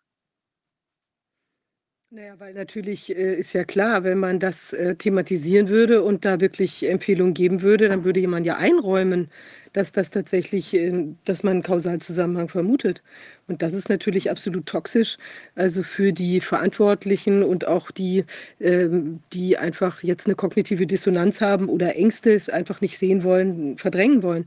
Da würde mich jetzt, ja. ich hatte das ja gerade schon mal ähm, gefragt, also Sie, Sie haben ja jetzt diese Sachen, wo Sie sagen, das sind äh, außergewöhnliche Fälle, plötzlich und unerwartet, Turbokrebs, irgendwelche äh, besonderen äh, Dinge. Ist denn, wird da von den Angehörigen thematisiert, dass jemand sagt, ach, dann ist er kurz nach der Boosterimpfung oder sowas. Taucht sowas auf in den Gesprächen? Oder gibt es vielleicht sogar Angehörige, die dann sagen, Mensch, ich habe richtig den Verdacht oder sowas, dass das... Äh ja, also das ist mir wiederholt begegnet nach der ersten Boosterimpfung. Mhm. Und äh, ich habe auch so ein persönliches Interesse, wenn ich mit den Angehörigen gut klarkomme und, äh, und wir haben ein gutes Gesprächsverhältnis, frage ich auch schon mal, äh, ob der Verstorbene geimpft war und wie viele Impfungen der hatte. Ne? Und äh, wie soll ich sagen, äh, durch die Häufigkeit, dadurch, dass sich Fälle immer wiederholen, entwickelt man, es ist jetzt keine Fakten, die ich Ihnen präsentieren mhm. kann, aber man entwickelt doch ein Gefühl dafür. Und für mich kann ich nur sagen, ist der Zusammenhang dieser Injektion mit der Übersterblichkeit offensichtlich. Und wie gehen die Leute damit um bei, bei Menschen, wo sie vielleicht, wo sie merken, die haben, die haben vielleicht da so ein Gefühl oder eine Erkenntnis, dass, damit, dass es damit zusammenhängen könnte? Äh, was, was sehen Sie da für, also versuchen Sie es zu verdrängen oder sind die auch ganz traurig oder sind die zornig, dass sie sagen, ach Mensch, hätte der sich doch bloß nicht geimpft oder ich, ich hätte gerne, dass mhm. er sich nicht geimpft hätte, weil dann müsste ich diesen Verdacht nicht haben oder sowas? Wird sowas gesagt? Ja. Also ich habe das auch schon erlebt, dass mir Leute gesagt haben, ich bereue das bitter, dass ich mich impfen lassen habe. Das habe ich schon erlebt. Mhm. Ähm, wenn man dieses Gespräch, also es ist, eine, es ist eine große Neigung, das hinter sich zu lassen, gerade bei Leuten, die dreimal oder auch schon viermal geimpft sind. Ist einfach eine große Neigung, da das hinter sich zu lassen. Und wenn sie sich dazu äußern, sind die üblichen Worte, dass sie sagen, ich lasse mich nicht mehr impfen.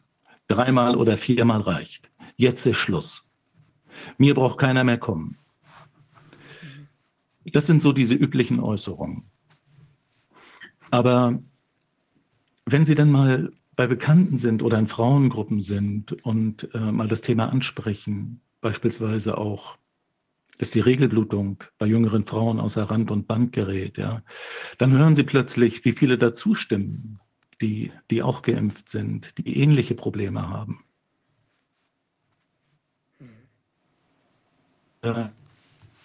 Also wir sind ja immer abhängig von solchen, äh, ja, von so Schilderungen und das sind Einzelfälle immer, das ist immer ganz schwierig. Da bin ich, ich bin also sehr skeptisch immer, was das angeht. Aber ich denke ja. mal, wenn wir jetzt, wenn wir jetzt einfach mal wieder zu denen gucken, wie sieht es denn aus beim Robert-Koch-Institut zurzeit? Ich kann ja, ich, vielleicht kann ich mal das aktuelle äh, Bild mal zeigen, was es da, was es da ja gibt. Denn äh, wir haben, wir haben hier beim Robert-Koch-Institut ja regelmäßige wöchentliche Berichte. Und äh, ich zeige jetzt mal diesen hier. Kann man den sehen? Das ist die, der letzte Bericht der Arbeitsgemeinschaft Influenza. Und da sieht man hier die akuten Atemwegserkrankungen. Die Vorjahre sieht man hier, das Gelbe ja. hier, wo gar nichts los gewesen ist, das ist das, das ist das Jahr 2021 gewesen. Da ist also kaum einer irgendwie, äh, hat einer gesagt, ich, ich, wir haben alle gesagt, ich merke nichts. Das ist die Umfrage bei der Bevölkerung hier, ne, die hier gezeigt wird. Also ja. eine Bevölkerung geschützt werden. Und das ist das aktuelle Jahr, ist dieses, dieses dunkel, diese dicke rote Linie. Das vorige Jahr ist diese etwas dünnere rote Linie. Aber insgesamt sieht man hier, dass sich da nicht viel verändert. Wenn man sagt, hier, das sind ein Prozent der Menschen, die da befragt werden. Ne? Das sind immer, liegt so um die sechs Prozent rum. Immer hier Mhm. steigt es mal hoch. Jetzt, kurz vor, das war vor Weihnachten, das war so im, im Dezember oder so, da stieg es mal hoch hier auf 11, auf 11 Prozent der Bevölkerung, die sagten, oh, ich habe hab eine akute Atemwegserkrankung. Aber Also- auch das ist verglichen mit den, mit den alten Daten, ist das nichts Besonderes. Da ist, Ja, also Herr Wodak, ich, ich, ich kann Ihnen nur sagen, und ähm, das höre ich auch wiederholt von den Menschen, auch äh, von Menschen, die im pflegerischen Bereich arbeiten oder im medizinischen Bereich. In der Familie geht das immer reihum, sagen die. Hm, Ständig ist eine Erkältung. Es geht immer reihum. Und das habe ich wiederholt und wiederholt gehört. Und wenn Sie da erstmal sensibilisiert sind, naja, Sie wissen ja, man, manchmal neigt man auch dazu, das zu sehen, was man sehen möchte. Das ist ja ein, äh, ein psychologischer Prozess.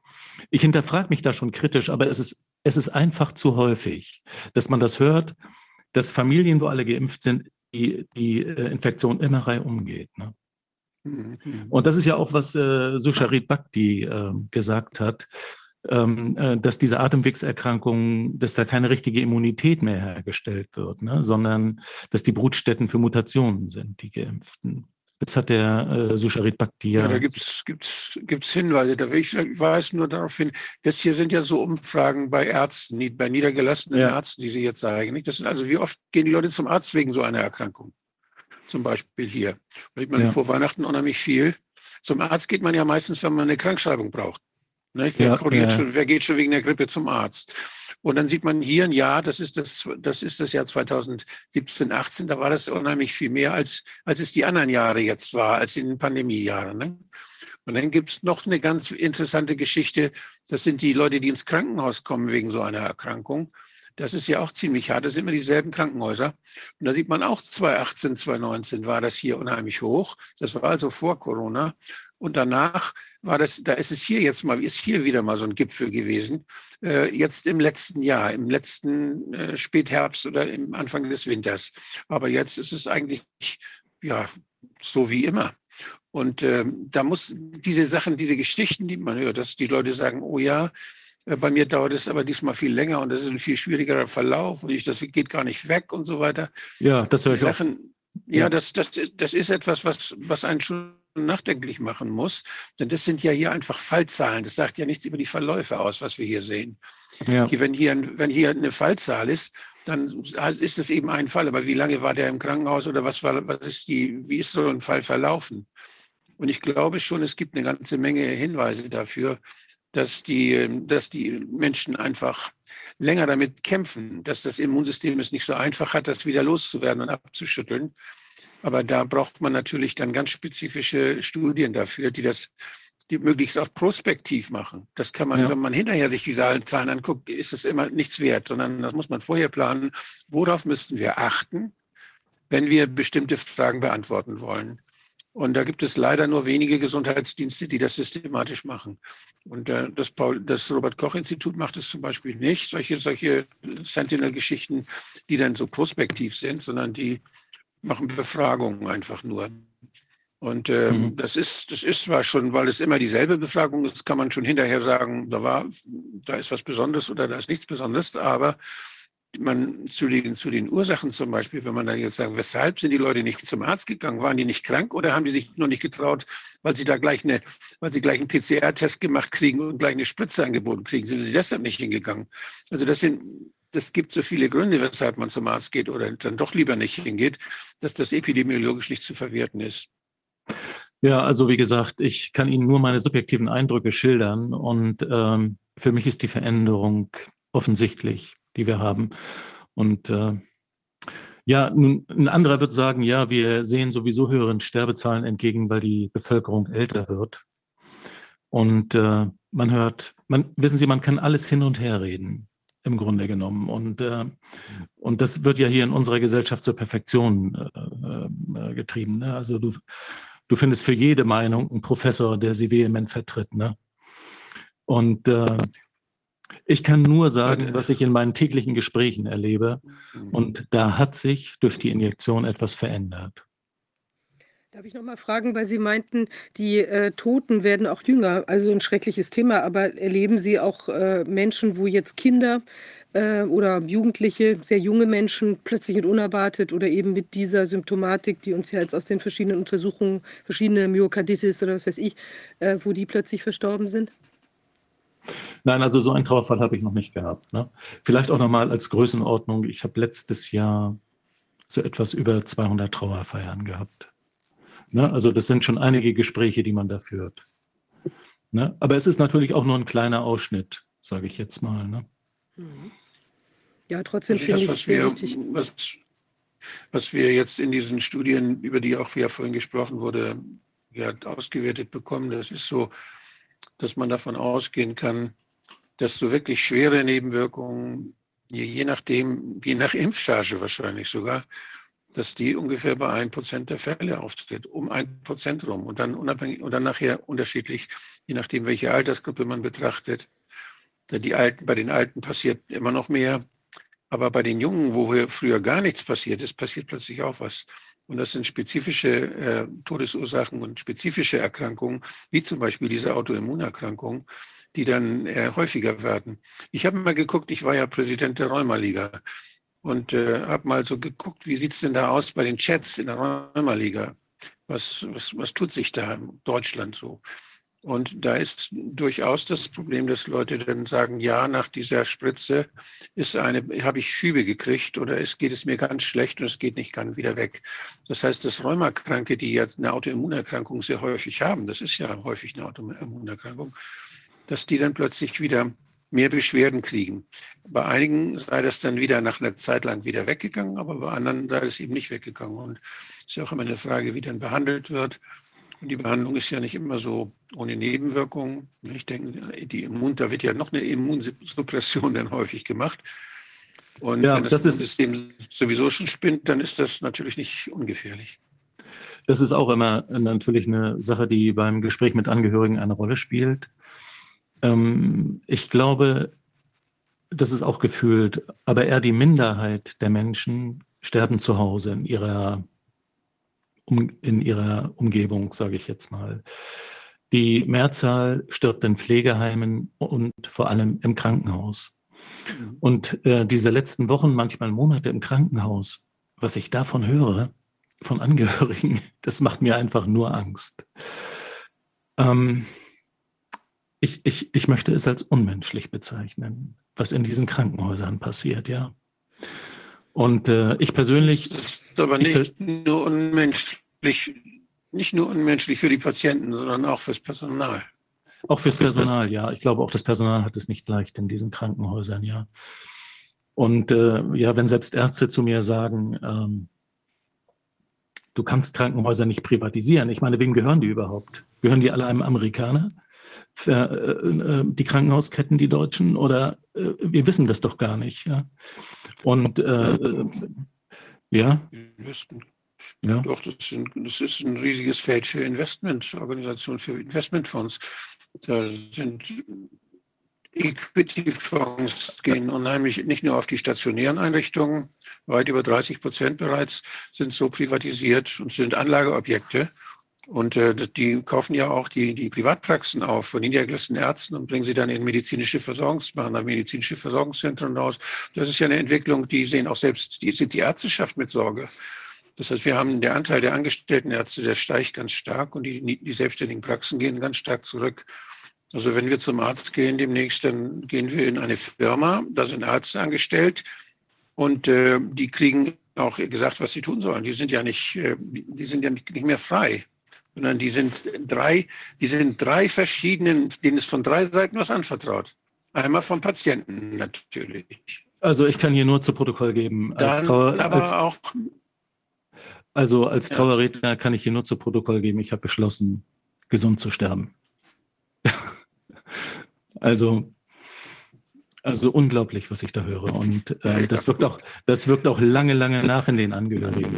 Also mein lieber Schwan, also die, man merkt, wie aufgewühlt die noch sind von dem, was sie im Krankenhaus erlebt haben mit ihren Angehörigen. Ne? Das wirkt lange nach. Ja. Also ich möchte kein Krankenhausarzt mehr sein in dieser Situation, wo ich äh, dem Krankenhausdirektorium oder dem Kodierer gegenüber mich rechtfertigen muss, wo ich immer aufpassen muss, dass die Krankenkasse, dass ich auch nichts irgendwie mache, was die Krankenkasse nicht bezahlt oder wo ich, also ich habe ja und, und dem Patient, eigentlich bin ich ja für den Patienten da und da sind so viele, so viele Sachen, die dann, die, an die jetzt die Beschäftigten im Krankenhaus denken müssen, die mit dem Patienten nichts zu tun haben, hm. die, äh, die sehr, sehr belastend sind für diese Situation. Ja, also die Behandlungsvorschriften ist mein Eindruck, die kommen mehr oder weniger von der Pharmaindustrie. Die hängen da ja wohl überall mit drin. Ähm, also wie, ja, das, nee, das ist noch anders. Sie, früher gingen die Pharmareferenten zu den, zu den Stationsärzten und haben den Lehrbücher geschenkt und haben schön mit denen gesprochen. Dann gingen sie nur noch zu den Chefärzten. Jetzt hat hm. Helios-Konzern verboten, das Pharmareferent schon lange verboten, dass Pharmareferenten mit den Ärzten sprechen. Das macht der Chef selbst, das macht die, das macht die Geschäftsleitung. Naja. Die wollen nicht, dass da irgendwelches Geld nebenbei fließt, sondern die wollen das alles selber in der Hand haben. Das ist einfach viel, ist natürlich selbstverständlich, dass die dann eine Compliance-Sache machen, weil ihnen sonst zu viel Geld durch die Lappen geht. Nachher verschreiben die Ärzte was, wo das Krankenhaus nicht gut von hat. Ja, und wenn das Krankenhausmanagervertreter direkt dann mit der Geschäftsleitung Geschäfte machen und nicht mehr mit jedem Stationsarzt was aushandeln, dann haben sie können sie es besser kontrollieren. So sieht es aus. Ja, also mir hat ein Onkologe erzählt, ähm, eine gute Chemotherapie bringt schon mal 250.000 Euro. Und es werden mit den Ärzten Zielvereinbarungen gemacht. Und ich frage mich, das müsste einen gesellschaftlichen Aufschrei geben, also wie sowas möglich ist. Ja, also, naja, also es ist wirklich, es ist wirklich, was man, man bekommt einiges zu hören als Trauerredner, das kann ich Ihnen versichern. Und die Krankenhäuser, Himmel, also man sollte wirklich alles tun, um zu vermeiden, dahin zu müssen. Ich will nicht sagen gegen Unfallmedizin. Ich glaube, da gibt es heute Möglichkeiten, davon äh, äh, hätten Patienten vor 50 Jahren nur geträumt. Aber alles andere, und dann die Ernährung im Krankenhaus. Oh Gott, ich weiß nicht, die verdienen manchmal Tausende an einem Patienten und drei Euro für vier Mahlzeiten am Tag. Was die da zu essen kriegen, also das ist einfach faszinierend nur noch. Also, also unglaublich. Lieb, lieber 14 Tage durch den Süd, südamerikanischen Dschungel ja. als 14 14 Tage ins Krankenhaus. Ja, ja.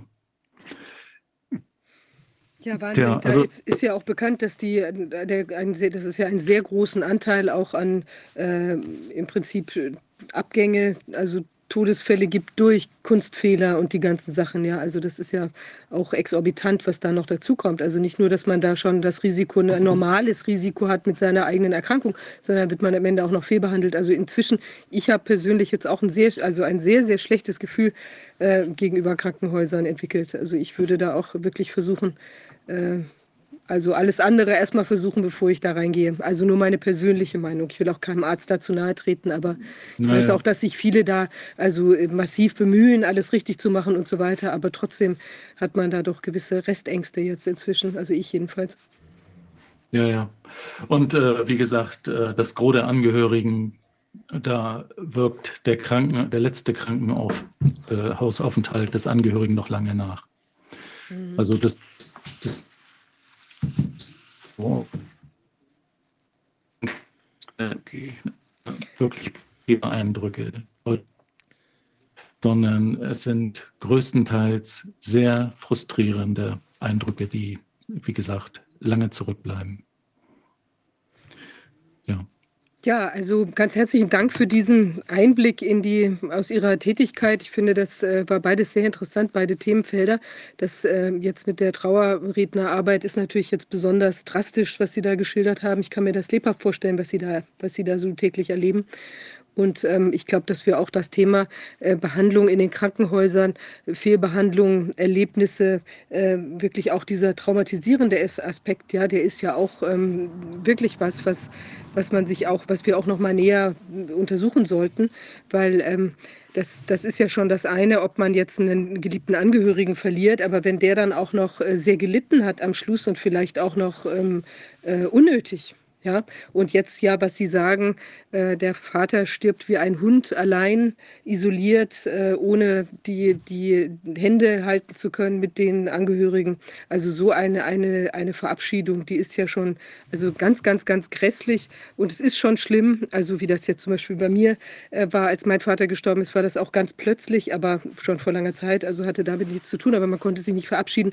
Das war natürlich ähm, per se schon schlimm, aber der war zumindest nicht im Krankenhaus. Und ähm, das, äh, das ist ja, also wenn ich dann aber noch mitkriege, ich kann nicht hin, würde aber gerne und bin isoliert, bin abgeschnitten. Also ich finde das so unmenschlich und auch äh, nach wie vor, ich denke auch, dass die Kirchen sich nicht eingesetzt haben dafür, dass die Leute ähm, da auch entsprechend ihrer äh, Religion vielleicht auch äh, angemessen da Abschied nehmen konnten oder sich da nochmal äh, eben auch den Pastor vielleicht dabei sich haben konnten oder sowas und eben auch insbesondere die Angehörigen nicht.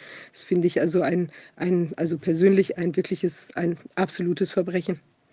Also abgesehen also von Sie, den vielen anderen Verbrechen, die wir gesehen haben. Da hat es beispielsweise Beispiele gegeben, da sind Angehörige zum Krankenhaus, haben sich ein bisschen erhöht auf so einen Hügel gesetzt ähm, in Nähe des Fensters, wo ihr Angehöriger quasi war. Und äh, der hat sich da zum Fenster geschleppt und dann hat er am Fenster gesessen und dann haben sie miteinander telefoniert, ja. Ähm, ich, ich, äh, man, man, man schreibt sich das alles nicht auf, man merkt sich das nicht, aber, aber es sind wirklich unglaubliche Dinge geschehen da in diesen letzten drei Jahren. Wahnsinn. Ja, ja ähm, ganz herzlichen Dank, dass Sie uns das schwere Thema hier so vorgestellt haben. Ich finde, es ist auch noch mal sehr anschaulich gewesen. Ich finde auch ganz wichtig, dass wir, dass wir das erinnern, dass das nicht weggeht, was man da erlebt hat, dass wir das nicht, nicht vergessen, äh, weil das waren doch so einschneidende Erlebnisse und auch solche Eingriffe in die äh, Grundrechte. Ja, also auch, auch dieses, auch der Schutz der, von, von Ehe und Familie, der ja ganz besonders äh, im Grundgesetz auch verankert ist, ja, dass ich da äh, doch also solche Einschränkungen, äh, dass die Leute das, ähm, das hinnehmen mussten, das ist wirklich Wahnsinn und wir dürfen da auch nicht, nicht wegsehen, denke ich. Also auch so schlimmes, so schwer es fällt, da so genau hinzusehen und auch ich bewundere, dass Sie das können und dass Sie da auch den Menschen äh, so auch, ich denke, auch Unterstützung geben können bei diesen, bei diesen Abschieden, die da doch auch nicht ganz einfach sind. Ja, also die vornehmste Aufgabe des Trauerredners ist natürlich, die Angehörigen vor der Trauergemeinde zu vertreten in erster Linie. Und äh, ja, eine Trauerrede gilt eigentlich als gelungen, wenn die Trauergemeinde denkt, der Redner habe den Angehörigen persönlich gekannt.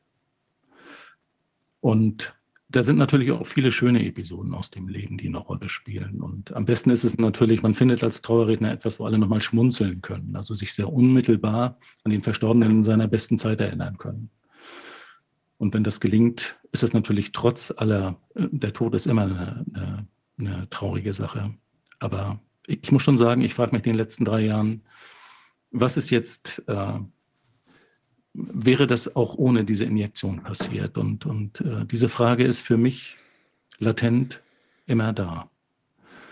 Und äh, wie gesagt, mein persönlicher Eindruck ist, dass diese Injektion auf die Sterbefälle bis heute einen ganz erheblichen Einfluss haben und auch auf die Gesundheit der Menschen. Und äh, ich denke, das sind nicht ein Prozent, Herr Rodak. Das sind nicht ein Prozent. Das sind deutlich mehr. Ja, wir werden da immer mehr erfahren. Ganz herzlichen Dank, dass Sie das mit uns geteilt haben. Und ähm, ja, ich denke, wir bleiben auch in Kontakt und können dann ja vielleicht nochmal von Ihnen, äh, wenn Sie da Neues erfahren oder sich die Sachen verdichten, äh, dass Sie uns dann da auch nochmal was zu sagen können. Ganz herzlichen Dank. Ja, vielen Dank. Es hat mich gefreut, dass ich hier Danke. Stellung beziehen durfte. Danke sehr. Ich habe noch eine Frage aus dem Publikum, Wolfgang, die sich an dich richtet. Diese, diese Nachfrage nach den Verstorbenen in den Kreisen, das kann ja eigentlich jeder Einwohner machen. Und wahrscheinlich nicht nur Einwohner, ja. sondern theoretisch auch jeder Journalist oder jeder, genau, der sich ja. dafür interessiert. Natürlich. Ja, das ist, wäre eine gute Sache. Also das ist natürlich besonders, äh, wenn, wenn man jetzt einen Kommunalpolitiker kennt oder einen Nachbar, da Vertreter ist im, im Gemeinderat, dann ist das natürlich wirksamer, wenn so jemand fragt, die Verwaltung fragt. Da muss die Verwaltung antworten, nicht? Bei dem, wenn das jeder Bürger macht, da sollte sie auch antworten, aber es dauert manchmal länger und geht nicht so flott. Also schon ganz gut, wenn man da jemanden kennt, der dem man dann auch antwortet. Aber wichtig wäre, dass der Landrat überhaupt sich dafür mal interessiert, wie sieht es eigentlich bei mir aus? Oder der Oberbürgermeister, merken wir das bei uns? Ja. Oder der Gesundheitsausschuss im Kreis oder in der Stadt? Warum fragt der Gesundheitsausschuss dann? Wie sieht es denn aus bei uns mit dem Krematorium? Wie viele Fälle werden denn da verbrannt? Ist das mehr geworden oder nicht? Häufig sind die Krematorien, werden ja auch von den, von den Gemeinden finanziert und, oder von den Kommunen finanziert oder manchmal sind es Privatunternehmen, aber da kann man ja auch danach fragen, die sind ja Dienstleister dann auch der Gemeinde. Also von daher, da kann man viele Daten finden, was die eigene Bevölkerung angeht, die man ja eigentlich so ganz gut, da gibt es ja eigentlich eine gute Übersicht. Wenn man da fragt, ob sich, ob sich da was verändert hat in den letzten zwei Jahren, seit es die Spritze gibt oder vorher schon, und das vergleicht, man vergleicht es ja immer mit so einem Durchschnitt der letzten fünf Jahre.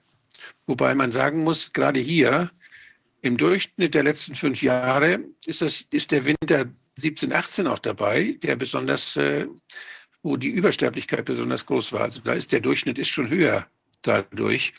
Das kann man dann auch dabei berücksichtigen. Also wenn man es noch längfristiger machen könnte, dann wäre es eigentlich noch aussagekräftiger. Und die eins wollte ich noch, eins vielleicht noch ergänzen. Man muss, man muss ja auch immer wissen, wenn, wenn alte Menschen sterben, wie zum Beispiel im Frühjahr 2000, als das, oder eben auch im Herbst 2000, als das, der Lockdown in den Heimen so fürchterlich exerziert durch, durchgeboxt wurde.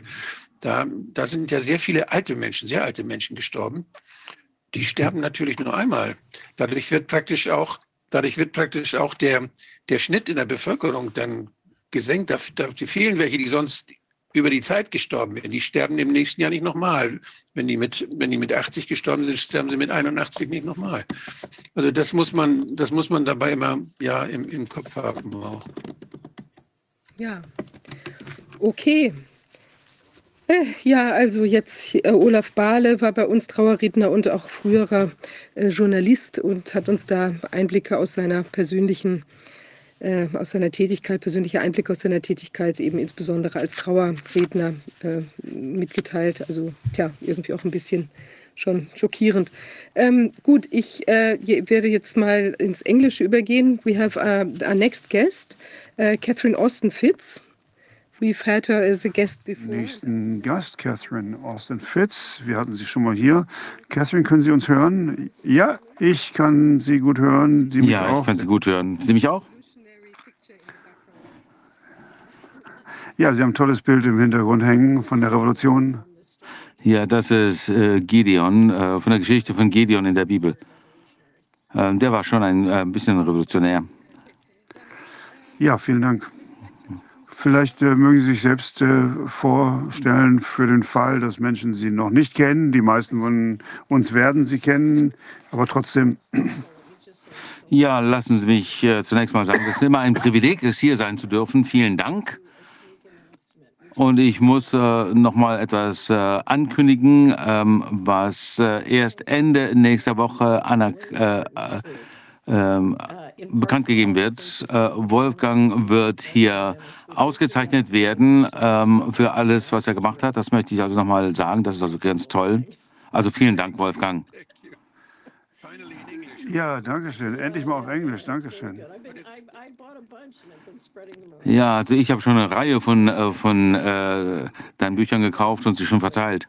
Ja, die sind auch schon aktualisiert worden. Ich heiße äh, Catherine Austin Fitz. Ich bin Herausgeberin des Solari Report. Ähm, äh, ich habe noch ein Unternehmen, der äh, Solari Investment Screen. Ich komme von der Wall Street in Washington und habe mich mit dem ähm, Justizministerium überworfen und habe da erst äh, äh, verstanden, wie das Ganze funktioniert, wie die Regierung funktioniert. Äh, unser Ziel bei Solari ist, äh, den Menschen zu helfen, eine Revolution äh, zu organisieren. Äh, denn ich glaube, dass jetzt das derzeitige ähm, Wirtschaftssystem Wohlstand zerstört auf allen Ebenen und wir müssen eine Gesellschaft aufbauen, die nicht nur Wohlstand aufbaut, sondern das auch dezentralisiert. Also wir konzentrieren uns auf die Freie und Freiheit und alles, was wir brauchen, um dahin zu kommen. Und das äh, besprechen wir, seit ich euch kenne. Äh, wir fragen uns, was äh, läuft hier alles und wie können wir die Dinge besser gestalten. So, das ist meine Zielrichtung. Heute bin ich da, um die ähm, Bank of International Settlements äh, sprechen. Aber wollen Sie irgendeine spezifische Frage stellen, bevor ich damit anfange? Nee, nee, äh, ich bin sehr neugierig herauszufinden, was Sie uns heute äh, erzählen. Das ist natürlich jetzt auch ein Gebilde, von dem die meisten noch nichts wissen. Ja, die ähm, Internationale Ausgleichsbank, ähm, da kann ich Ihnen vielleicht ein paar Bilder, äh, ein paar PowerPoint-Folien zeigen. Ich werde mal meinen Bildschirm mit Ihnen teilen. Moment.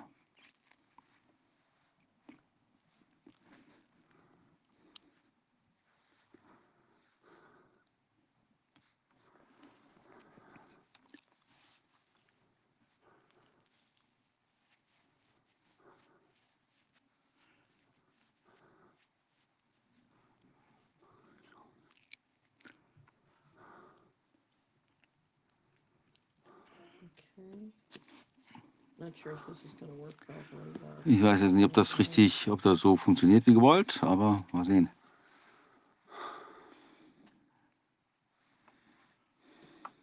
Can you see that? Können Sie das sehen? Screen? Oh yeah, now we have it on the big screen. Okay. Also die Internationale Ausgleichsbank ist eine Bank in Basel in der Schweiz, 63 of the largest global zu denen 63 der größten Zentralbanken weltweit angehören. Nicht alle äh, Zentralbanken, aber doch die größten äh, der G20-Länder und so weiter. Und die haben eine eigene Webseite. Da können Sie also sehr viele Informationen darüber äh, bekommen auf dieser Webseite.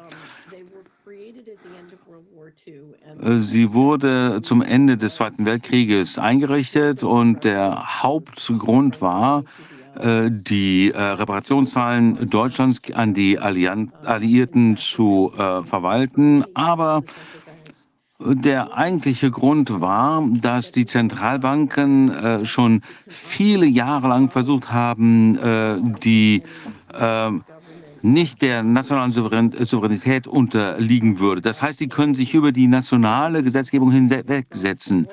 Das heißt, wir reden hier von einer Einrichtung, die über dem Gesetz steht und gleichzeitig hat sie die Möglichkeit, viele der äh, Gesetze zu äh, schaffen, zu erlassen, äh, die uns direkt betreffen. Also hier, ähm, äh, es geht hier wirklich darum, eine, äh, einen ähm, Staatsstreich äh, zu organisieren, wirklich. Ähm, ich werde dann noch über etwas sprechen, was ich als die äh, sich emanzipierende Zivilisation sprechen. Äh, denn äh, die Institutionen, die uns äh, reglementieren, das ist nicht nur die ähm, BIS, diese Bank ähm, für internationalen Ausgleich, das ist wie so ein Oktopus, der ähm, hier ähm, Immunität genießt. Ähm, die müssen also ihren, äh, die müssen unseren Regeln nicht ähm, gehorchen. Gleichzeitig erlassen sie Regeln für uns. Und das müssen wir wirklich uns mal, äh, dieser Sache müssen wir uns annehmen, wenn wir wieder Freiheit haben wollen.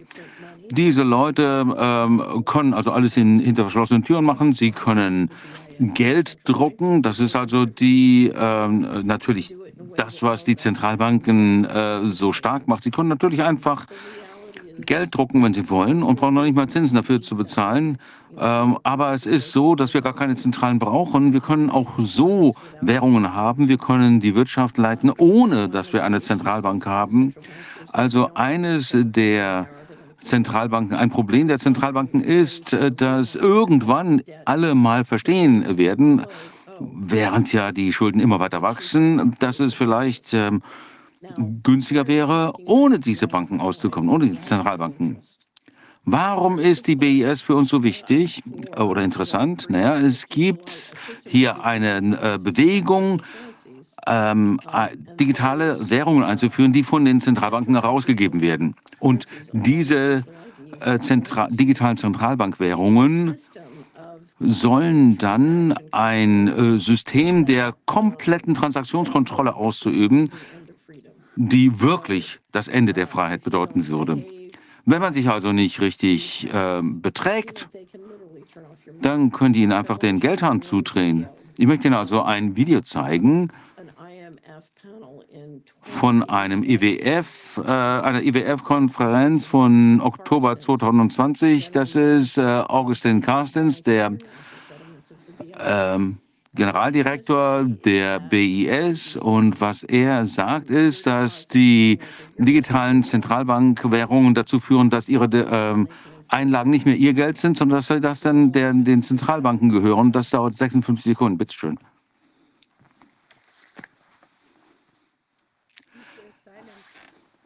Noch ist es ohne Ton. Moment. Oh, wirklich?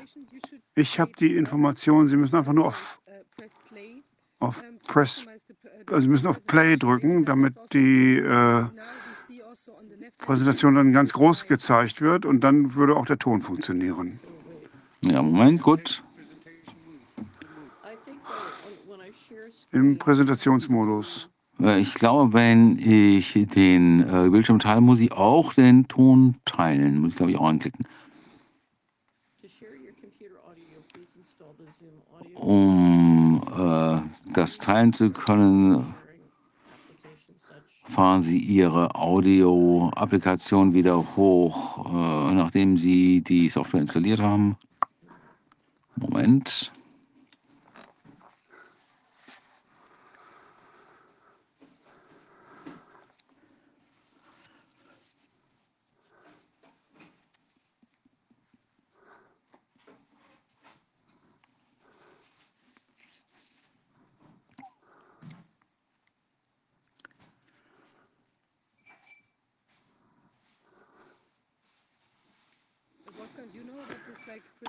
Wolfgang, äh, kennst du dich damit aus?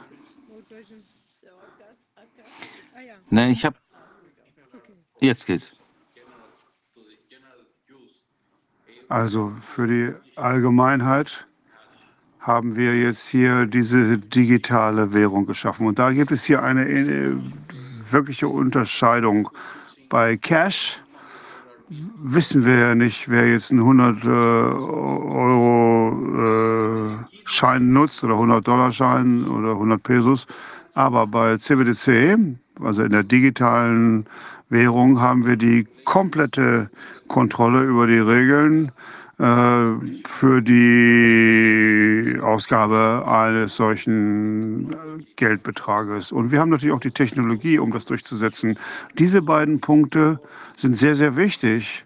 Und dann können wir hier wirklich den Unterschied machen äh, zu dem, was früher der Bargeldverkehr war. Ja, und dann auf, dem nächsten, auf der nächsten Folie gibt es wieder ein Video. Macht Corvin das oder wer kann die äh, starten? I can play it here. Ich kann es von hier aus starten. Versuche ich mal. Okay, Moment. Corbin hat versucht, das hier zu finden, das Video. Vielleicht können wir es von hier aus starten. Aber Gut, dann spiele ich das hier mal direkt ab. Ich weiß nicht, wie ich äh, das äh, stoppen kann, dass man die anderen, wie man, äh, dass ich die nicht an der Seite zeige, die anderen Folien. auch wenn man CBDC irgendwie hat, dass das Bankensystem trotzdem nicht zerstört wird. Wenn man das so macht, wie das in China gemacht wird. Also denken Sie drüber nach. China hat ja gerade erst jetzt das Banksystem eingeführt und die wollen das natürlich nicht gleich wieder aufgeben. Die haben CBDC als Pilotprojekt, aber Millionen von Menschen benutzen es bereits. Und es wurde absichtlich eingeführt, so dass es das Bankensystem per se äh, nicht äh, schädlich sein kann. Und das ist im Prinzip ein Update äh, des alten Bargeldverkehrs. Aber das Bankensystem wird nicht gekillt. Trotzdem haben wir die Kontrollfunktion, denn man muss ein Bankkonto haben, um CBDC-Teilnehmer zu werden. Das heißt, es geht nur über Ihre Hausbank. Das ist also relativ einfach und könnte hier auch eingeführt werden. Aber das äh, ist etwas, was hier noch nicht äh, thematisiert wird. Denn äh, das Thema ist natürlich, dass man von den Banken letztendlich sich loslösen möchte. Aber man hat diesen Kontrollaspekt. Im Moment haben sie das noch nicht richtig forciert, aber das können sie natürlich jederzeit machen. Und die sprechen auch nie über die Natur dieses CBDC. Wie sieht es denn eigentlich aus? Wie, wie genau wird es sich darstellen? Ich habe äh, einen europäischen Zentralbanker gesprochen und der hat das gesehen und der hat gesagt, ähm, er war eingeladen gewesen äh, zu einer der alten Zentralbanken in Europa, die das ja auch sehr stark unterstützen. Und die haben das gezeigt. Und top äh, wichtiger Direktor einer der, der, der großen Zentralbanken in Europa. Ich glaube nicht, dass er sich das ausgedacht hat. Und es ist zwar ungefähr so groß und wird unter der Haut eingepflanzt. Das heißt, es wird subkutan äh, injiziert und es hat natürlich noch weitere Implikationen, nämlich abgesehen von der Kontrollfunktion ähm, ist es natürlich auch äh, etwas, was den, den, den Körper verletzt. Es verletzt die, die Menschenwürde und kann natürlich auch für alle möglichen anderen Sachen ausgenutzt werden in der Funktionalität. Außer äh, finanziellen Transaktionen äh, kann es auch benutzt werden, um andere Sachen zu äh, kontrollieren. Äh, Bargeld ist natürlich eine Sache, die ähm, uns noch davon äh, abhalten kann, solche CBDC-Sachen eingetrichtert zu bekommen. Das war Richard Warner, einer der äh, führenden Experten, was diese digitalen Zentralbankwährungen angeht, weltweit. Und was das äh, bedeutet, wenn äh, die ähm, Transaktionen zentral ähm, kontrolliert werden, äh, da sollen ja die gleichen Techniken eingesetzt werden, wie man äh, auch äh, Menschen kontrollieren kann. Es wird also ein äh, System zur Kontrolle des menschlichen Körpers eingesetzt. Das, ist, das löst natürlich auch das Problem, äh, mit dem sich äh, die äh, politischen äh, Führer äh, sich damit zu beschäftigen hatten, als die äh, Sklaverei abgeschafft wurde. Denn ähm, gehen wir mal wieder zurück. Wenn wir sich anschauen, wo das Ganze hingeht, dann ist das äh, ein wirklich dunkler Ort. Da werden wir also später nochmal drauf kommen. Ich möchte erstmal die Geschichte hier zusammenfassen.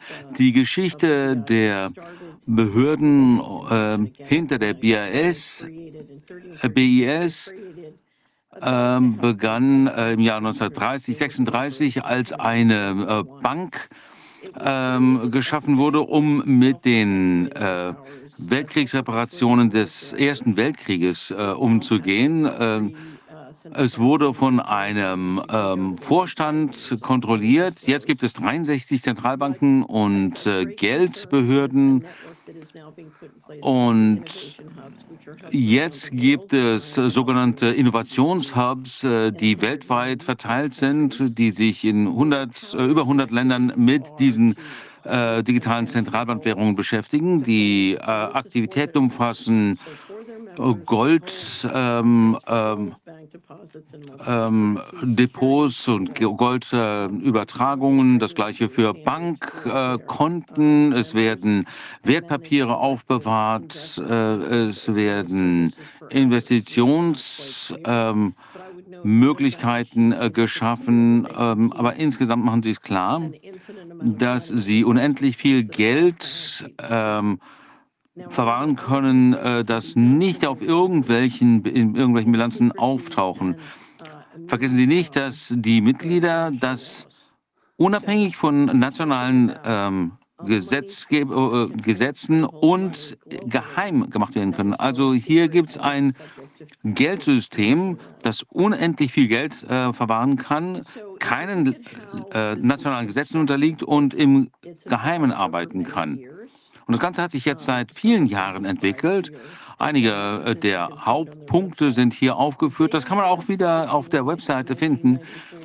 Das entscheidende Jahr ist 1994 in dem die amerikanische Zentralbank Anteile gekauft hat. Und es gab äh, bis dahin private Anteilseigner.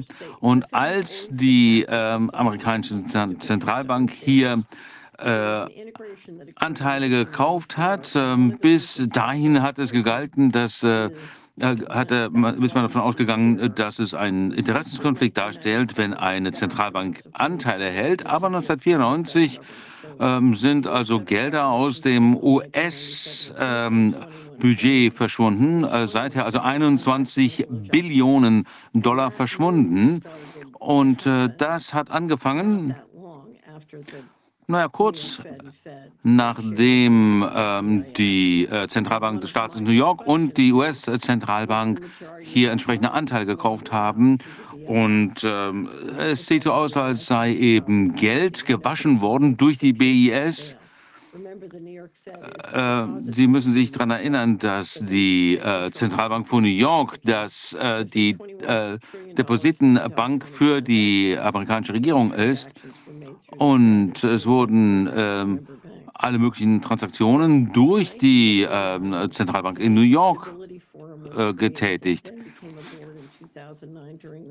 Und ähm, 2001 äh, wurden eben die privaten Anteilseigner verdrängt und 2009 wurde dann ein äh, Finanzstabilitätsforum eingerichtet.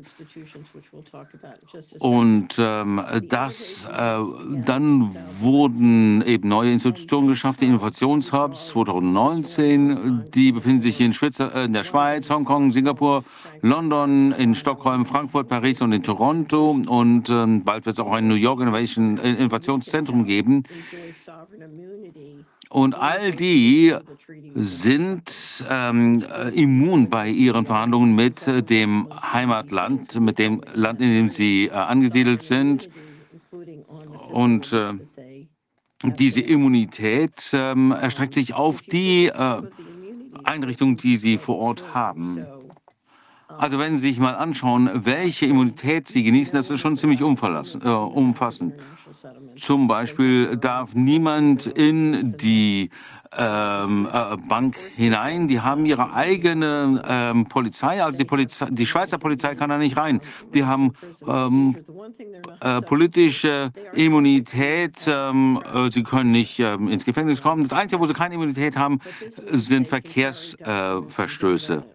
Aber sie können Dokumente, Daten und digitale Akten äh, immer hinter ähm, diplomatischer Immunität verstecken. Keiner kann da ran. Es gibt keine Aufsichtsbehörde. Sie ähm, haben keine Einschränkungen jeder jeglicher Art. Sie unterliegen nicht äh, lokaler Rechtsprechung und so weiter und so weiter. Und wenn man sich mal anschaut, welche Machtbefugnisse die haben, insbesondere nachdem sie immer wieder erweitert worden sind, dann sind das wirklich unfassbare ähm, Befugnisse. Und wenn wir das mit anderen internationalen Organisationen äh, vergleichen, dann sieht man hier wirklich die ähm, die, die Infrastruktur, um äh, von der äh, Zivilisation sich äh, abschotten zu können. Und äh, John Titus hat äh, äh, mal untersucht, wie die ähm, HSBC äh, von der ähm, ähm, ähm, kriminellen Untersuchung oder der, der strafrechtlichen Verfolgung ähm, 2012 abgeschottet werden konnte. Und das ähm, zeigte, dass die systemisch äh, wichtigen Banken hier wirklich äh, unan unantastbar sind. Sie arbeiten durch den äh, Finanzstabilitätsgremium äh, Gremium. und äh, da sind eine Reihe von Banken angeschlossen, sehen Sie hier rechts sehen. Auch äh, da sind auch noch einige äh, Versicherer als systemisch relevant festgelegt worden. Die sind hier rechts aufgeführt. Und dann gibt es noch systemisch wesentliche äh, Zahlungssysteme, die kann man aber dafür kann man keine äh, Informationen herausfinden, welche das sind. Also unsere Hauptfragen sind, sind das hier Banken und diese äh, Versicherer, diese äh, Zahlungssysteme, sind die alle äh, hier immun? Und wir würden sagen, ja. Hier sehen wir die äh, Innovationshubs, die ja über Verträge mit den ähm, Gastländern eingerichtet worden sind. Das heißt, äh, wenn es dort BIS-Mitarbeiter gibt, die haben sowieso Immunität. Also, Das äh, Enorme hier ist nicht nur, dass ein weltweites System betrieben werden kann, das Geld drucken kann, äh, die keine Steuern zahlen müssen und wo es auch äh, Immunität gibt. Und dass sich auch auf andere ähm, in- Institutionen innerhalb des FSB erstreckt. Es gibt auch noch jede Menge andere äh, Institutionen, die äh, nicht der Souveränität der Nationalstaaten unterliegen, also zum Beispiel äh, Weltbank, IWF, ähm, Vereinte Nationen, Weltgesundheitsorganisation. Wenn Sie sich mal anschauen, die Weltbank und die IWF haben, ähm, ähm, waren ja sehr äh, entscheidend bei der ähm, Überschuldung, äh, bei dem Versuch dafür zu sorgen, dass äh, immer mehr äh, Länder überschuldet sind. Es gibt halt unglaublich viele Vereinigten, äh, äh, viele Institutionen in Amerika, in Lateinamerika, äh, die alle äh, Immunität genießen und einige, hier sind ja einige aufgeführt, aber zweifellos, wenn man sich einmal anschaut, was mit dem äh, BIS gemacht wird, dem äh, Internationalen Währungsfonds, der Weltgesundheitsorganisation, der Weltbank, was damit erreicht worden, gemacht worden ist, ist wirklich unfassbar. Was ich unterstreichen möchte hier ist, dass wenn man so eine internationale Organisation schafft wenn, und ihr dann die Möglichkeit gibt, äh, einfach Geld zu drucken, alles im Geheimen machen zu dürfen und dann auch noch immun zu sein, was man dann macht, dann schafft man hier eine Vorlage,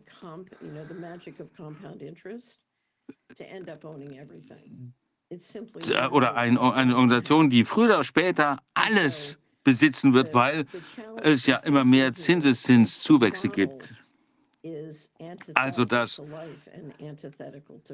dieses Modell hier ist die Antithese zum Leben, zur Freiheit, zu allen ähm, Verfassungen und Grundgesetzen der Mitgliedstaaten. Es ist ihnen allerdings dadurch möglich, das zu machen, was sie jetzt machen, nämlich äh, die Machtbefugnisse einzusetzen, um die Souveränität aller Länder der Welt zu unterminieren. Und wenn die BIS und die Banker das alles, äh, die können das alles mit äh, monetären machen, äh, äh, monetären äh, Mitteln machen. Da brauchen wir gar nicht die Weltgesundheitsorganisation. Aber um das so zu machen, dass äh, sich die Menschen nicht mit, äh, Heugabeln gegen sie wenden, dann muss man die äh, Gesundheit vorschieben. Wenn die Leute äh, merken, dass das die Banker sind, dann können sie plötzlich nicht mehr das machen, was sie machen. Das ist nämlich kriminell, was die da treiben. Und da kommt die Weltgesundheitsorganisation ähm, ins Spiel. Die benutzen dann Pandemien und äh, äh, Panikmache und Vergiftung und so weiter, um die äh, Aufmerksamkeit abzulenken. Und wenn Sie sich mal anschauen, dass es jetzt diese, ähm, den Versuch gibt, die internationalen Gesundheitsregelungen zu ändern, dann ist das genau die Vorbereitung, die, ähm, äh, die ähm, digitalen Währungen einzuführen. Das wird ja so einfach nicht. Also bis die, bevor die nicht volle Kontrolle über die Finanztransaktionen haben, wie kann man dann äh, die Kontrolle, ähm, komplette Kontrolle ausüben? Naja, indem man zum Beispiel die äh, Lebensmittelversorgung kontrolliert und dass man äh, die Gesundheitssysteme steuert. Wenn Sie da ein bisschen mehr Hintergrundinformationen haben möchten, ähm, dann würde ich eine Reihe von unterschiedlichen Artikeln und Büchern empfehlen. Ich würde anfangen mit der BIS-Webseite und äh, mit einem tollen Buch, dem Tower of Bale, also der äh, Turm zu Basel von Adam Lebor von 2019, der wirklich ganz toll die Geschichte dieser Bank nachzeichnet, wie sie sich entwickelt hat. Und äh, dann gibt es äh, ein Video, All the Planners Men. Und ähm, äh, dann gibt es einen Artikel von 2005 auf der Website Technocracy Now. Und äh, Patrick Woods ist das. Da konzentriert sich der auf die Gefahren. Ich habe einen Artikel ähm, schuldet uns die äh, BES 21 Billionen Dollar. uh, Und ähm, dann gibt es noch eine, dann habe ich noch eine äh, ähm. Besprechung des äh, Turm zu Babel äh, ge geschrieben. Ähm, falls Sie keine, Lust, äh, keine Zeit haben, den, den Turm zu Basel zu lesen.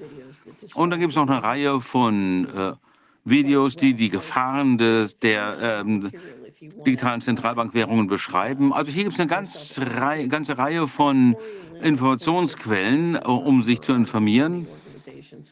Äh, Dann gibt es einen Artikel zu ähm, dem Thema äh, Immunität, wie Richard Warner gesagt hat. Uh, over on the right, we have, every week we publish a cartoon. Wir veröffentlichen jede Woche einen Cartoon, eine, eine Karikatur, äh, Karikatur.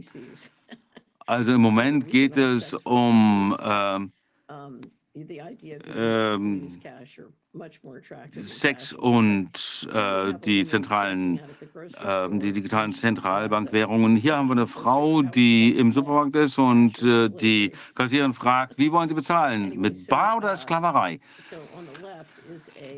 A, Und äh, links haben wir eine äh, Karikatur zu äh, so, bei Solari. Ende des Monats werden wir eine Reihe von solchen äh, Mützen äh, bestellen.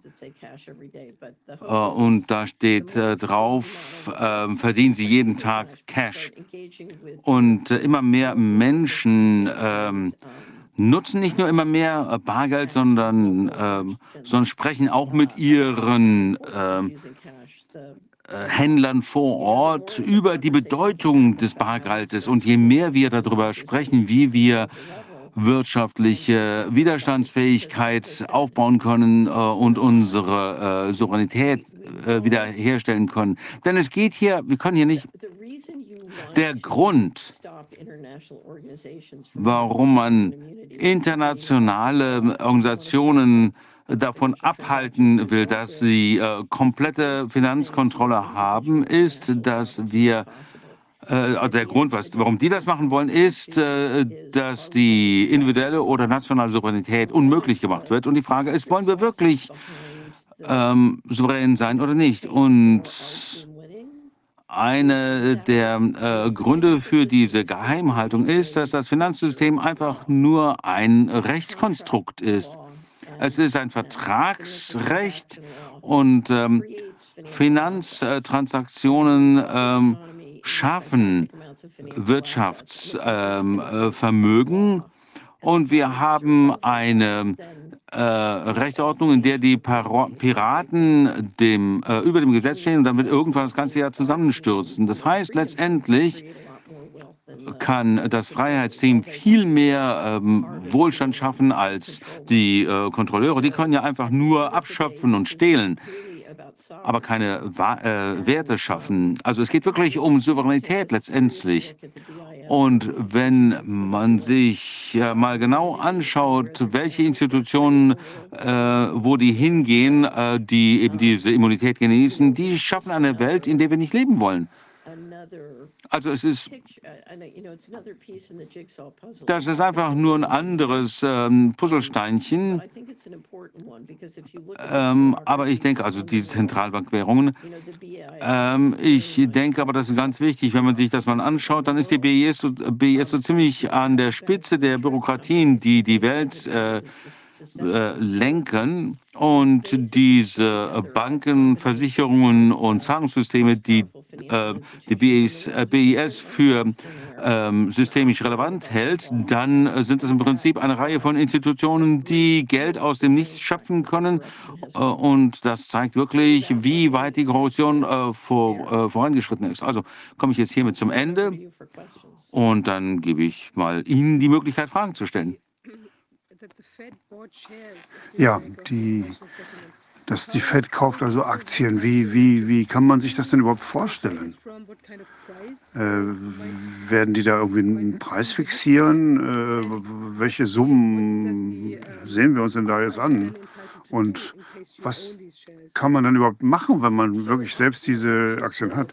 Also ganz ehrlich, äh, ich weiß jetzt nicht ganz genau, wie die Verkaufskonditionen sind, aber die sind sehr, sehr aktiv in der BAS-Governance und äh, ich weiß nicht, ob es so viel, so einen großen Unterschied macht. Aber ich glaube, und das ist jetzt wirklich etwas, was ich einfach nur annehme, dass wenn alle dann äh, Aktien kaufen und Einteiler haben, können sie dann können sie ja also jedem, jede Art von Geldwäsche durchführen, weil sie ja selbst die Eigentümer und die Kontrollinstitution sind. Das heißt also, sie können dann äh, im Prinzip machen, was sie wollen, weil die hätten ja dann 63 Zentralbanken unter, ähm, unter sich. Also wenn man das tut und das also auch alles wäscht, dann reden wir von sehr, sehr viel Geld. Und wenn Sie davon äh, Anteile haben, das äh, ist natürlich ganz klar. Äh, als privater Aktionär äh, muss man dann natürlich seine Gewinne mit denen teilen. Und äh, um überhaupt die Gewinne äh, entsprechend teilen zu können, müsste man all das privatisieren. Ich würde vor, mir vorstellen, dass sie Stück für Stück äh, die BIS-Machenschaften äh, ausweiten werden. Und wenn man mit denen in Washington spricht, äh, sagen sie, dass die BIS so eine Art Aufsichtsbehörde ist. Denn was ist denn 94 und 97 passiert, als sich das Geld anfing zu bewegen? Ich glaube, die BIS ist im Prinzip eine riesengroße Institution, um Gelder, Gelder zu waschen. Ja, ja gut, ich habe noch ein paar zusätzliche äh, Fragen. Diese Privatinvestoren, wissen wir, wer das war? Ich weiß nicht genau, wer das war. Ich, ich kenne einen, der die versucht hatte, dann vor Gericht zu zerren.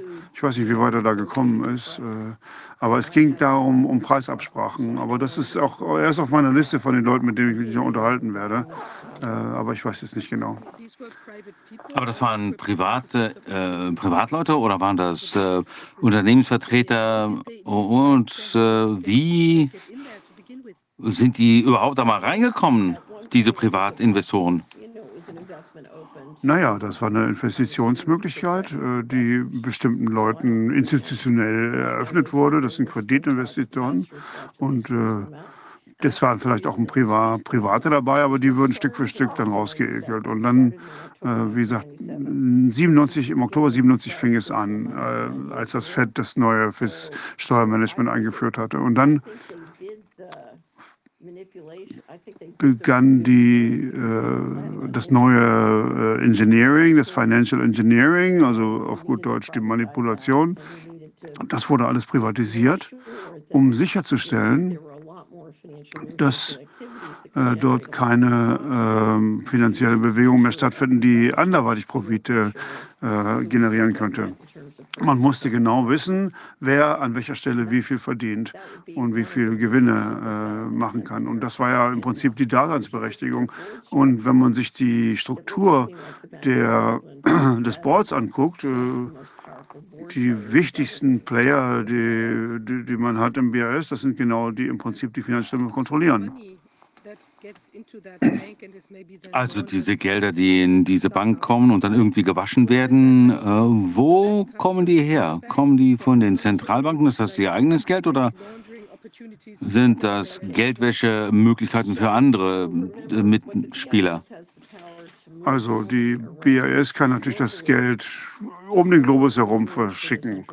Äh, für die verschiedenen äh, Zentralbanken. Und da gibt es hunderte von Gründen, warum eine Zentralbank gerne ihr Geld um den Globus schicken möchte. Und gucken wir uns mal die USA an.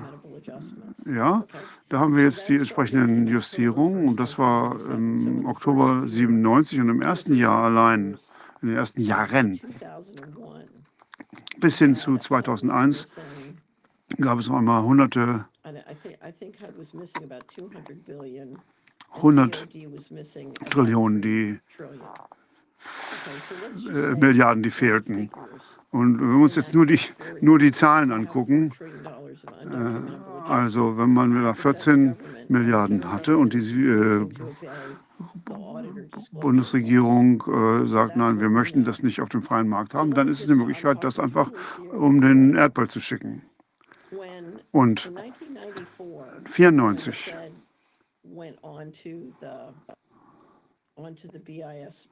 als äh, die Fed beim BIS eingestiegen ist,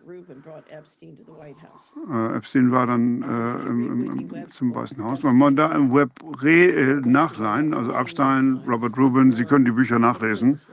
Also das war ganz kurz bevor die Clintons ähm, das Weiße Haus verlassen haben.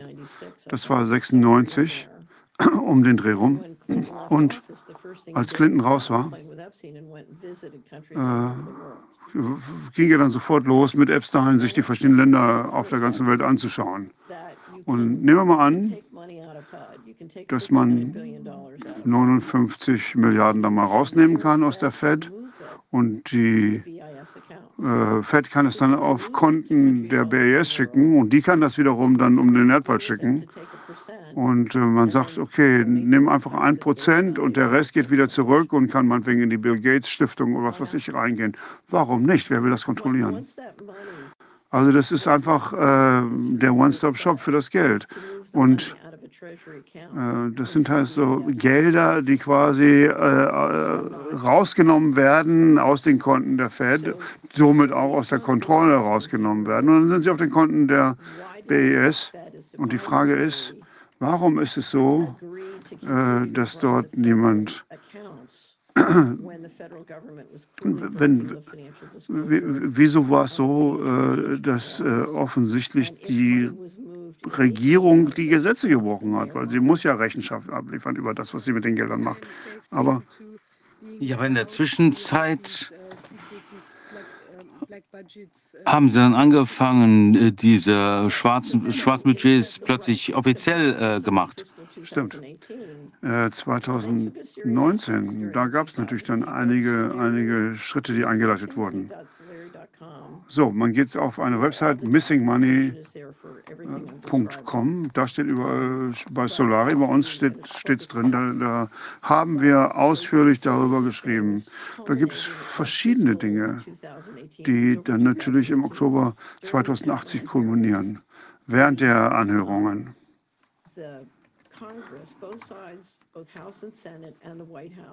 Das, äh, die, das die beiden Häuser und auch das Weiße Haus äh, haben dann äh, sich darauf geeinigt, dass es äh, eine Gruppe von geheimen Menschen gibt, die nach einem geheimen Kodex in der Lage sind, äh, ohne irgendjemanden Rechenschaft abzuliefern, ohne irgendwas zu zeigen, diese Gelder zu bewegen.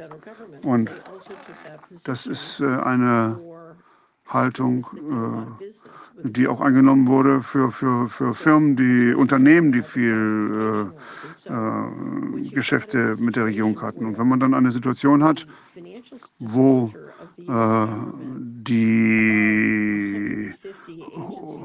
wir, wir 150 Agenturen der, der äh, Fed hat, und äh, dazu kommen natürlich noch die ganzen anderen, mit denen sie Verträge hat und die, die verschiedenen Banken, durch die sie arbeitet.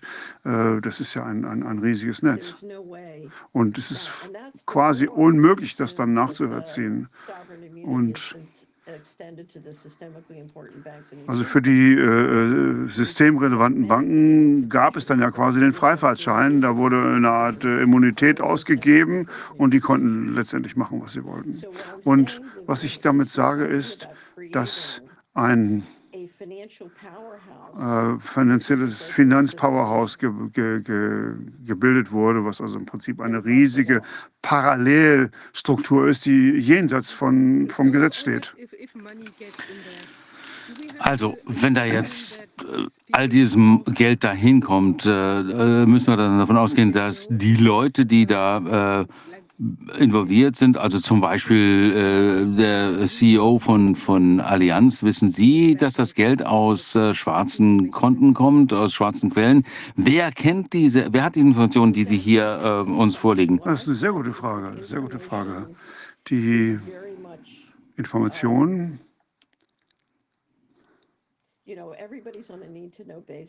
also die Leute kriegen immer nur das zu wissen, was sie unbedingt wissen müssen. Und je höher man kommt, desto äh, äh, nur, nur dann kriegt man wirklich den, den Gesamtüberblick. Aber jeder weiß eigentlich nur einen ganz kleinen Teil. Und meins Ziel war es ja endlich mal den Gesamtüberblick zu bekommen über die Strukturen. Und was ich in diesem Prozess herausgefunden habe, ich gebe ein Beispiel. Hank became der war der äh, Chef von Goldman Sachs, der wurde dann irgendwann Finanzminister. Und dann hat er gesagt, dass äh, äh, die NIGs nicht mehr äh, äh, äh, zugelassen werden könnten. Und weil das war natürlich eine von diesen berühmten Schwarzkonten. Und Äh, deshalb war es ja auch so, wenn diese gesamte Dokumentation ans Licht käme, das wäre ja fürchterlich gewesen. Und äh, das war ein, ein Leck, was sie nicht haben wollten. Da haben sie dieses Loch sofort gestopft. Und äh, denn dieses, dieses Leck hätte also zu einer Implosion des gesamten Finanzsystems äh, geführt. Und man kann sich einfach nicht vorstellen, dass Hank Ross das nicht gewusst hat. Und Hank Paulson, als Chef von. Goldman äh, Sachs hätte das wissen müssen. Ich finde das sehr, sehr schockierend.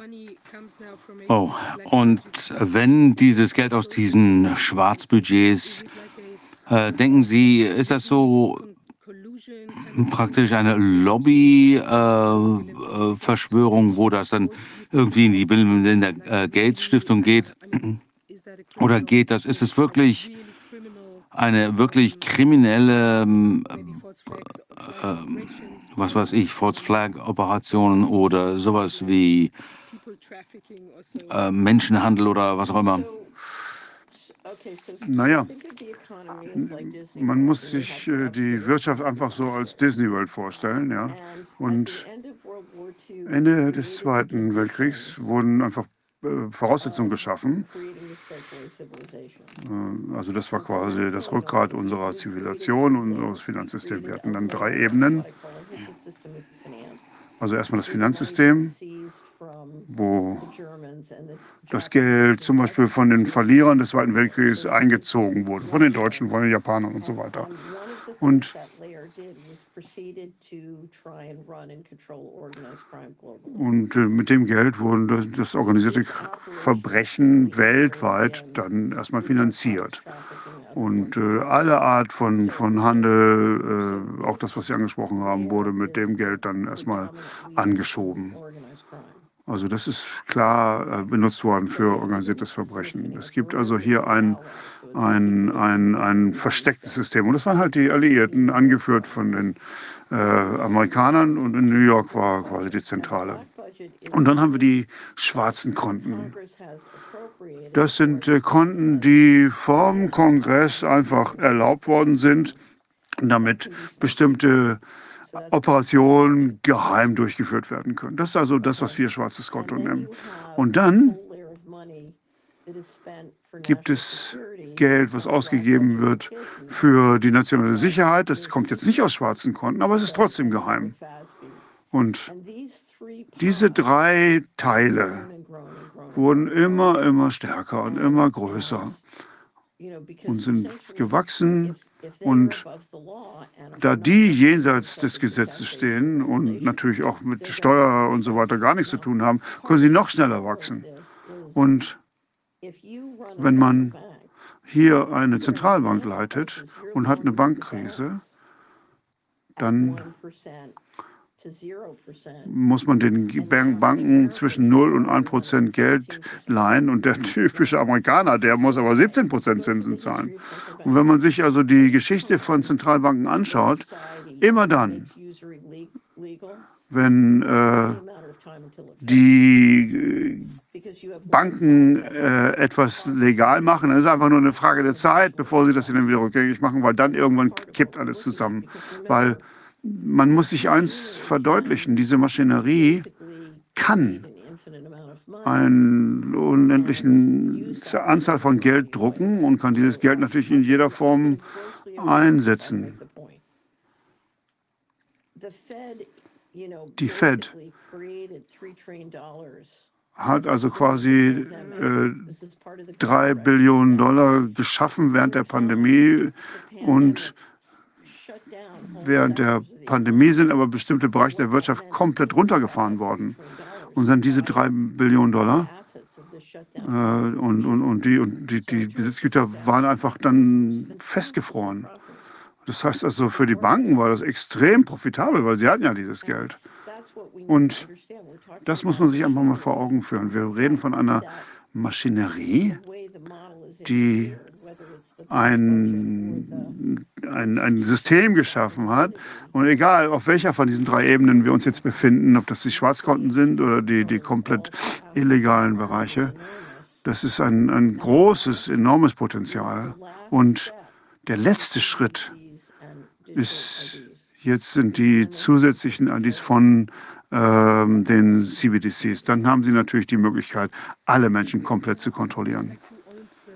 Und da müssen wir uns noch anschauen, wem die US-Zentralbank gehört. Ich denke, das müssen wir auch noch genau untersuchen, denn ich denke nicht, dass wir da wirklich sehr viele Namen kennen. Aber ich denke, oh well, äh, äh, 2018 äh, wurde mir von der Zentralbank gesagt, dass die Mitglieder, die äh, äh, wer die Mitglieder sind, die äh, Anteile eignen und wie viele das sind, also die äh, Anteile der Bank gehören, äh, ist, also wem äh, die Bank gehört, äh, ist bekannt, aber nicht wer wie viel welchen Anteil hält. Und äh, wir haben das natürlich auch in unserem, auf unserer Webseite.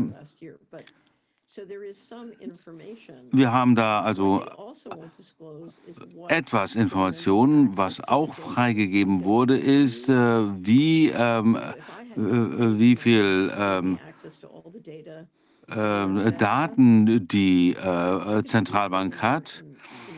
Also wenn ich äh, nur einen äh, Pfennig hätte, aber äh, die Daten hätte, die die Zentralbank hat, zur Verfügung hat, dann wäre ich innerhalb weniger Jahre Milliardärin. Und dann habe ich gefragt, welche ähm, Politik verfolgen Sie äh, beim ähm, äh, Austausch Ihrer Daten mit den Mitgliedern? Da haben sie gesagt, das ist geheim. Naja, das sind natürlich irgendwelche Deals gewesen sein, äh, irgendwelche Abschöpfungen. Äh, und dann wissen die ja auch, wann die Zinsen steigen und dann können sie im richtigen Moment tätigen. Ja, einer, der mit der Zentralbank in ähm, ähm, Probleme bekam, äh, war ein äh, Wirtschaftswissenschaftler und äh, der wurde dann von der Zentralbank, äh, als er wirtschaftliche Schwierigkeiten bekam, ähm, gerettet. Ja, witzig ist ja, wir, wir, glauben einfach alle, dass das Geld da sei. Äh, und das sind ja im Prinzip Leute, die irgendwelche Zahlen in irgendwelche Bücher schreiben. Und, und dann äh, gibt es aber auch gleichzeitig Menschen, die wirklich äh, arbeiten und, und, und äh, den Boden bearbeiten. Und diese Leute glauben an das Geld. Und die haben dann Hunderter in der Hand und sagen, okay, jetzt habe ich ein paar Stunden gearbeitet, jetzt habe ich 100 Dollar verdient. Das ist ja die Art, wie wir funktionieren. Und wenn wir aber merken, dass wir hier betrogen worden sind und dass Leute einfach nur auf den Knopf drücken und dann noch mehr, viel, noch mehr Geld drucken, dann, dann fühlen wir ja, äh, dass wir das alles für umsonst gemacht haben. Das sind also, es gibt Leute, die können klauen, was sie wollen, die können einfach, einfach drucken. Ja, das ist eine Erntemaschine. Und einer Grund, warum Sie äh, volle Kontrolle äh, über uns haben wollen, ist, dass Sie wissen, dass wir früher oder später verstehen werden, dass wir sie nicht brauchen. Wenn man sich diese äh, Geldmaschine anschaut, dann ist das im Prinzip eine Pumpe. Und äh, was die wirklich wollen, ist Kontrolle über Echtwert, über Menschen, Land, äh, Nutztiere. Also das wollen die. Und die Spielchen, die sie mit dem Geld treiben, sind nur darauf ausgerichtet, die echten Werte zu kontrollieren und die zu besitzen. Und sobald wir verstehen, dass das einzig äh, wahre, der einzig wahre Wert ist, von Menschen kommt durch Bildung vom Land, vom äh, Landbau, von äh, der Nutztierhaltung, wenn wir endlich mal verstehen, dass Geld eigentlich nur ein Werkzeug ist und wirklich gar keinen Wert hat, was einen Wert hat, äh, sind die echten Werte, mit denen man auch etwas äh, schaffen kann. Und ähm, sobald wir das erkennen, können wir von dieser Parallelgesellschaft uns lossagen und unsere eigenen ähm, Transaktionsmethoden äh, zu schaffen. Das, das können wir auf jeden Fall machen. Da kann ich Ihnen auch viele Gedanken dazu geben. Aber das Wichtigste, was wir machen müssen, um unsere eigene äh, Währung zu schaffen, ähm, Tauschsysteme und so weiter, äh, Kryptowährungen und so weiter, dann ist das Einzige, was man braucht, und der perfekte Ansprechpartner, äh, der das verstehen kann. Was wir brauchen, ist die Fähigkeit einzelner äh, regionaler Gruppen und die Verknüpfung von regionaler Gruppen, eine Kultur und eine Regierungsform zu schaffen, die äh, in der Lage ist, seine Mitglieder von der Sabotage und all diesen Tricks zu äh, schützen, die äh, die Menschen zerstören. Wir haben kein Finanzproblem auf der Welt, sondern nur ein Regierungsproblem. Und das Einzige, was wir machen können, um dieses Regierungsproblem zu überwinden, ist eine Regierungslösung. Also, sobald wir zusammenkommen können und weltweite Organisationen zu schaffen, die das Gaslighting und dieses Geldabpumpsystem abschalten können, dann können wir uns selbst helfen. Wir müssen einfach nur die Kultur und die Regierungsführung schaffen, die dann all die Transaktionen durchführen kann, die wir brauchen. Wir brauchen die Währung nicht, wir brauchen das Management nicht, wir brauchen das alles nicht. Das können wir alles selber machen. Aber wir können das nur machen, wenn wir selbst wach werden, wenn wir uns selbst verwalten können, ohne uns von den anderen austricksen und kontrollieren zu lassen. Es gibt aber, es gibt aber zwei andere Sachen, die man sich noch vergegenwärtigen muss. Also das ist ja ein Medium, ein Medium der Kommunikation. Ja. Und gleichzeitig haben wir aber auch Wissenschaft und, und, und, und Wissen. Und das wiederum, wissen wir, ist ja auch abhängig von den Medien. Aber ist natürlich noch das Dritte, die, Ja. wer denn die Macht dann auch einsetzt. Also Alexander der Große, der war sehr, sehr mächtig. Der konnte sich Soldaten kaufen. Und mit diesen Soldaten hat er dann so ein paar ähm, Dörfer gebrandschatzt und andere Länder. Und dann sind sie weiter und weiter. Und er konnte überhaupt keinen Scheck unterschreiben. Er hat einfach nur gesagt, okay, wenn ihr da ein, ein, ein, ein Dorf äh, abfackelt, dann könnt ihr euch ein paar Sachen vorher noch rausklauen. Das war seine Art, die Leute zu bezahlen. Das waren echte Vermögenswerte, die er da weitergegeben hat. Das sind dann die richtigen Assets gewesen. Aber das ist natürlich limitiert. Und was die jetzt machen, ist, äh, die Vermögenswerte, die werden ja noch nicht mal weitergegeben. Äh, die geben denen einfach nur Gewalt, weil sie denken und hoffen, dass das Geld, was sie dafür kriegen, damit können sie sich dann irgendwas verkaufen irgendwann. Genau. Also ich nenne das äh, das äh, Kriegsführungsmodell der Zentralbanken. Das heißt, äh, die Zentralbank schafft Geld und die Kriegsmaschinerie stellt sicher, dass die Menschen das Geld nehmen. Und äh, ein Großteil der äh, mächtigsten Waffen sind unsichtbar. Stellen Sie sich mal vor, jemand versucht uns umzubringen. Gleichzeitig erlauben wir, dass invasive Überwachungstechnologie, die von diesen Leuten äh, geschaffen wird, in unserem äh, Heim. Wir geben es äh, unseren Kindern, also Smartphones unseren Kindern, sodass diese Leute direkten Zugang auf, den, äh, auf das Gehirn unserer Kinder haben. Ja, natürlich. Das ist ja die, die richtig starke Waffe, äh, die sie einsetzen. Also das ist auch noch ein Geschenk. Ne? Zum Beispiel in der Ukraine. Da werden die Waffen dann einfach umsonst weggegeben, weil sie sagen, umso besser. Äh, damit haben, können wir sie besser kontrollieren. Und damit braucht man dann noch nicht mal irgendwelche äh, Naja, wenn man den Geist eines Menschen kontrollieren kann, dann brauchen wir ja gar keine Waffen mehr. Ja, es gibt gar keine Explosionen mehr. Naja, einige von uns lassen sich nur sehr schwer kontrollieren, aber bei denen brauchen wir vielleicht noch Explosivwaffen. Darf ich auch noch mal eine Frage stellen, bitte? Wir haben doch mit äh, Ripley Webb gesprochen über die Bank of Commerce, ja, BCCI. Ja, da kann ich Ihnen mal ein bisschen was dazu erzählen. Als ich in Washington war, hat Harry Albright als der erste Teil von äh, BCCI von dem Justi Justizministerium eingezogen wurde, ähm, da sollte der Justizminister von ähm, New York äh, zum ähm, Vorstandsvorsitzenden gemacht werden und er hat mich an äh, Bord genommen und ich gehörte zum ähm, ähm, äh, zu dem amerikanischen Team, das sich das mal genau die Dokumente anschauen sollte. Und ich konnte mir das alles mal anschauen. Tausende von Seiten von äh, Dokumenten und die Strukturen und was da passiert ist. Und das war wirklich erstaunlich, denn alles, was da passiert ist, musste wirklich vom äh, Weißen Haus, vom ähm, äh, Schatzministerium, von all denen muss das abgesegnet sein. Und gibt es da eine Verbindung äh, zu der BIS? Um, Oh, ich weiß nicht, welche äh, Verbindungen es da gab zwischen BCCI und BIS. Äh, Das habe ich mir nie äh, angeschaut. Ich weiß also nicht, äh, was hier die äh, Verbindungen waren.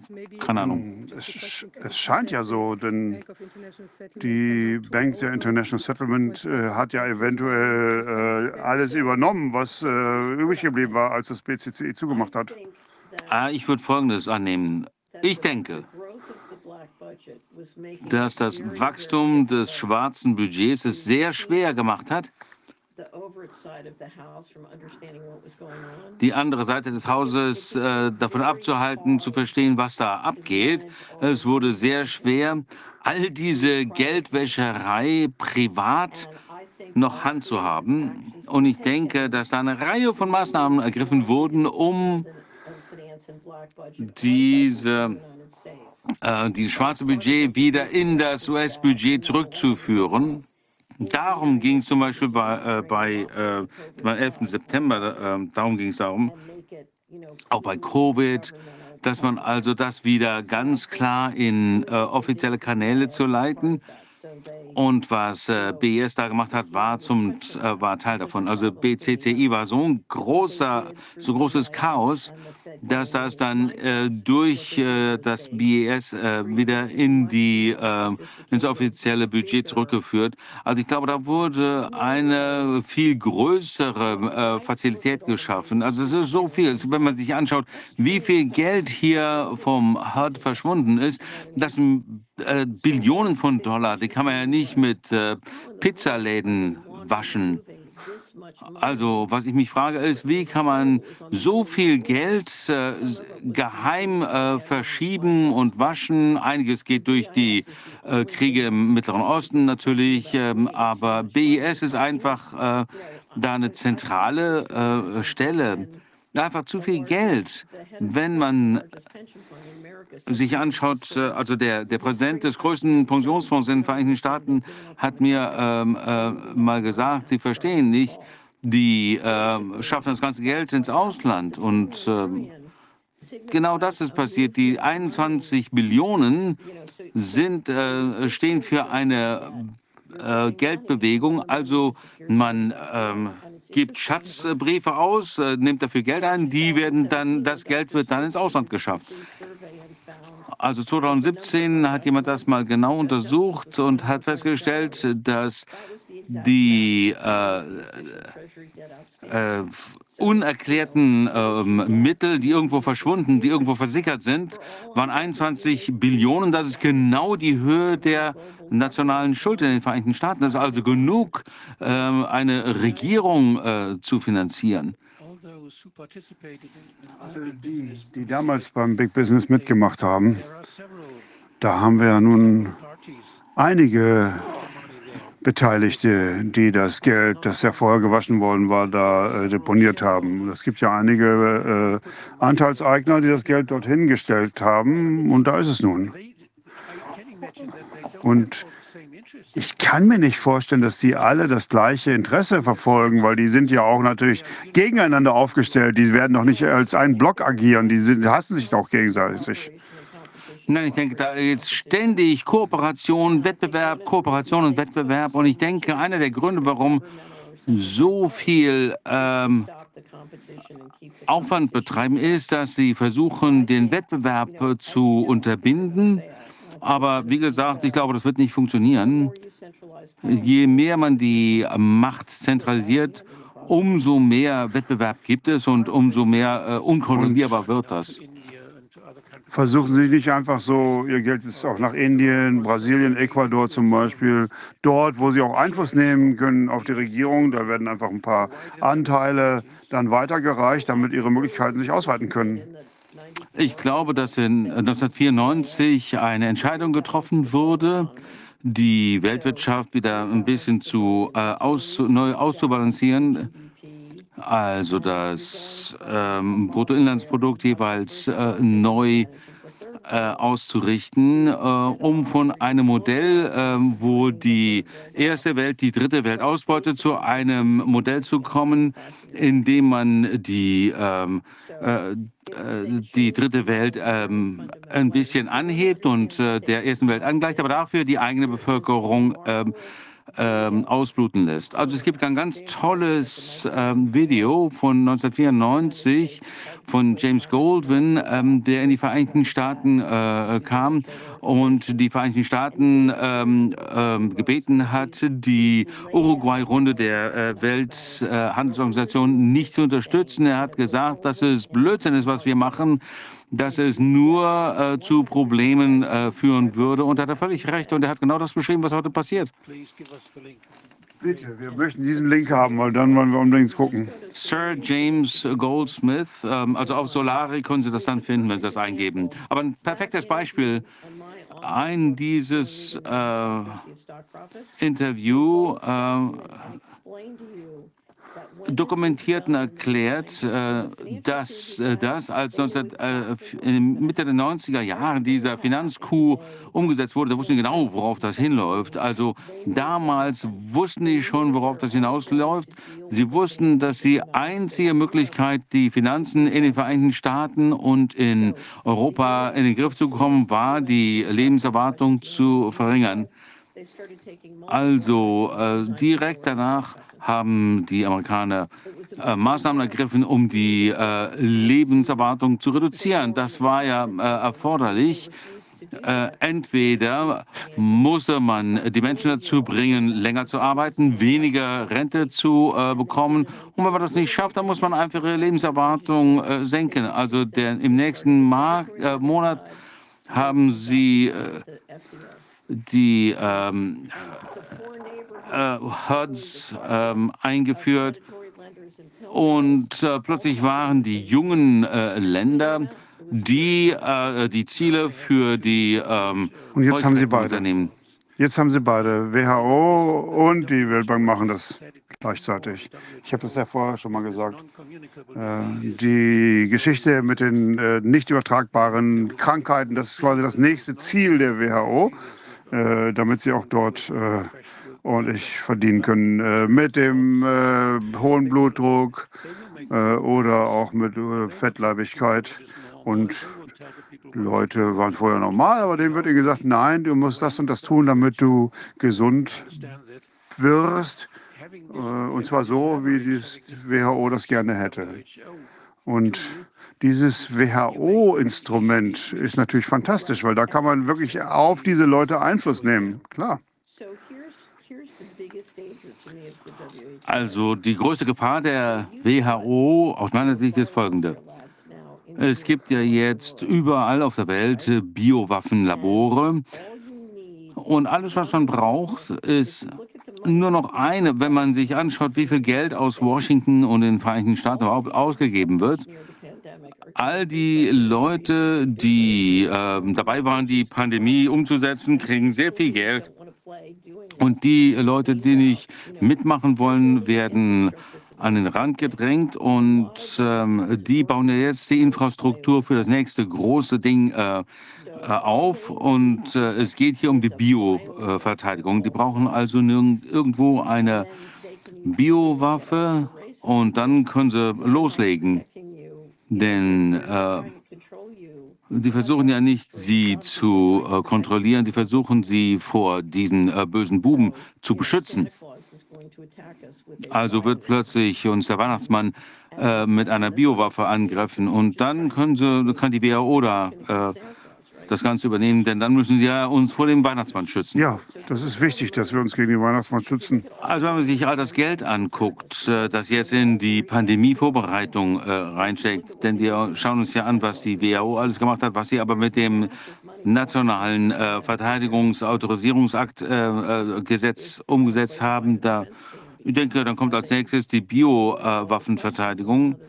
Denn dann werden die Fragen äh, zur nächsten Pandemie einfach umgehen.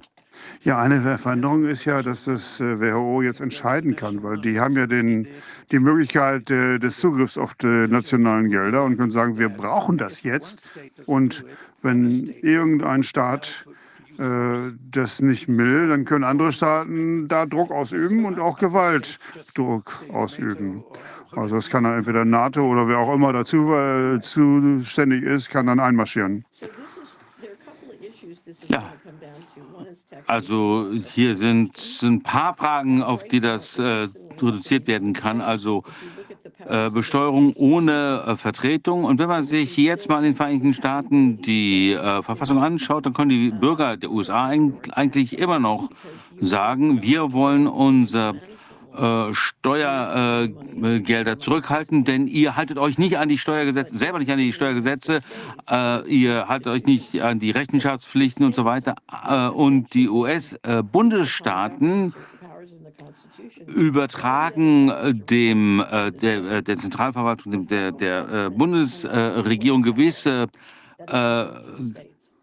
Machtbefugnisse, aber es gibt andere Machtbefugnisse, die die Bundesstaaten äh, sich vorbehalten und die kann sich die Bundesregierung nicht äh, einfach äh, zuschreiben oder irgendjemand anderem äh, weitergeben. Also und die, die Bundesstaaten können jederzeit ihre Machtbefugnisse zurückfordern. Der Staat Wyoming hat äh, versucht, ein äh, Gesetz äh, zu erlassen, äh, mit dem sie ähm, sagen, dass die WHO ähm, keine äh, Befugnisse in Wyoming hat. Eventuell könnte sich auch die Föderalstruktur auflösen. Ja, das Interessante ist ja, Wyoming hat eine äh, Verfassung und die, äh, das, ähm, die Bundesregierung hat nur die Satelliten. Ist jetzt die Frage, ja, wer gewinnt da? Wir haben hier eine Frage vom Publikum. Was kann denn der normale Bürger tun, um dort etwas dagegen zu machen, um diese Agenda in irgendeiner Form aufzuzeigen und zu stoppen oder zumindest zu verlangsamen? Es gibt ganz, ganz viel, was man hier machen kann. Als allererstes, was Sie machen sollten, ist bar bezahlen. Versuchen Sie so wenig digital zu nutzen wie möglich. In einem perfekten System hätten wir eine Balance zwischen digital und analog. Da hätte man beides. Die wollen 100% digital haben. Die brauchen 100% digital, um uns komplett zu äh, kontrollieren. Sie sollten also möglichst wenig digital machen. Nicht, weil das schlecht ist. Das muss gar nicht schlecht sein. Wir wollen einfach nur nicht 100% digital haben. Also alles, was Sie analog machen können, machen Sie es analog. Lassen Sie Ihr Smartphone im Auto, benutzen Sie Bargeld. Und wenn Sie äh, mit äh, Ihren äh, Händlern vor Ort äh, reden, überzeugen Sie, dass Sie Bargeld einsetzen äh, können. Und ähm, wenn Sie sich bei, bei Solari können Sie sich mal anschauen, ich möchte ähm, ähm, äh, digitale Zentralbankwährungen aufhalten, was kann ich machen? Schauen Sie sich das an auf Solaris und ähm, Suchen Sie das, was Ihnen am besten äh, zusagt. Machen Sie das, was Ihnen zu Ihnen passt. Es gibt ganz viele Sachen, die Sie machen können. Eine der Sachen, die Sie machen können, wieder zurückgehen, äh, zu kommen auf das, was Wolfgang gesagt hat. Sehen Sie dazu, dass Sie möglichst viel äh, frische Lebensmittel äh, aus lokaler Produktion haben. Damit unterstützen sie ja äh, ihre äh, lokalen Bauern. Es gab ja mal irgendwann dieses Dorf in, in Deutschland irgendwo, die äh, selber äh, Strom produzieren und sogar den Überschuss exportieren. Also vielleicht können sie sehr viel dezentralisiert vor Ort produzieren. Dann können sie nicht mehr kontrolliert werden. Wir brauchen das Geld nicht. Wir brauchen Lebensmittel, wir brauchen ein Haus, wir brauchen äh, Energie. Also schauen Sie sich an, was, man, ma- was Sie machen können. Es gibt jede Menge, was Sie machen können. Und es ist gar nicht so schwer, wenn Sie ein paar Leute haben, die irgendwie ein Energieproduktionssystem äh, äh, haben, dann können Sie uns das mehr wegnehmen. Damit können wir den einfach, äh, die einfach draußen halten. Das ist einfach. Es ist wirklich erstaun erstaunlich, wie viel Wohlstand wir schaffen können, wenn wir einfach uns der Zentralkontrolle widersetzen. Ja, ich glaube, jemand in Süddeutschland hat gerade einen Preis gewonnen, der äh, versuchen möchte, dort ein smartes Home Ich äh, dachte, das wäre in zu. Ostösterreich gewesen. Oh. Oh, Entschuldigung, eventuell habe ich mich vertan. Irgendwo, irgendwo in den Alpen können, kann auch Österreich gewesen sein. Ja, irgendwo in den Alpen, ja, es war in Tirol. Okay, ich nehme alles zurück, dann ist es Österreich. Ja, äh, mit denen habe ich vor ein, zwei Wochen geredet, ja. Ja, hat mir gut gefallen. Ich fand die Geschichte toll. Und ich glaube, es gibt ein Event, äh, es gibt ja Children of Defense, äh, die kommen ja bald in den Kongress. Und die äh, Bauern erzählen davon und sagen, wie kann man als Landwirt unabhängig sein und muss nicht äh, diesen, diesen großen, großen Playern äh, zuarbeiten. Ja, Ich habe noch eine Frage hier aus dem Publikum. Gibt es eine Verbindung zwischen der Bank und diesen Asset Managern, BlackRock, Vanguard, wie die auch alle heißen, äh, arbeiten die auch zusammen? Gibt es da die Verbindung und wer, glauben Sie, ist denn da äh, quasi an vorderster Front mit beteiligt und kontrolliert den ganzen Laden?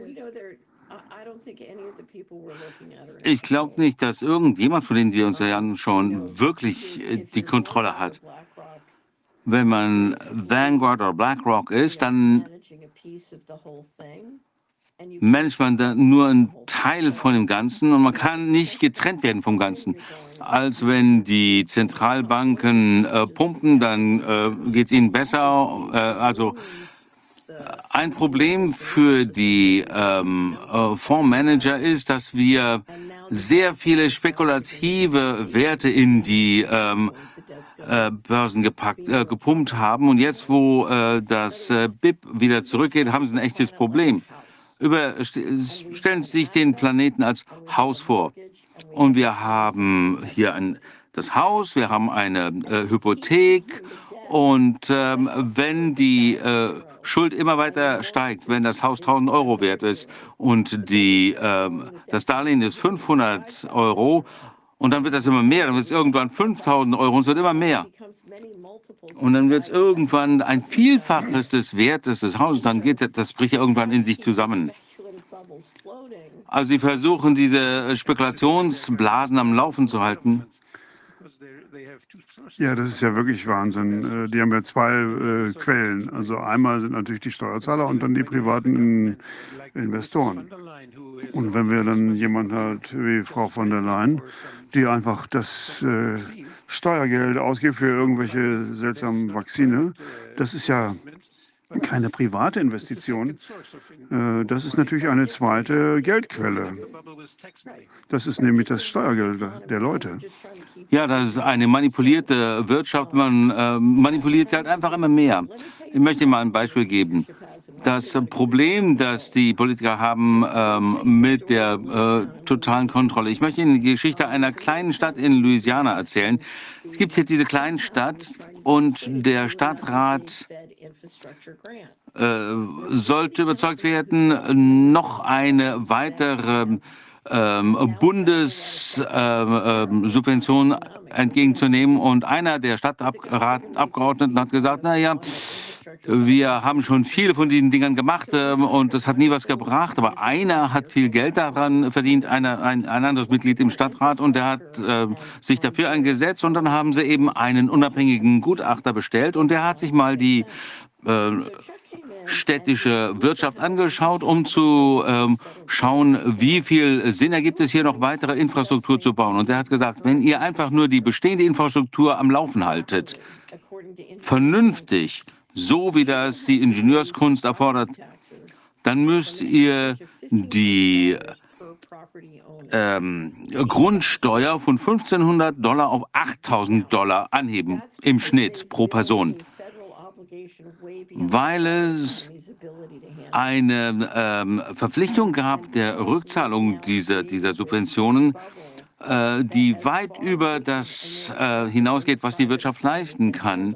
Und wir haben eben diese Blase aufgebaut und einer der Grund ist, dass diese Blase ähm, einiges tut, um die äh, Wirtschaft äh, kaputt zu machen. Und das ist ja der Reset.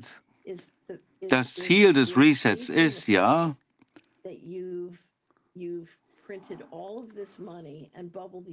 dieses, äh, äh, diese ganze äh, Wirtschaftsblase, die äh, keine wirtschaftliche Basis hat, dass man das irgendwie mal wieder äh, zurückbringen muss. Also wie auch immer, ob man jetzt die äh, Bevölkerung reduziert oder eine ganz neue, eine äh, radikale Energierevolution durchführt oder was auch immer. Ähm, irgendwas muss man machen. Es gibt unterschiedliche Möglichkeiten, aber irgendwas muss gemacht werden.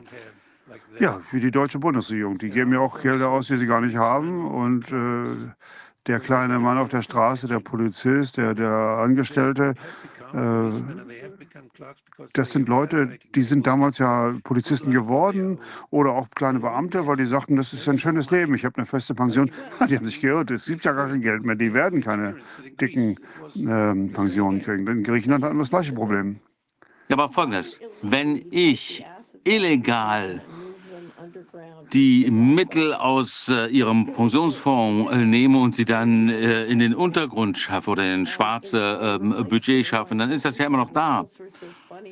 Und wenn das dann ersetzt wird durch ganz äh, seltsame Quellen, äh, durch diese ganzen Subventionen, dann kann man sich überdenken, na, es gibt gar kein Geld, aber tatsächlich ist es so, dass äh, diese Mittel, die immer noch vorhanden sind, man immer noch ein Recht darauf hat. Also solange es Werte gibt, solange gibt es auch Geld. Aber wenn wir entscheiden, dass wir die Wirtschaft so äh, lenken, dass sie produktiv ist, dann kann man natürlich mehr Werte schaffen.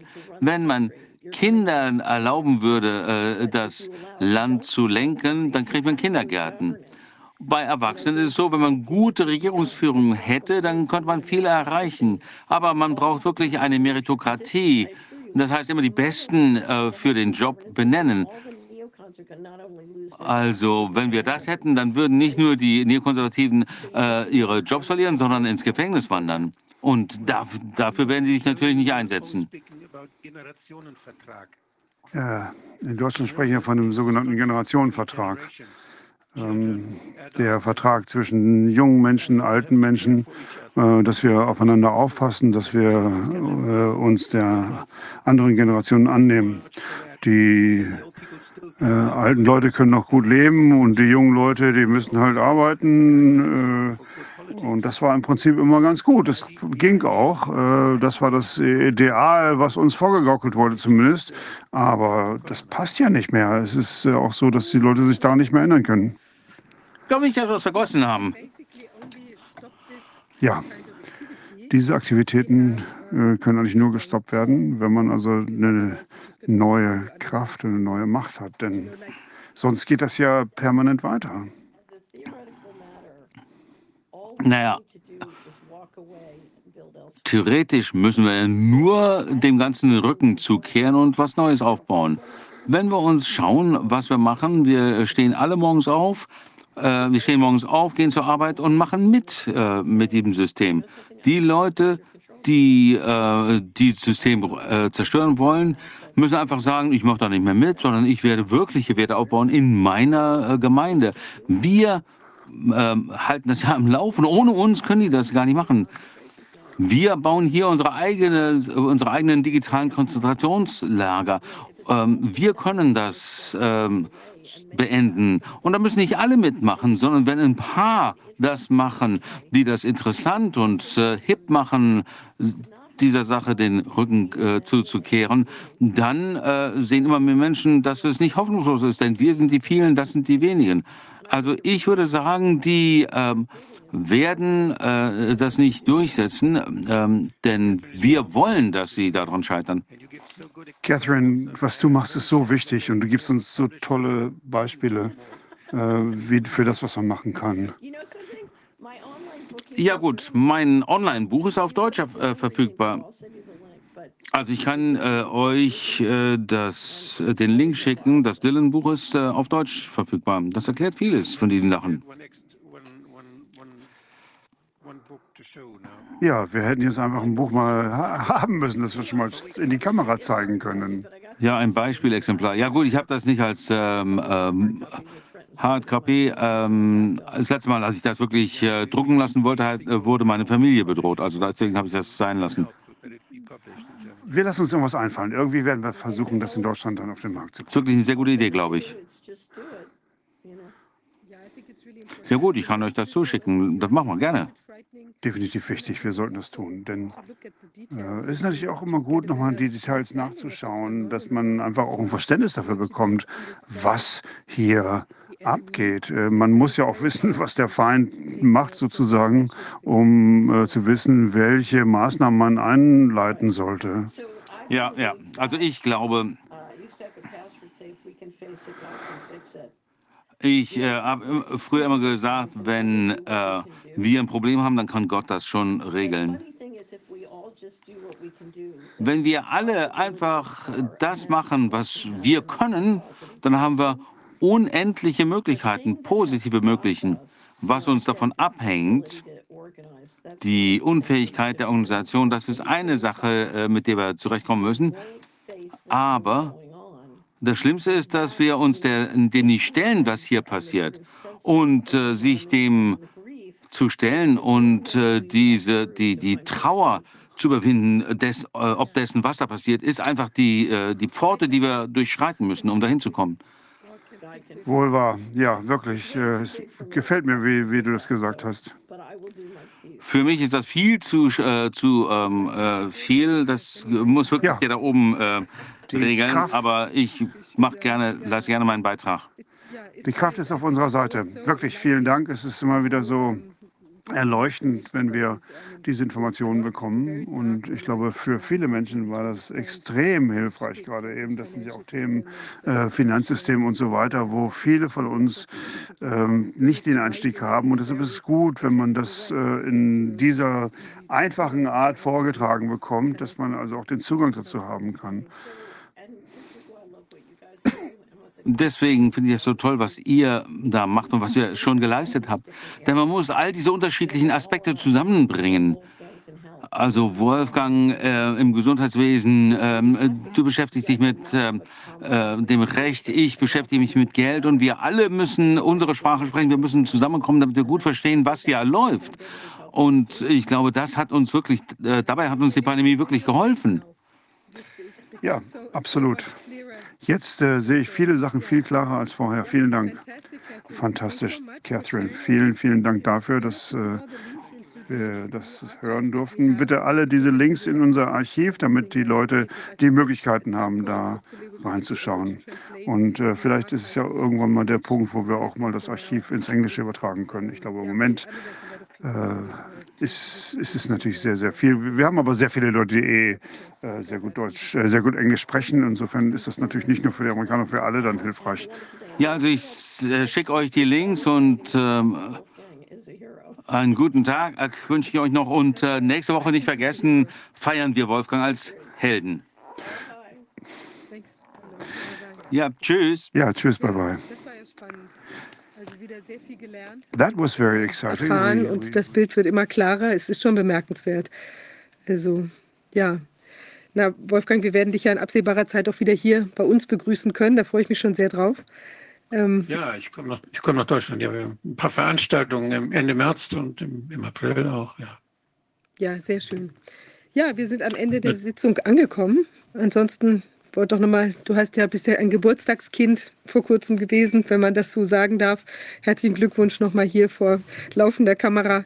Und ähm, ja, ganz toll. Ich möchte dir da auch wirklich nochmal danken für das, was du gemacht hast und dass du da so entschieden äh, mit deinen Erkenntnissen oder Einschätzungen rausgekommen bist, weil ich glaube, es hat wirklich sehr, sehr, sehr äh, vielen Menschen äh, den, den Anfang der Erkenntnis ermöglicht.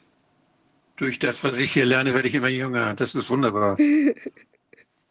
Das ist sehr schön. Ja, aber du bist sozusagen eine, eine, eine Spinne im Netz der Erkenntnis, ja, der, der tatsächlichen Zusammenhänge oder jedenfalls der, wie will man sagen, Oh, ein, solange, solange, ich, solange ich kein Spinner im Netz der Erkenntnis bin, ist das in Ordnung.